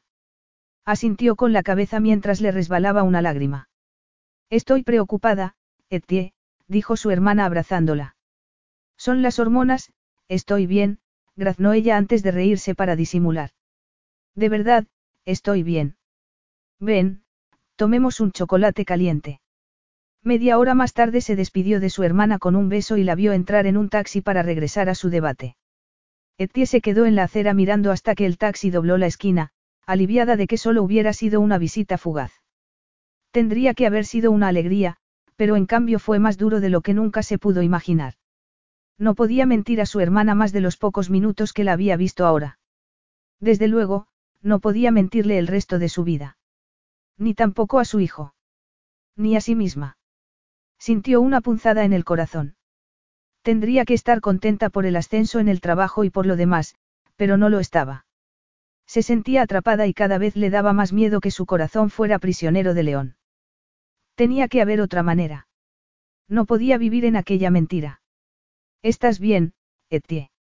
Se giró y vio a Joel en la acera a su lado mirándola con preocupación. Estoy bien, Joel, gracias. Solo iba a dar un paseo.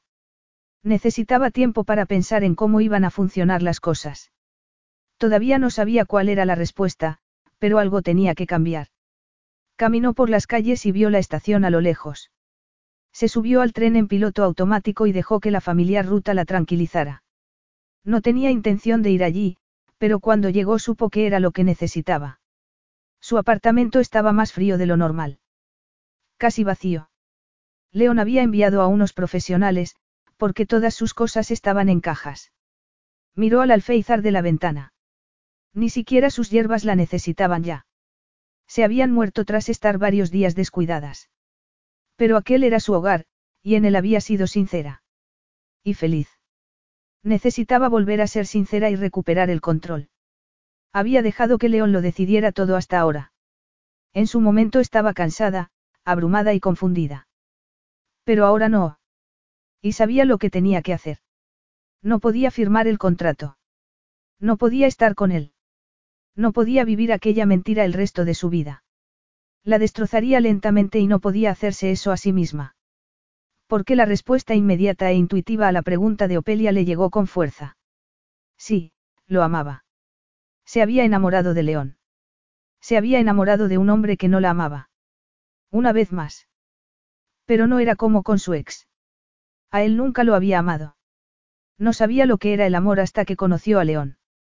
Ni el amor, ni el deseo, ni la risa ni la auténtica camaradería, durante un instante tuvo un destello de lo que podría haber sido si él la amara también. Se miró la esmeralda del dedo. Era preciosa, pero no tenía corazón. Se quitó el anillo y lo puso sobre la mesa antes de acurrucarse en el viejo sofá. Necesitaba pensar en cómo iba a poder vivir con León pero sin tenerle como quería tenerlo. Y de pronto se sintió tan cansada y tan triste que cerró los ojos y se evadió. La llamada a la puerta una hora más tarde la sobresaltó. Puso el ojo en la mirilla y se asombró todavía más. ¿Qué haces aquí? Dio un paso atrás para dejar pasar a León y se tiró nerviosa de la camisa al ver su expresión seria. Joel me llamó. Estaba preocupado por ti. ¿Por qué? ¿Y cómo supiste dónde encontrarme? Me lo imaginé al ver que te habías dejado el móvil en Cavendish, dijo León con tono gélido. Joel dijo que Opelia ha venido a visitarte. Está bien. Sí, está fenomenal. Me alegro. Eti apretó los labios. No parecía contento. Siento haberte preocupado, murmuró. León no respondió. Había visto el anillo en la mesa y no levantó la mirada de él. No voy a firmar el contrato, León, le espetó incapaz de seguir ocultándole su dolor. No espero que pagues los gastos de Opelia. Nunca debí aceptar esa propuesta. Puedo conseguirlo de otra manera. ¿Qué estás diciendo, Etie? Se le había congelado la expresión. Ella apretó los puños y trató de mantener la compostura. He permitido que tomaras tú las decisiones. Todo sucedió muy deprisa y yo no me encontraba bien, nos dejamos llevar por el tsunami del pánico, pero hay cosas que no son necesarias. ¿Qué no son necesarias? repitió León girándose para mirarla con dureza. Estás embarazada, Etie. Me has puesto la vida del revés, confesó Etie frustrada alzando las manos. Todo ha sido muy rápido y no he tenido tiempo de analizar las cosas. Tú no quieres casarte conmigo, y yo tampoco contigo. León guardó silencio. No quieres casarte conmigo, León, repitió ella con tono más suave. Es una decisión calculada que crees que debes tomar, pero no tienes por qué. No puedo vivir una mentira el resto de mis días, no puedo fingir que soy feliz cuando no lo soy. No le has dado a esto ni una semana, León estaba pálido. No es mejor darse cuenta del error cuanto antes. O tal vez deberías darnos más tiempo. Tal vez yo me haya estado esforzando demasiado, pero tú te estás rajando a las primeras de cambio. Te han traicionado en el pasado y estás dejando que tus miedos se interpongan en un futuro perfecto. ¿Crees que voy a abandonarte? añadió él con frialdad. Y por eso te marchas antes de que pueda hacerlo. Aquella acusación le partió el corazón. No puedo hacer esto, susurró Etienne. No puedo casarme contigo. Ella era su opción por defecto. Estaban obligados por el destino de un preservativo en mal estado. Sí, León le ofrecía seguridad para el bebé. Al niño no le faltaría de nada y tendría el amor de su padre y de su madre. Eres un buen hombre, León, vale. Dijo con voz temblorosa. Has ganado el premio al honor. Eres un hombre que da un paso adelante y hace lo correcto. Pero no hace falta que lo lleves tan lejos. No puedo casarme contigo. No puedo vivir contigo. Y, desde luego, no puedo firmar ese horrible contrato y recibir dinero por estar contigo. Podemos encontrar un acuerdo mejor. Él la miró fijamente. Estás diciendo que no quieres acostarte conmigo más. Solo estamos juntos por el bebé. ¿Cómo puedes decir eso si soy incapaz de mantener las manos alejadas de ti? Gruñó León. Eti apretó los dientes. Eso es solo sexo. Y, sinceramente, lo estamos usando para envolver los pedazos rotos de este acuerdo. ¿Qué estás diciendo? Preguntó León boquiabierto. Estás quejándote de nuestra vida sexual. La utilizas para evitar la intimidad emocional. León se quedó paralizado. ¿Y tú para qué la usas? Etienne no podía responder a aquello. Sencillamente, no podía. León la miró fijamente. Le das importancia a recuerdos que no son para tanto. Que no son para tanto. ¿No crees que impactan en cómo hemos elegido vivir tanto tú como yo? Etienne se le acercó más temblando de emoción, consciente de pronto de lo importante que era ser sincera en aquel momento. Sí, me han hecho daño y no quiero que me lo vuelvan a hacer, reconoció. Y, si me quedo contigo, sufriré. He intentado tratar esto como un acuerdo, pero no puedo. No soy como tú, no puedo mantener mis emociones, bajo control. Y no quiero hacerlo. Aspiró con fuerza el aire y se forzó a sí misma a terminar. Trabajaremos juntos para cuidar del bebé, pero no estaría bien que estuviéramos juntos en una relación vacía. No puedo seguir acostándome contigo, León. Me está destruyendo, le dolía mucho decir aquello, pero tenía que hacerlo. Te mereces mucho más que esta, fachada. Te mereces amor. Y yo también. Amor. Se burló él. Eso no existe. Es una tontería de los cuentos de hadas y las películas. Lo que existe es la realidad y las cosas prácticas. Está el deseo y están los contratos. Aquello le daba completamente la razón a Etienne. Porque para ella sí había amor. Lo sentía por él. Estaba deseando entregarle todo lo que estuviera en su mano, pero León no sentía lo mismo. Se hizo fuerte para resistir la dolorosa intensidad de su rechazo. Esta es la decisión correcta, Etienne. Lo es. León se quedó mirando la expresión de Eti en el silencio que se creó a continuación. Sintió una punzada de arrepentimiento y de dolor en el vientre. No tendría que haber dicho aquello. No tendría que haber destrozado sus sueños con su gélida realidad. Etienne no se lo merecía. Pero debía ser sincero con ella. Se aclaró la garganta. Podemos hacer que esto funcione, Etienne. Lo conseguiremos. Sí, ella asintió secamente. Pero no a tu manera. Puede que tú estés dispuesto a conformarte, pero yo no. Yo sí creo en ese tipo de amor, León, alzó la vista para mirarle. Sus ojos reflejaban una gran emoción, y también mucha dignidad. No había lágrimas en ellos, solo determinación. Me he enamorado de ti. Por eso no puedo quedarme a tu lado ni puedo casarme contigo. Él se la quedó mirando y sintió como si le hubieran electrocutado el cerebro. ¿Cómo es posible que esto te sorprenda? Le preguntó Etienne sacudiendo la cabeza. ¿Cómo no iba a enamorarme de ti? Pero tú no me quieres, y no pasa nada. No estás enamorada de mí, le espetó él automáticamente. Lo estaba confundiendo con la gratitud. Había sido la primera persona que había hecho cosas por ella, sin traicionarla ni abandonarla. Y Etienne tenía tan poca experiencia sexual que no se daba cuenta de que solo era placer físico. Es el estilo de vida, afirmó con brusquedad. Ahora los ojos de Etienne despedían chispas, de rabia. Yo no me enamoro de las cosas, León. Me insultas. Tu contrato me insulta. Te seguiría amando aunque fueras pobre y vivieras en una caja de cartón. Que pensaras que necesito alguna recompensa por estar contigo, sacudió la cabeza. León volvió a sentir aquella punzada que le quemaba por dentro, pero rechazó lo que ella estaba diciendo. La expresión de Etienne se endureció ante su silencio. No vas a negar mis sentimientos ni mis deseos.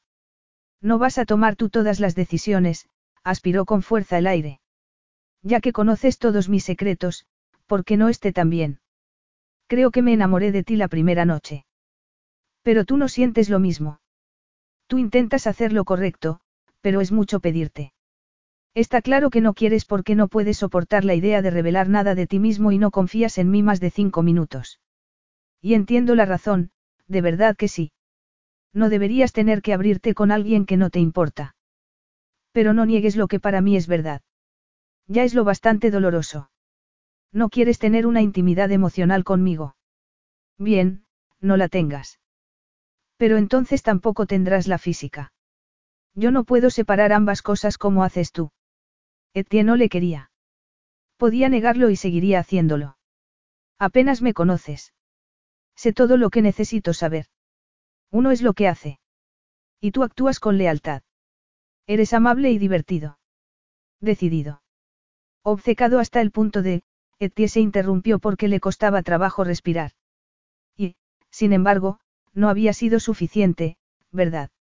Él le había dado todo lo que pudo y seguía sin ser suficiente. No tienes por qué sentirte mal, añadió Etienne mirándole con los ojos entornados. No tienes que seguir fingiendo. Puedes buscar a otra persona. Era eso lo que ella quería. Qué generoso por tu parte, Etienne, afirmó él con sarcasmo. No le has dado a esto ni media oportunidad. Dices que me quieres, pero puedes irte así sin más, chasqueó los dedos con rabia. No parece un amor muy fuerte. Ella palideció. También me quiero a mí misma.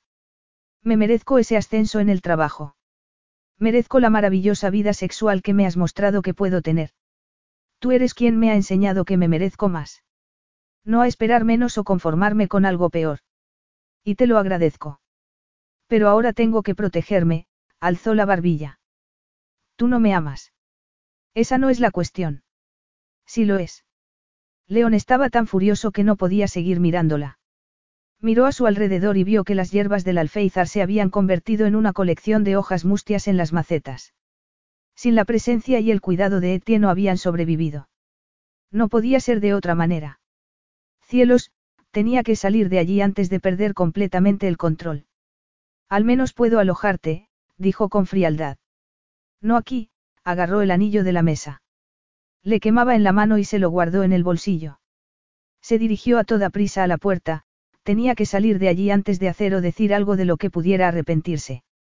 Me pondré en contacto contigo para llegar a un nuevo acuerdo. Capítulo 11. Amor. Etie quería amor. León vivía en un estado perpetuo de frustración. Pasaba de la furia a la ira y viceversa todo el rato. Debería dejarla ir. Dejar que se quedara en su horrible y enano apartamento. Que se quedara sola y triste, si aquello era lo que quería hacer. León encantado de volver a tener la casa para él solo, no. Pero recorrió el espacio vacío y grande hasta que el cachorro se cansó de seguirle los pasos. León se dejó caer en el sofá y tomó al perro en brazos. Se hizo una bola al instante en su regazo y empezó a roncar. León no tenía aquel respiro. Había hecho todo lo que pudo por Etienne. Le había dado una casa mucho mejor. Había cuidado de su salud y la había liberado de su carga económica, reconociendo además su valía en el trabajo. ¿Qué más quería? Pero no lo había hecho todo. Eso le repetía su voz interior una y otra vez. Pasó de susurro a un mayor volumen hasta que no dejaba de sonar en su cabeza. Eti había dejado un gran vacío. Era por el bebé, ¿verdad? Solo por el bebé, razonó.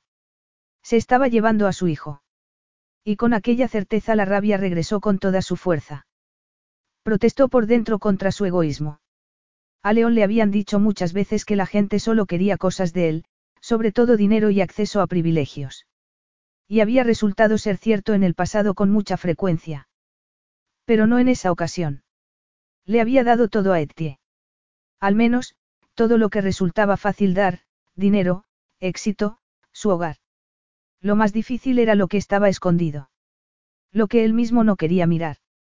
La seguridad que Etienne buscaba no era económica. Lo que necesitaba era emocional.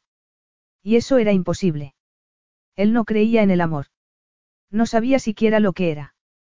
Y, sin embargo, cada día que pasaba aumentaba aquella sensación de vacío.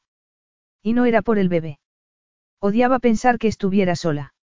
Odiaba recordar sus palabras. Pero se le repetían incesantemente en la cabeza. Te amo, León. Era la primera vez que alguien le había dicho eso de verdad. Sabía hasta lo más profundo que Etie lo creía de verdad. Apenas le conocía, pero se creía sus propias palabras. Él no fue capaz. Y tenía razón, porque, un instante después, Etie las retiró al rechazar todo lo que él le ofrecía. Al rechazarlo a él. No le quería lo suficiente para quedarse. Ni siquiera quería su dinero. Estaba decidida a ser independiente, y todo por, porque León no era capaz de llorar por su pasado, de abrirse a ella, de amarla. ¿Acaso no entendía que no sabía cómo hacerlo? Así que León hizo lo que siempre hacía, luchó por recuperar el control. Se aisló. Trabajó de sol a sol. Y evitó cualquier contacto con Cavendish House. Era el equipo de Etie, y entendía su lealtad. También entendía que Etie necesitaba ser amada. Por eso trabajaba para todo el mundo, quería afecto. No se daba cuenta de que toda aquella gente la quería sin necesidad de que tuviera que trabajárselo, sino por la persona que era, brillante, generosa, animosa, entusiasta. Y él había sido lo bastante estúpido para decirle que no creía en el amor. León se sentó en el suelo de su casa y le acarició las orejas al cachorro. Finalmente tuvo que admitir que era un cobarde. Peor todavía, era un imbécil. No había aceptado lo que ella le ofrecía. Ni siquiera había querido reconocer la verdad que había en sus palabras. La mañana del cuarto día ya no pudo seguir soportándolo. El aislamiento había ido creciendo cada segundo y ahora se había convertido en dolor físico. Y ahí fue cuando se dio cuenta, lo que sentía no era rabia. Era dolor. Un dolor profundo e incurable. Era muy vulnerable. Etienne le había arrancado las capas de protección y luego le había golpeado fuerte. Cerró los ojos y se apoyó contra la fría ventana para mirar el impecable jardín. Etienne le había dado un pequeño atisbo de algo que nunca se imaginó que pudiera ser real. Cuando le dijo que estaba enamorada de él tuvo la visión de una familia llena de diversión, risa y pasión. Una familia unida. El tipo de familia que él nunca tuvo. En su infancia no había sinceridad, ni risas ni amor. Solo estaba la crueldad de su madre. Y, cuando León trató de hablar con su padre, él se cerró. Hizo caso omiso de su verdad. Lo silenció. Pero ¿acaso no le había hecho León exactamente lo mismo a Etienne? No se había cerrado, impidiendo todo contacto. Se había negado a reconocer siquiera el problema, así que mucho menos intentó resolverlo. Él la había silenciado, pero Etienne nunca hizo lo mismo. Le había dejado hablar. Había querido que hablara más. No le había juzgado por sus palabras, simplemente lo había aceptado. León sintió cómo le subía la bilis. No quería ser como su padre. Y, desde luego, se negaba en rotundo a ser como su madre. Porque había pensado que las cosas que quería aquella mujer eran las correctas. No muestres nunca debilidad. Ni rabia. Ni miedo. Ni lágrimas. Ni risas. Etie era la que tenía razón. Expresar emociones no era lo mismo que perder el control sobre las mismas. Y además, ¿qué pasaría si perdía el control? ¿Qué era lo peor que podría pasar? Lo peor ya había pasado. Etie le había dejado. Y ahora estaba solo en aquella casa, aislado y encerrado en el dolor emocional del pasado. Creía que había terminado, que estaba libre del dolor. Pero no era cierto. El nudo que tenía por dentro se liberó por fin. Y dolía mucho. Pero él no sería un padre ausente para su hijo, ni física ni emocionalmente.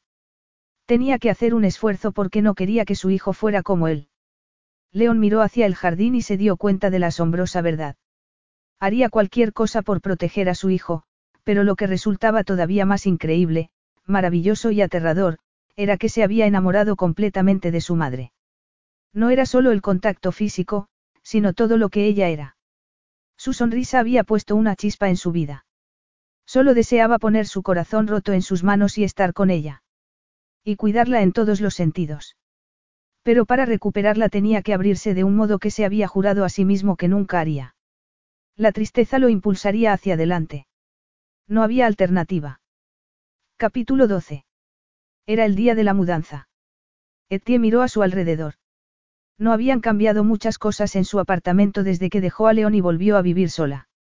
Él había mantenido el contacto como prometió, pero solo a través del papeleo. Documentación formal y fría en la que le ofrecía un apartamento en Cavendish House para facilitarle a Etty el trabajo y para estar más cerca de casa de León. No importaba lo lejos o cerca que él estuviera, seguía rompiéndole el corazón, pero no podía vivir bajo el mismo techo que él, no podía seguir acostándose a su lado, y eso sería lo que ocurriría si se quedaba en su casa. León no la amaba. Ningún hombre la había amado. Ni su padre, ni su ex ni León. Céntrate, Etienne. La camioneta de la mudanza llegaría en cinco minutos. Llamaron a la puerta. Etienne echó un vistazo por la mirilla. El hombre tenía la gorra muy calada, pero se leía el logotipo de la empresa de mudanzas. Llegaba pronto. Abrió la puerta, pero no era el encargado de las mudanzas. Era el mismísimo León. Etienne se lo quedó mirando con la boca abierta. Nunca lo había visto con vaqueros y camiseta, y le quedaban de maravilla. Apretó los puños y la mandíbula, furiosa por la reacción que experimentaba siempre que lo veía. Quiero ayudarte, Etienne, dijo él sin más preámbulos. Incapaz de hablar, ella asintió y se echó a un lado para que pudiera pasar. Tenía que ser fuerte. León llevaba una bandeja que no había visto por la mirilla. Te he traído esto. Tres plantas en unas macetas muy bonitas. Hierbas frescas para reemplazar a las que habían muerto. Un regalo para tu nuevo apartamento, le explicó él al ver que guardaba silencio. Me he dado cuenta de que las otras no sobrevivieron a tu ausencia. Por supuesto. Se daba cuenta de todo. Incluso había acertado exactamente con las hierbas, tomillo, cebollino y albahaca. Etienne sintió una punzada en el corazón, pero era una ofrenda de paz y podría ser lo bastante adulta como para aceptarla, no. Gracias, dijo algo incómoda poniendo las plantas en la vieja mesa de comedor. León no agarró ninguna de las cajas que había embaladas. Lo que hizo fue mirarla a ella con expresión más seria que nunca. Lo siento, dijo de pronto en medio del tenso silencio. Para eso había ido, para ofrecerle una disculpa. Etienne sintió que se le volvía a abrir la herida del corazón, que se le llenaba otra vez de dolor y decepción. Debería agradecer el gesto, pero no estaba preparada todavía para ser solo su amiga. Parpadeó rápidamente y trató de recomponerse lo bastante como para ofrecerle una sonrisa educada. Cargaría ahora con las cajas. Pero León estaba allí de pie, completamente quieto y con una expresión indescifrable. Yo no sé lo que es el amor, Etienne. Solo sé lo que no es, y no podía permitirme hacerte eso. Por eso pensé que debía dejarte ir. Nunca quise que fueras desgraciada. Sí, sabía que no había querido hacerle daño. Solo había tratado de hacer lo correcto. Y ahora, podía por favor agarrar una caja. Etie, por favor. Mírame. Se lo pidió con tanta dulzura que no se pudo resistir. Aquel era el problema, no creía que pudiera resistirse a él. Todavía no estaba preparada para aquello. León. No, déjame terminar. ¿Qué? Empezar. Lo estoy liando todo, se pasó una mano por el pelo con gesto frustrado. He tardado un poco en darme cuenta de que no me estabas rechazando. Creías que hacías lo correcto para mí. Para el bebé. Y para ti. Porque querías más de lo que yo te estaba ofreciendo. Tenías razón para querer más. No el dinero ni el estilo de vida ni la seguridad. No, ella quería algo más precioso de él. Siempre he sido reacio a compartir el espacio con nadie, a compartir a secas. No sabía cómo hacerlo. Estaba de pie muy quieto, pero Etienne se fijó en el tenue temblor de sus dedos mientras esperaba. No hubiera podido hablar ni aunque lo intentara. Tengo esa casa tan grande porque me hacía sentir libre. Pensé que allí apenas seríamos conscientes el uno de la presencia del otro, pero te las arreglaste para llenar todo el espacio, dijo. En su momento no lo sabía, pero nunca en mi vida he estado tan asustado como los días en los que viviste conmigo. Y luego te fuiste. León dejó escapar un largo y doloroso suspiro. Y ahora por fin he entendido que me daba tanto miedo. Era que te fueras, hizo una pausa. Tenerte conmigo fue como un sueño, y no quería despertarme y descubrir que no estabas. Etienne no podía moverse, no podía abrir la boca, ni siquiera soltar el gemido que le iba creciendo en el pecho. Le dolía mucho, por ella y por León. No reconocí lo que sentía, dijo él. No lo sabía, Etie. No lo había sentido nunca antes, se acercó más a ella. Los ojos le echaban chispas. Tenías razón. Me escondí en el sexo. Tenía esta necesidad de estar más cerca de ti. Me acuerdo del primer día. Nadie me había intrigado nunca tanto. Eras apasionada, dulce y amable. Pero el caso es que haces cosas maravillosas por todo el mundo y yo no me consideraba especial. No me acuesto con todo el mundo, le interrumpió ella con aspereza. Lo sé, murmuró León encogiéndose de hombros. Te deslizaste bajo mi armadura sin que yo supiera siquiera que tenía armadura. Y luego me sentí vulnerable. No me gusta eso, Etie. La incertidumbre es horrible, aspiró con fuerza el aire. El problema es que no sé cómo darte lo que tengo aquí, se llevó un puño al pecho. Lo único que tenía claro era que quería que fueras libre y feliz, que volaras y tuvieras todo lo que nunca tuviste, hasta hace unos días no me detuve a preguntarme por qué quería todo eso para ti, pero ahora lo veo claro. Te deseaba lo mejor porque me he enamorado de ti. Quería que lo tuvieras todo. Yo solo te quería a ti, Etie tenía un nudo tan grande en la garganta que apenas podía hablar. Desde aquella primera noche eso es lo único que he querido. A ti. La expresión del rostro de León derrumbó sus defensas. Parecía dividido entre la ternura y el miedo. Te amo, y no voy a dejar de amarte, a Etie le tembló la voz. Pero. ¿Crees que estoy aquí por el bebé? León la miró y fue consciente de su vulnerabilidad, de sus propios miedos. No, nuestro futuro quedó sellado en el momento en el que puse mi mirada en ti. Una noche no fue bastante, nunca podría serlo. Pero trabajabas para mí y eras tímida, y yo estaba procesando cómo solucionar la situación cuando supimos que estabas embarazada. Eso lo cambió todo y creo que me limité a continuar en modo automático. El instinto me decía lo que tenía que suceder y lo que yo de verdad quería, y eres tú. Toda tú y todo el amor que tienes para dar, hizo una pausa. Tenía la voz tirante. Soy muy ambicioso, Etie. Te quiero en mi vida. No quiero dejarte ir. No voy a dejarte ir. Y me niego a lamentar las circunstancias que nos han vuelto a unir. Estoy deseando conocer a nuestro bebé. Te amo, sacudió la cabeza mientras lo repetía entre dientes. Ella le puso un dedo en los labios para detenerlo. Te mereces tener todo el amor, los ojos se le humedecieron. Pero ¿cómo te lo puedo demostrar? ¿Cómo puedo hacerte feliz? Que reconociera aquello, que le dejara ver su vulnerabilidad, la conmovió más que ninguna otra cosa. Etie sacudió la cabeza. No tienes que hacer nada más que ser tú. Escucharme, reírte conmigo, amarme. No es compasión, es comprensión. León la miró con tanta intensidad a los ojos que parecía que estuviera bebiéndose sus palabras tratando desesperadamente de entender, de creer. Ni siquiera eres consciente de lo que haces, murmuró Etie maravillada. ¿Por qué crees que me enamoré de ti? Te miré y sentí deseo. Aunque pensaba que eras un bruto sin corazón a punto de condenar a Toby no podía evitar sentir aquel tirón físico. Pero me enamoré de ti aquella noche porque me dejaste ver tu sonrisa, me dejaste entrar lo suficiente para reírte conmigo, y eso fue mágico.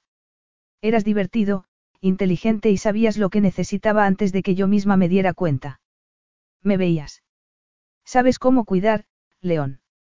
Es algo innato en ti. La emoción de sus ojos la derritió por dentro. También eras un mandón, no pudo evitar bromear. Él tampoco ocultó la sonrisa. ¿Quieres decir que no soy perfecto?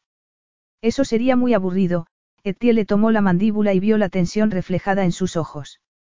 Habla conmigo. De todo. De nada. No necesito grandes gestos, León, ni citas elegantes. Son las cosas cotidianas lo que se te da muy bien, señaló hacia las hierbas. ¿Ves? ¿Te das cuenta de las cosas? ¿Te importa? León frunció el ceño e hizo un gesto con la mano para quitarle importancia al asunto. Eso ha sido solo. Cortés, le interrumpió ella. Lo has hecho porque estabas pensando en mí. Pienso en ti todo el rato, murmuró León con voz ronca. Etie se quedó muy quieta y en aquel momento terminó por completo de creerle. Había sido la declaración más sencilla y sentida que había oído jamás. ¿Por qué lloras? León la estrechó contra su pecho mientras ella sollozaba. ¿Por qué soy feliz? Etie se agarró a él, necesitaba sentir su calor y su fuerza. Te amo, León. Yo también te amo, la acunó suavemente, acariciándole la espalda con la mano mientras ella lloraba los días de soledad y de tristeza. Lo quiero todo contigo, risas, amor, bebés, mascotas. Ella se rió entre lágrimas y le abrazó con más fuerza. Tú también tenías razón, le dijo con dulzura. Yo tenía miedo de ir a por lo que quería, de volver a equivocarme, así que huí. Ha sido horrible. Lo único que quería era estar contigo y tenía miedo de que no me quisieras. León se metió la mano en el bolsillo de los vaqueros y sacó algo brillante y pequeño. Es demasiado pronto para poner esto en su sitio. Etie se quedó mirando el anillo y luego volvió a clavar la vista en él. El corazón le latía con fuerza. Siempre podemos comprar otro si este no te gusta, pero lo elegí porque me pareció que la esmeralda tiene el color de tus ojos, seguramente no te diste cuenta, León guardó silencio.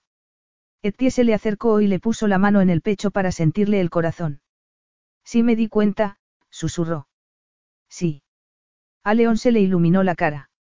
Con el pecho rebosante de felicidad, Etie alzó la mano para que pudiera volver a deslizarle el anillo. ¿Te quieres casar conmigo, Etie Roberts? Le preguntó con voz temblorosa. Sí, susurró ella mirándole a los ojos. El anillo es precioso, y ahora tenía corazón, ahora brillaba todavía más que antes. Esto es real, Etie, le prometió León con voz ronca. Es para siempre. Bañada en amor, Etie entrelazó los dedos con los suyos. Vamos a casa, sugirió León. Tomillo se estará preguntando dónde estamos. Le has llamado Tomillo al cachorro. Etie se apoyó contra él y se rió con una alegría contagiosa. Sí. Vamos a casa con él. Juntos. Fin.